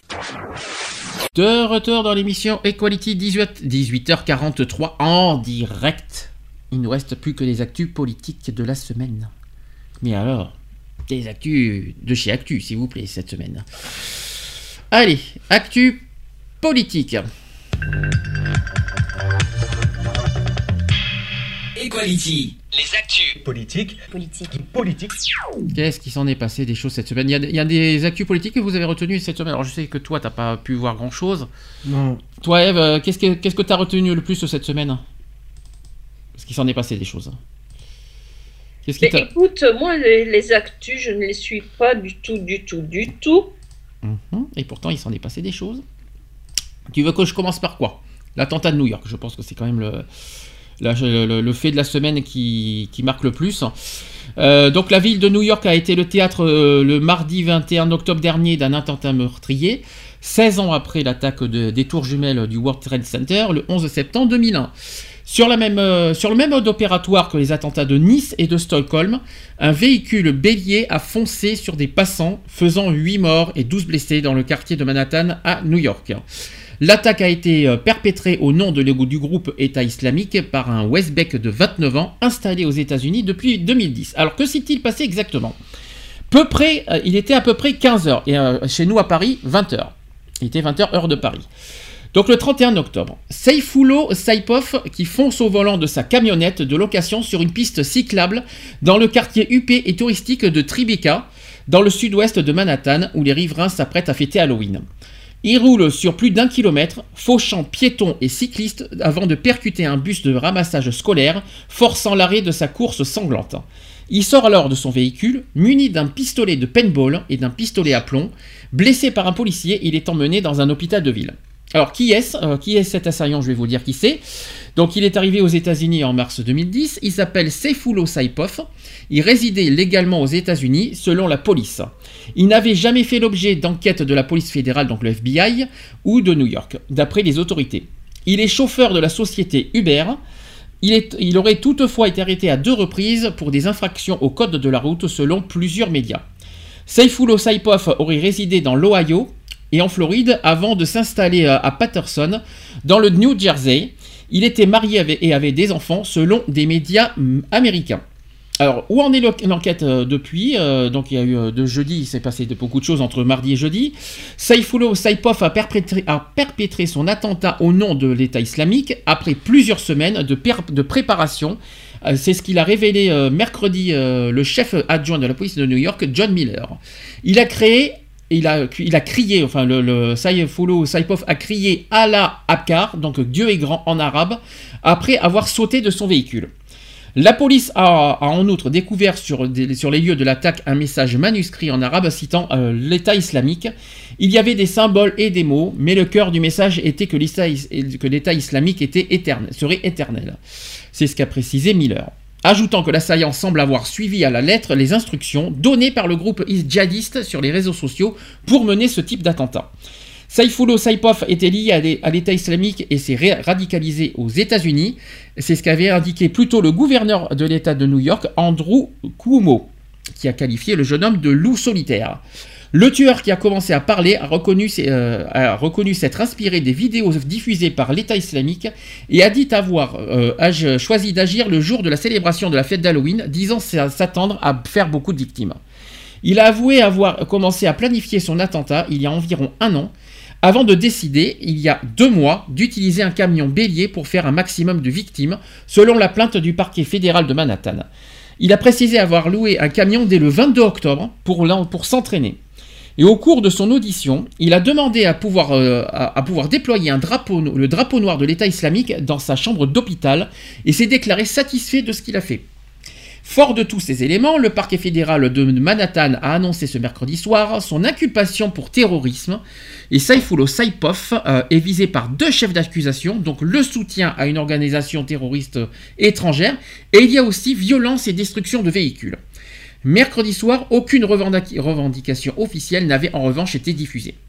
La police fédérale américaine a par ailleurs annoncé ce jeudi matin avoir interpellé un deuxième homme de nationalité ouzbek qui s'appelle, alors là par contre je suis désolé pour, pour la prononciation, c'est Mouk euh, Kadyrov, pour lequel elle avait émis un avis de recherche dans l'enquête euh, sur l'attaque euh, qui a endeuillé New York mardi, et aucune autre information n'a pour l'instant filtré sur cet homme. Alors sachant que j'ai pas encore vu depuis hier s'il y a d'autres informations, donc j'en suis désolé. Ce sont des informations qui datent de jeudi, donc c'est pour ça que je n'ai j'ai pas plus. Alors, les victimes maintenant. À l'image de New York, ville euh, cosmopolite et aimant touristique, les victimes venaient de plusieurs pays. Une femme belge originaire de Roulers et cinq Argentins, des anciens camarades d'école qui fêtaient le 30e anniversaire de leur diplôme, originels de- la ville de Rosario, font partie des huit personnes décédées. Deux Américains sont également décédés, a indiqué mercredi le chef des pompiers de New York, Gros. On, dénombre également 12 blessés, selon Danny Gros. Parmi les 9 victimes, toujours hospitalisées euh, depuis mercredi, 4 étaient grièvement blessés, mais dans un état stable, et les, autres gravement blessés. Les blessures vont d'une amputation euh, bilatérale à des traumatismes graves du crâne, du cou, du dos et de la poitrine, ainsi que des blessures aux bras et aux jambes. Des anonymes déposent des fleurs en hommage aux victimes. Alors il y a eu euh, évidemment aussi des réactions des autorités, pour finir. Les autorités ont rapidement lancé un message de défiance après l'attentat, proclamant que la vie des New-Yorkais devait continuer malgré tout. Le grand défilé d'Halloween prévu dans le quartier voisin du West Village a été maintenu mardi soir. Et le grand marathon de dimanche, donc c'est-à-dire demain, le grand marathon de demain, qui réunit chaque année plus de 50 000 coureurs et attire des dizaines de milliers de touristes, sera organisé avec des mesures de sécurité renforcées. Donc elle aura bien lieu demain, quoi qu'il en soit. Donc nous ne sommes pas terrorisés, vous ne gagnerez pas, c'est ce qu'a déclaré mercredi le gouvernement de New York, Andrew Cuomo. Faites ce que vous faites le mieux, soyez des New-Yorkais, montrez au monde entier que vous ne, pleurez pas devant de la terreur. C'est ce qu'a renchéri le maire de la ville, Bill de Blasio, lors de la même conférence de presse. Quant, au président Donald Trump, et c'est ce que j'essayais de vous dire tout à l'heure, il a réclamé un contrôle renforcé des étrangers et supprimé la loterie des cartes vertes permettant à un étranger de travailler aux États-Unis dont le djihadiste aurait bénéficié. Et il a par ailleurs euh, demandé ce jeudi matin, dans un tweet, que l'auteur de l'attentat dans l'attentat soit condamné à mort. Voilà le sujet. Allez-y, réagissez si vous avez besoin. Eve Ben, disons que Donald Trump euh, se sert de, de, de, de, de ce type-là, de ce terroriste, pour euh, punir euh, encore plus euh, les, les, les, les migrants, alors que, que, qu'ils n'y sont, ils sont pour rien. Mais je veux dire, il se sert de ça comme prétexte pour euh, justifier euh, le fait qu'il ne veut plus de, de, migrants dans son pays. Ok. Non, alors, je suis d'accord avec toi. Maintenant, est-ce qu'il faut, pour vous, condamner à mort? Alors là, si vous oubliez l'abolition de la peine de mort en France et dans quelques pays du monde, est-ce que pour vous, les terroristes et les actes terroristes doivent être condamnés à mort? Ça, c'est le sujet que je dois vous dire. Est-ce que vous êtes d'accord avec Donald Trump qu'il faut condamner à mort euh, un terroriste? Bah, Disons que pour moi, un terroriste, il a quitté le les- l'espèce humaine. C'est devenu une espèce de, de, de chien enragé que euh, euh, ça va être difficile de de, de, de, de, de- de ravoir dans le sens que ça, ça m'étonnerait qu'il qu'il soit encore humain. À mon avis, il est- pour moi, il a quitté le. euh, il est, il- ils sont dénués de, de, de, de, sentiments de compassion. Donc pour toi, euh, pour je ne toi, dis pas que c'est justifier la peine de mort, mais je, donc pour toi, c'est quand même je, justifié. je n'ai qu'il- pas d'empathie vis-à-vis de ces personnes-là, disons. C'est peut-être pas justifié une peine de mort, mais c'est pas non plus justifié de tuer des innocents dans un, dans- avec un camion bélier, dont, dont- dont- dont notamment des enfants. Voilà. Et moi, j'ai pas d'empathie vis-à-vis de ces personnes-là. Donc, quand un terroriste se fait abattre, euh, je, je, je me dis, euh, on aurait dû déjà l'abattre bien avant, bien avant qu'il puisse faire des victimes. Moi, je vous cache pas, hein, euh, c'est quand, sûr. quand les frères- quand il y a eu les frères, euh, les frères Kouachi qui ont été abattus en direct à la télévision, on en avait parlé la semaine dernière. Euh, moi, ça, euh, je, je- je les voyais se faire abattre, ça m'a pas fait de peine. Ils ont tué des innocents. Il y a, il y a plein, de, plein de terroristes qui tuent des innocents, euh, notamment, les, euh, on parle de l'attentat de Nice chez nous, par exemple. On parle aussi de, du Bataclan, etc., etc. Et ils se font abattre. Mais je vais pas avoir de la peine pour, pour, pour les terroristes. hein. Ah, Ils ont bah, tué des clair. innocents.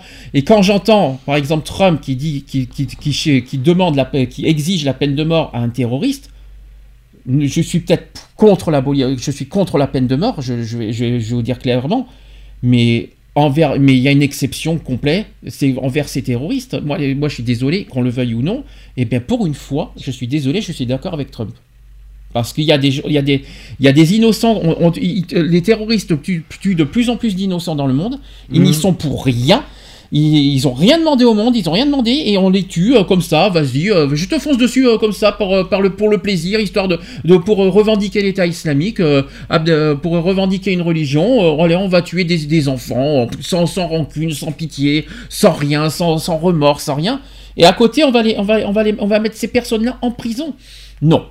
Non, moi, moi je suis d'accord. euh, c'est con parce que j'aime pas Trump, je vous le dis clairement, je déteste sa politique, mais là je suis d'accord avec lui. Euh, les terroristes, euh, il a- l'acte terroriste qui a été commis chez lui, il mérite, il dit, il est pour la peine de mort, et bien je suis d'accord avec Trump, il, il- il mérite une peine de mort.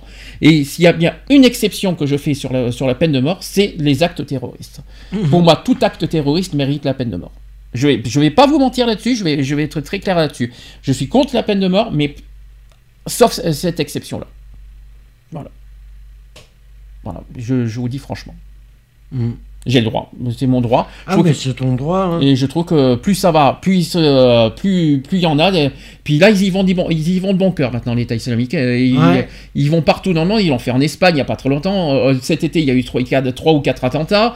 Là, ça continue. Ça, il y a eu en Angleterre, il y en a eu en Espagne, il y en a eu en France, il y en a eu en, en arrière. Ils continuent, ils continuent. Ils s'en foutent. Ils font des innocents. Ils sont contents. Ils, ils jubilent. Ils, ils sabrent leur champagne chez eux. hein. Tout va bien pour eux. hein. Euh, Tout, tout va bien pour le meilleur des mondes. hein.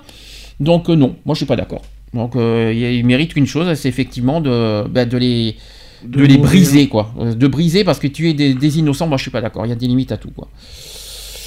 Voilà. Est-ce que toi, Eve, t'es- pas forcément d'accord avec ce que je dis, mais euh, t'as peut-être ton opinion, mais euh, non, oui, non, non. Non, t'as plus d'opinion, Eve, d'un coup. Elle est plus là. Elle est plus là. Eve a disparu d'un coup aussi. Je crois qu'elle. Nous avons des soucis internet peut-être, non? Ah, effectivement, nous n'avons plus. Non, elle est toujours là. Mais oui, elle est toujours là. Mais oui, bon, ça, va- ça va revenir, je m'inquiète pas. On passe au sujet suivant. Il y a eu aussi une crise en Catalogne. La Catalogne, c'est à côté de l'Espagne.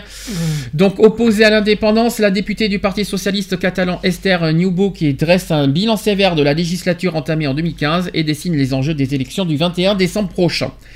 La première question, c'est quel bilan tirez-vous de la législature qui vient de prendre fin avec un Parlement à majorité indépendante? Alors, la Esther Niobo a répondu ceci, c'est sans conteste le pire de l'histoire de la Catalogne.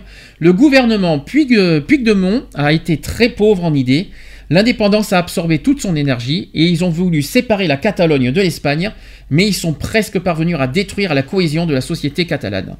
Nous sommes une terre d'accueil pour de nombreuses personnes d'autres régions d'Espagne ou du Maghreb. La langue catalane est pour eux un facteur d'intégration. Cette unité a été mise en danger, comme le montrent les manifestations pro-espagnoles qui ne s'étaient jamais produites. Le gouvernement a aussi appauvri la région en provoquant le départ de sociétés et ruiné sa réputation à l'étranger. Autre question, la déclaration d'indépend- d'indépendance de vendredi parle d'une république solidaire. La politique sociale du gouvernement était-elle sur, cette ligne? Réponse d'Esther qui dit si c'était le cas, ils l'ont bien caché. Le gouvernement, le n'a qu'une initiative positive à son actif, c'est-à-dire le revenu minimum d'insertion, le RMI, qui se met en place en ce moment. Pour le reste, l'éducation et la santé restent sous-financées. Les budgets n'ont pas rattrapé les coupes budgétaires de 2011, alors que l'économie s'est redressée. Au niveau national, le PDK, donc le Parti démocratique européen catalan, la formation de Karl euh, Puigdemont, a été très souvent voté avec le Parti populaire du Premier ministre conservateur Mariano Rajoy à Madrid. En 2012, Arthur Mas, président de la communauté, affirmait que la Catalogne était la région qui avait le plus dégraissé son administration et s'en félicitait. En matière d'éducation, ils ont voté avec le, le PP, euh, pas le PP, euh, le papy, hein, euh, parti, euh, le parti, euh, je sais plus, c'est autre chose, les conventions avec les écoles privées de l'Opus Dei, congrégation catholique ultra euh, conservatrice, où les classes ne sont pas mixtes. Aucun financement n'a été dégagé pour l'éducation inclusive, intégration des élèves souffrant de, handicap. La réforme très libérale du droit du, euh, travail du PP a été votée par le PTK en 2012 et les exemples sont multiples. Autre question, l'échec de la procl- proclamation d'indépendance ne va pourtant pas effacer le désir de, de sécession qu'ont manifesté de nombreux Catalans. Réponse. Toutes les options politiques sont respectables et l'indépendantisme en est une. Elle doit pouvoir s'exprimer et nous socialistes euh, ne sommes pas indépendantistes mais fédéralistes. Et nous pensons que la, euh, solution de la crise passe par une profonde euh, réforme constitutionnelle qui con- reconnaîtrait l'Espagne comme une réalité pluriculturelle et plurilinguistique, une nation de nations. Nous demandons aussi un financement plus juste. Nous sommes la troisième communauté autonome d'Espagne, donc en PIB par habitant, et ce que nous recevons ne correspond pas à notre poids économique. Une nouvelle constitution doit nous permettre de parvenir à une Espagne plus démocratique, surtout en matière de droits sociaux. Bon, après on parle des élections. Après euh, le, le- le sujet c'est sur le 21 décembre sur les prochaines élections. Euh, il va y avoir effectivement des, des élections euh, voilà, suite à ce qui s'est passé en, en Catalogne. Euh, bah, voilà, et après c'est plus politique, je voudrais pas trop parler de ça. Eve, t'es revenue Eve a des soucis, j'ai l'impression. Je sais pas ce qui se passe. Nous avons un problème. Mayday, Eve. Où tu es? Tu es partie. Elle est partie, Eve. Bon. Bon, ça va se. Elle va revenir, je pense. Euh, Est-ce que non? Non, ben non, ben spécialement. euh, moi, j'ai pas suivi les accus. Ouais, c'est vrai que tu peux pas dire grand chose sur ça. Bon, Je peux pas euh, trop euh, dire. euh, Alors, c'est une actu qui s'est passée cette semaine. Je, parle la- je, je vais enlever la Catalogne. C'était histoire de dire. Je voudrais pas trop débattre sur ce qui se passe en Catalogne. J'ai quand même une pensée pour les habitants catalans Ouais. qui vivent un enfer là-bas.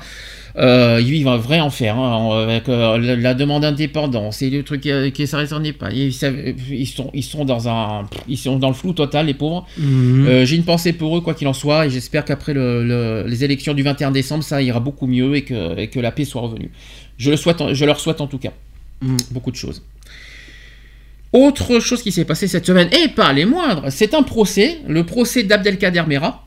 Qui est Abdelkader Mera Eh bien, c'est tout simplement le frère de Mohamed Mera. Qui est- Mhm. ça fait Oui, c'est ouais, le. le procès Mera qui s'est passé à Toulouse. Euh, Il y a eu un attentat à Toulouse il y a quelques temps. C'était en Mhm. 2013 ou 2014. Ça, ça- euh, non, c'était en 2012 même. hein. C'était beaucoup plus que ça. C'est en 2000 2012, Mohamed Mera. Mhm. Donc, je vais expliquer. C'est que la Cour d'assises de Paris a condamné euh, le 2 novembre, donc jeudi, il y a deux jours, Abdelkader Mera à 20 ans de réclusion criminelle avec une peine de sûreté de deux, des deux tiers. La Cour l'a jugé coupable d'association de malfaiteurs en lien avec une entreprise terroriste, mais n'a pas reconnu sa complicité dans les tueries commises par son frère Mohamed Mera en 2012. Donc il n'est pas démontré l'existence d'une aide ou d'une assistance, a expliqué le président de la Cour. Mohamed Mera a toujours été seul lors de la réalisation de ses crimes. Abdelkader Mera a pu ignorer lors du vol de scooter Timax qu'il avait, ser- qu'il avait servi à commettre euh, les actes de son frère. Pour le président de la Cour, rien ne prouve qu'une euh, provocation à l'acte de la part d'Abdelkader Mera. En revanche, la Cour a estimé qu'il n'était pas contestable qu'Abdelkader Mera avait participé à une association de malfaiteurs ayant pour but de troubler gravement l'ordre public par l'intimidation ou la terreur. Donc lundi, lundi dernier, L'avocate générale Naïma Rudloff avait requis la prison à perpétuité assortie d'une peine de sûreté de 22 ans euh, à l'encontre d'Abdelkader Mera qui, qui aujourd'hui a 35 ans, Mhm. qu'elle présentait comme le mentor de l'auteur des attentats de mars 2012 à Toulouse et à Montauban qui firent 7 morts. Donc Abdelkader Mera a fabriqué Mohamed Mera. Son rôle est déterminant dans le passage à l'acte de son frère. C'est lui qui a, qui a- c'est lui qui a la connaissance des textes, avait-elle souligné dans sa plaidoirie. Le second accusé, qui s'appelle Feta Malki, il a 35 ans aussi, a été condamné à 14 ans de réclusion criminelle avec une prise de sûreté des deux tiers pour association de malfaiteurs terroristes. Il a décidé de faire appel de sa condamnation, selon son avocat, qui a toutefois précisé Après, nous verrons bien à la réflexion si cet appel doit être maintenu. La justice l'a notamment reconnu coupable d'avoir fourni à Mohamed Mera un gilet pare-balles portant le logo de la police volé en 2011 et un pistolet mitrailleur. L'accusé ne pouvait ignorer qu'en cédant une arme de guerre à Mohamed Mera, il était susceptible de perpétrer des exactions. Il connaissait parfaitement la famille Mera depuis le début des années 2000 et était conscient de leur engagement religieux selon, la cour, le président de la Cour. Alors le jugement, ce jugement qui ne satisfait pas les parties civiles, logique, Logique. Euh, la justice a été rendue et nous respectons la justice car c'est la justice que nous attendions. C'est ce qu'a déclaré Patrick Klugman, l'un des avocats des victimes de Mohamed Merah, tout en regrettant que la Cour n'ait n'ait pas été au terme de sa propre démarche car il était possible sereinement, juridiquement, de condamner l'accusé pour la complicité d'assassinat. Son confrère Simon Cohen a confirmé que c'est un jugement qui devrait satisfaire les parties civiles. Donc autre citation, c'est Je suis vraiment déçu, mon fils est mort pour rien. Je pense euh, que les magistrats de la Cour n'ont pas été jusqu'au bout. A cependant réagi Latifa euh, Ziaten, qui est mère de la première victime de Mohamed Merah, qui espérait qu'Abdel- qu'Abdelkader Merah soit condamné à la perpétuité. Le verdict a également semblé satisfaire les avocats de la défense. Éric Dupont-Moretti, avocat d'Abdelkader Merah, s'est ainsi félicité que les juges aient résisté à la pression de l'opinion publique. En acquittant Abdelkader Merah du crime de complicité d'assassinat, la cour d'assises a rappelé que même dans les affaires de terrorisme les plus graves, la preuve et la règle de droit n'étaient pas euh, re- reléguées au rang d'accessoires. Est-ce que la question... euh, Apparemment, pourquoi, d'après toi, encore une fois, et on y revient dessus, pourquoi euh, la défense a gagné? C'est tout simplement parce qu'on a eu des absences de preuves. Mm. Encore et encore et encore et Comme encore. d'habitude. Abs- qui dit absence de preuves, eh bien dit réduction de peine. Mm. Voilà, malheureusement. Donc c'est ce qui s'est passé. Euh, L'avocat général avait souligné que dans, les, dans ses réquisitions, que les sept victimes euh, du tueur du sco- au scooter avaient été choisies parce qu'elles euh, représentaient des symboles. Celui de l'État français pour les trois militaires et celui de l'ennemi juif pour l'enseignant et les trois enfants tués à l'école euh, aux Arts à Toulouse. Donc le- la défense d'Abdelkader Mera avait plaidé l'acquittement, demandant à la Cour de juger dans le respect du droit et arguant de l'absence de preuves des assertions de l'accusation. Les avocats de Feta Malki avaient également demandé que leur client soit jugé pour ce qu'il est euh, et ce qu'il a fait et non pas pour euh, une potentialité terroriste avancée sans preuve par l'avocat général. Et malheureusement, ils ont gagné. La défense a gagné sur ce terrain-là. Ouais. Ça peut paraître injuste, voilà, notamment pour les familles des victimes Mhm. hein, de, de Mohamed Merah. Maintenant, euh, il faut quand même effectivement prouver que qu'Abdelkader fait partie, euh, Faisait partie, ouais. de, faisait partie de ces, de, ces, de, ce- de ces actes terroristes. Donc malheureusement, voilà le problème. Ça va faire un long, un très très très très long débat, lourd débat. Ça ne veut pas dire qu'un jour ou l'autre, Abdelkader Merah ne sera pas jugé pour ça, mais il faut des preuves. Mhm. Tant qu'il n'y a pas de preuves, bah, Abdelkader Merah sera tranquille. Ouais. Malheure- Et malheureusement. Et malheureusement. Mais il reste quand même euh, condamné à 20 ans de, de réclusion criminelle. hein. Ouais, quand même. Oui, il a été condamné à 20 ans de réclusion criminelle, ce qui n'est pas rien. Donc déjà, Ouais, il va passer, il va sortir, il va. enfin il va pas, il va, il va sortir, oui, il va sortir et il aura 55 ans quand même. hein. Euh, Il a 35 ans aujourd'hui, il sortira à 55 ans et encore. Et encore. Et encore, il, si, S'il pour- sort pas avant. S'il sort pas avant pour bonne conduite, on ne sait jamais. Mhm. Attention là-dessus. Mais bon, ça On verra bien. Et c'est pas fini. Peut-être en 20 ans, il y aura d'autres preuves, d'autres jugements, d'autres si. Il y aura- C'est pas fini. Il y aura peut-être- Ouais, l'enquête continue. Je ne sais pas si l'enquête continue. J'espère- S'il y, aura d'autres preuves et d'autres enquêtes, euh, s'il y a d'autres enquêtes et d'autres preuves, à ce moment-là, le jugement sera révisé. Ouais. Je l'espère.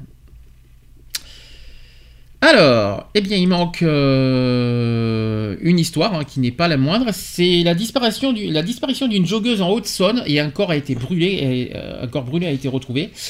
Alors, c'est une enquête sur la disparition d'une personne qui s'appelle Alexia Daval. Voilà. Deux jours après la disparition de cette joggeuse de 29 ans à Gré-la-Ville en Haute-Saône, les enquêteurs ont retrouvé un corps brûlé sans que ce dernier n'ait pu être identifié. Le procureur de la République, enfin maintenant c'est identifié aujourd'hui, hein, je, vous tiens à dire, maintenant c'est identifié. Le procureur de la République, Emmanuel Dupic, a annoncé l'ouverture d'une enquête pour assassinat et euh, un média a expliqué. Alors que s'est-il passé? Je vais expliquer. 9h, il était 9h le samedi 28 octobre, lorsque Alexia Daval quitte son domicile pour aller courir. Une activité qu'elle pratique régulièrement. Alors qu'elle est censée euh, s'absenter d'une une quarantaine de minutes, les heures passent et Alexia, partie sans téléphone portable, ne rentre pas chez elle. Inquiet et dans l'impossibilité de la joindre, son mari prévient à midi 25 les gendarmes de Haute-Saône qui lancent un appel à témoins. Petite, peu- petite explication qui est Alexia Daval en même temps. Donc Alexia Daval a 29 avait 29 ans, elle était présentée comme une jeune femme sans aucun problème particulier. Euh, elle, est employée, elle a été employée de banque et mariée euh, depuis deux ans. Elle vivait à Gré-la-Ville, euh, c'est un village de 975 habitants qui jouxte euh, la petite ville de Gré, où ses parents sont très connus et ils y tiennent un café PMU et sa mère siège au conseil municipal. Sportive, excellente nageuse, Alexia Daval n'est pas, comme, euh, n'est pas connue comme étant suicidaire et plutôt en bonne santé selon le procureur. Au moment de, la- de sa disparition, la jeune femme blonde qui mesure 1m70 portait des lunettes rouges. Elle était vêtue d'une tenue de sport composée d'un short noir, d'un gilet rouge des et des baskets roses. Donc le corps a été euh, découvert la même journée vers 15h, le Mhm. samedi 28 octobre, par un élève gendarme. Il était caché sous des branchages dans, un bois de velay situé à plusieurs kilomètres de l'itinéraire habituel de la joggeuse, a indiqué le commandant de gendarmerie euh, Jean-Michel Baudet, et la découverte a résulté du ratissage méthodique euh, engagé depuis dimanche dans toutes les zones boisées du secteur, a expliqué le militaire. Donc le corps retrouvé a été euh, brûlé sur place, et cela explique le, choix du bois. Un bois assez isolé, hein, c'est ce qu'a souligné le procureur au cours d'une conférence de presse à Gré. Le corps est cependant dans un tel état, dans un, dans un état tel qu'il est trop tôt pour affirmer qu'il s'agit bien d'Alexa. Donc ça, c'était avant, c'était avant qu'il y ait eu le, avant qu'il y ait eu le, le- comment vous dire, l'expertise euh, jeudi. Mm. Parce que jeudi, il a- le, le corps a été identifié. Le magistrat a précisé que le corps avait été volontairement brûlé par auteur des faits et a annoncé avoir ouvert une enquête pour assassinat. Le corps découvert est celui donc euh, voilà, comme, euh, d'un individu plus jeune, bien sûr. L'identification sera certaine avec l'autopsie. Voilà, je cherchais le nom, l'autopsie de jeudi. Donc, euh, et dimanche, depuis dimanche, des moyens très importants avaient été déployés parce que quelques 200 personnes, dont 125, 125 gendarmes, a participé aux recherches, assisté de nombreux volontaires qui ont participé et été battus. Donc, il n'y a, voilà les pistes envisagées. Il n'y a aucun suspect à ce stade de l'enquête. Mhm. Elle va être compliquée et longue. C'est ce qu'a estimé le procureur. Dans la matinée euh, de mercredi, je crois, si je ne me trompe pas, les enquêteurs avaient, euh, avaient dit avoir recueilli un témoignage extrêmement intéressant de quelqu'un qui a vu la joggeuse entre le moment où elle est partie de chez elle et sa, dispari- et sa disparition. La presse locale se fait l'écho de plusieurs pistes, dont celle d'un éventuel rôdeur. Selon l'Est républicain, la jeune femme aurait été récemment harcelée au téléphone, mais les enquêteurs n'ont fait euh, aucun commentaire sur ces informations. Les informations recueillies à l'occasion de l'appel à témoins lancé sur Facebook vont désormais devoir être analysées. Il a été lu par 3 millions de personnes et nous avons reçu 10 000 commentaires. C'est une masse considérable de données, c'est ce qu'a commenté le commandant Jean-Michel Blodet. La gendarmerie va également recourir à des drones pour déterminer notamment si un véhicule a pu se rendre dans la zone où le corps a été retrouvé. L'autopsie donc a eu lieu jeudi, il y a eu euh, du nouveau, le corps a été, identifié, c'était bien la joggeuse qui a été retrouvée, quoi qu'il en soit, et euh, cette autopsie euh, qui, s'annonce quand même délicate, hein, hein, quoi qu'il en soit, et en effet le corps étant fortement dégradé, cela rend compliqué le travail des médecins légistes, mais les enquêteurs qui ne dévoileront pas les résultats exacts de l'autopsie, pour ne pas gêner l'enquête, espèrent tout de même savoir si Alexia a subi de violences sexuelles. Le flou est de mise dans cette enquête et, et s'annonce long et compliqué, comme l'a rappelé euh, Dubic, Dupic plutôt, mais des pistes se dégagent tout de même, sans qu'elles soient forcément officielles. Un, indi- un individu, en fait, dans cette enquête, aurait, selon les proches d'Alexia, harcelé la jeune femme pendant plusieurs semaines, et particulièrement souvent ces derniers temps. Cet homme a été entendu, mais pour l'instant, son implication dans cette affaire n'est pas prouvée. Encore, encore et Mmh. Par ailleurs, un homme annonce comme exhibitionniste. euh, oui, il y, a, il y a un autre homme qui est annoncé comme ibi- exhibitionniste, aurait été aperçu à plusieurs reprises euh, dans la zone où Alexia a été retrouvée morte. Au volant euh, d'un véhicule de couleur claire, il aurait agressé ou tenté d'agresser plusieurs femmes. Un accident de chasse ou de la route est, aussi évoqué. Voilà où en est aujourd'hui l'enquête. Ça fait froid dans le dos hein, quand même, hein, tout ça. Ouais, en gros, euh, on sait pas, on sait pas grand chose. Non. L'enquête est en cours. Voilà, c'est ça que je veux dire. Et elle risque d'être longue et de. Ça risque d'être longue. Tant qu'on a. Déjà, déjà on, a- on attend les résultats exacts de l'autopsie. Mm. Voilà. Mais l'autopsie, euh, il y aura que pour l'instant la, la préfecture, les gendarmes qui vont connaître les résultats d'autopsie pour mener l'enquête, pour éviter de. de- Euh, faut pas que ça devienne public, ça, pour, pour, Ouais, pour bah que ouais, l'enquête se pour- déroule ouais. bien. Et euh, du coup, euh, bah là, y a, pour l'instant, il y a deux suspects Mm. à l'heure d'aujourd'hui. Deux suspects, mais euh, sans être forcé, sans qu'il y ait de preuves, parce qu'on n'a on n'a pas les, euh, on n'a pas les éléments exacts de l'autopsie. Voilà le problème. Ouais. Mais à l'heure actuelle, il y a deux suspects qui, maintenant, problème de preuves, problème de, etc., etc. Enquête à suivre. Parce qu'il fait froid dans le dos quand même, arriver, euh, on, on est quand même en 2017, en France, on brûle encore des personnes. euh, Mhm. ah, moi, ça, moi, ça me fait, ça me fout en l'air. Euh, on brûle, une- on, on brûle encore un être humain en France. Oh, moi ça me. Et en plus, elle a rien demandé la pauvre fille. hein. Bah non. Elle a rien demandé au. Elle ne faisait que. Elle, elle est- partie faire son normalement son petit sport habituellement. Et voilà, voilà où le, le destin lui a emmené juste après une personne qu'on ne sait pas qui est. Et ben l'a l'a l'a brûlé euh, pour des raisons qu'on ne sait pas, qu'on ne sait pas exactement. Mm. Mais euh, est-ce qu'il y a des raisons politiques derrière? Parce qu'apparemment, elle est aussi connue. Alors, ça peut être une troisième piste aussi, euh, sachant que c'est la fille d'une de, de- de- de parents connus.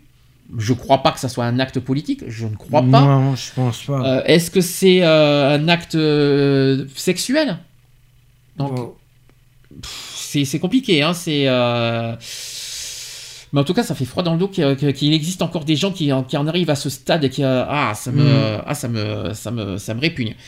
Quand on aura des nouvelles, on en reparlera quoi qu'il en soit dans les, euh, dans les semaines à venir, dans, dans une prochaine mission. S'il y, a- s'il y a du nouveau, S'il y a euh, du nouveau, ouais. au niveau de l'enquête, on en, on en reparlera avec tout le monde parce que euh, Mhm. tout le monde est parti. Je sais pas ce qui se passe, mais on en reparlera quoi qu'il en soit. Il est 19h15, c'est fini.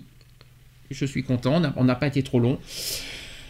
On se retrouve, je ne sais pas quand, soit vendredi, soit samedi, comme d'habitude, pour la prochaine émission. La Mhm. prochaine émission, ça sera sur l'obésité. J'aurai plein de choses à dire là-dessus, notamment sur l'alimentation, sur, euh, enfin, sur plein, plein, plein de sujets. Et euh, les podcasts qui sont toujours en cours, www.equality-podcast avec un s.fr.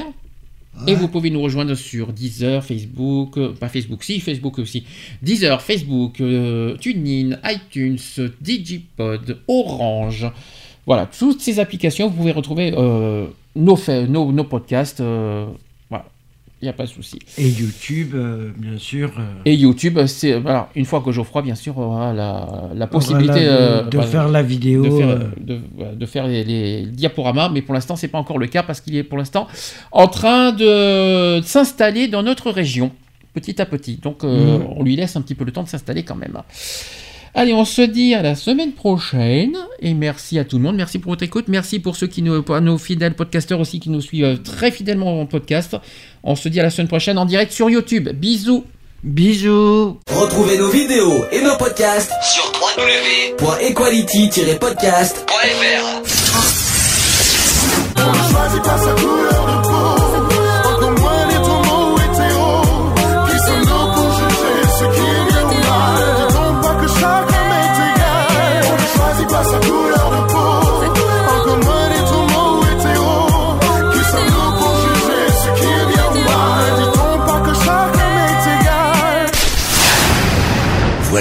c'est fini. À très bientôt.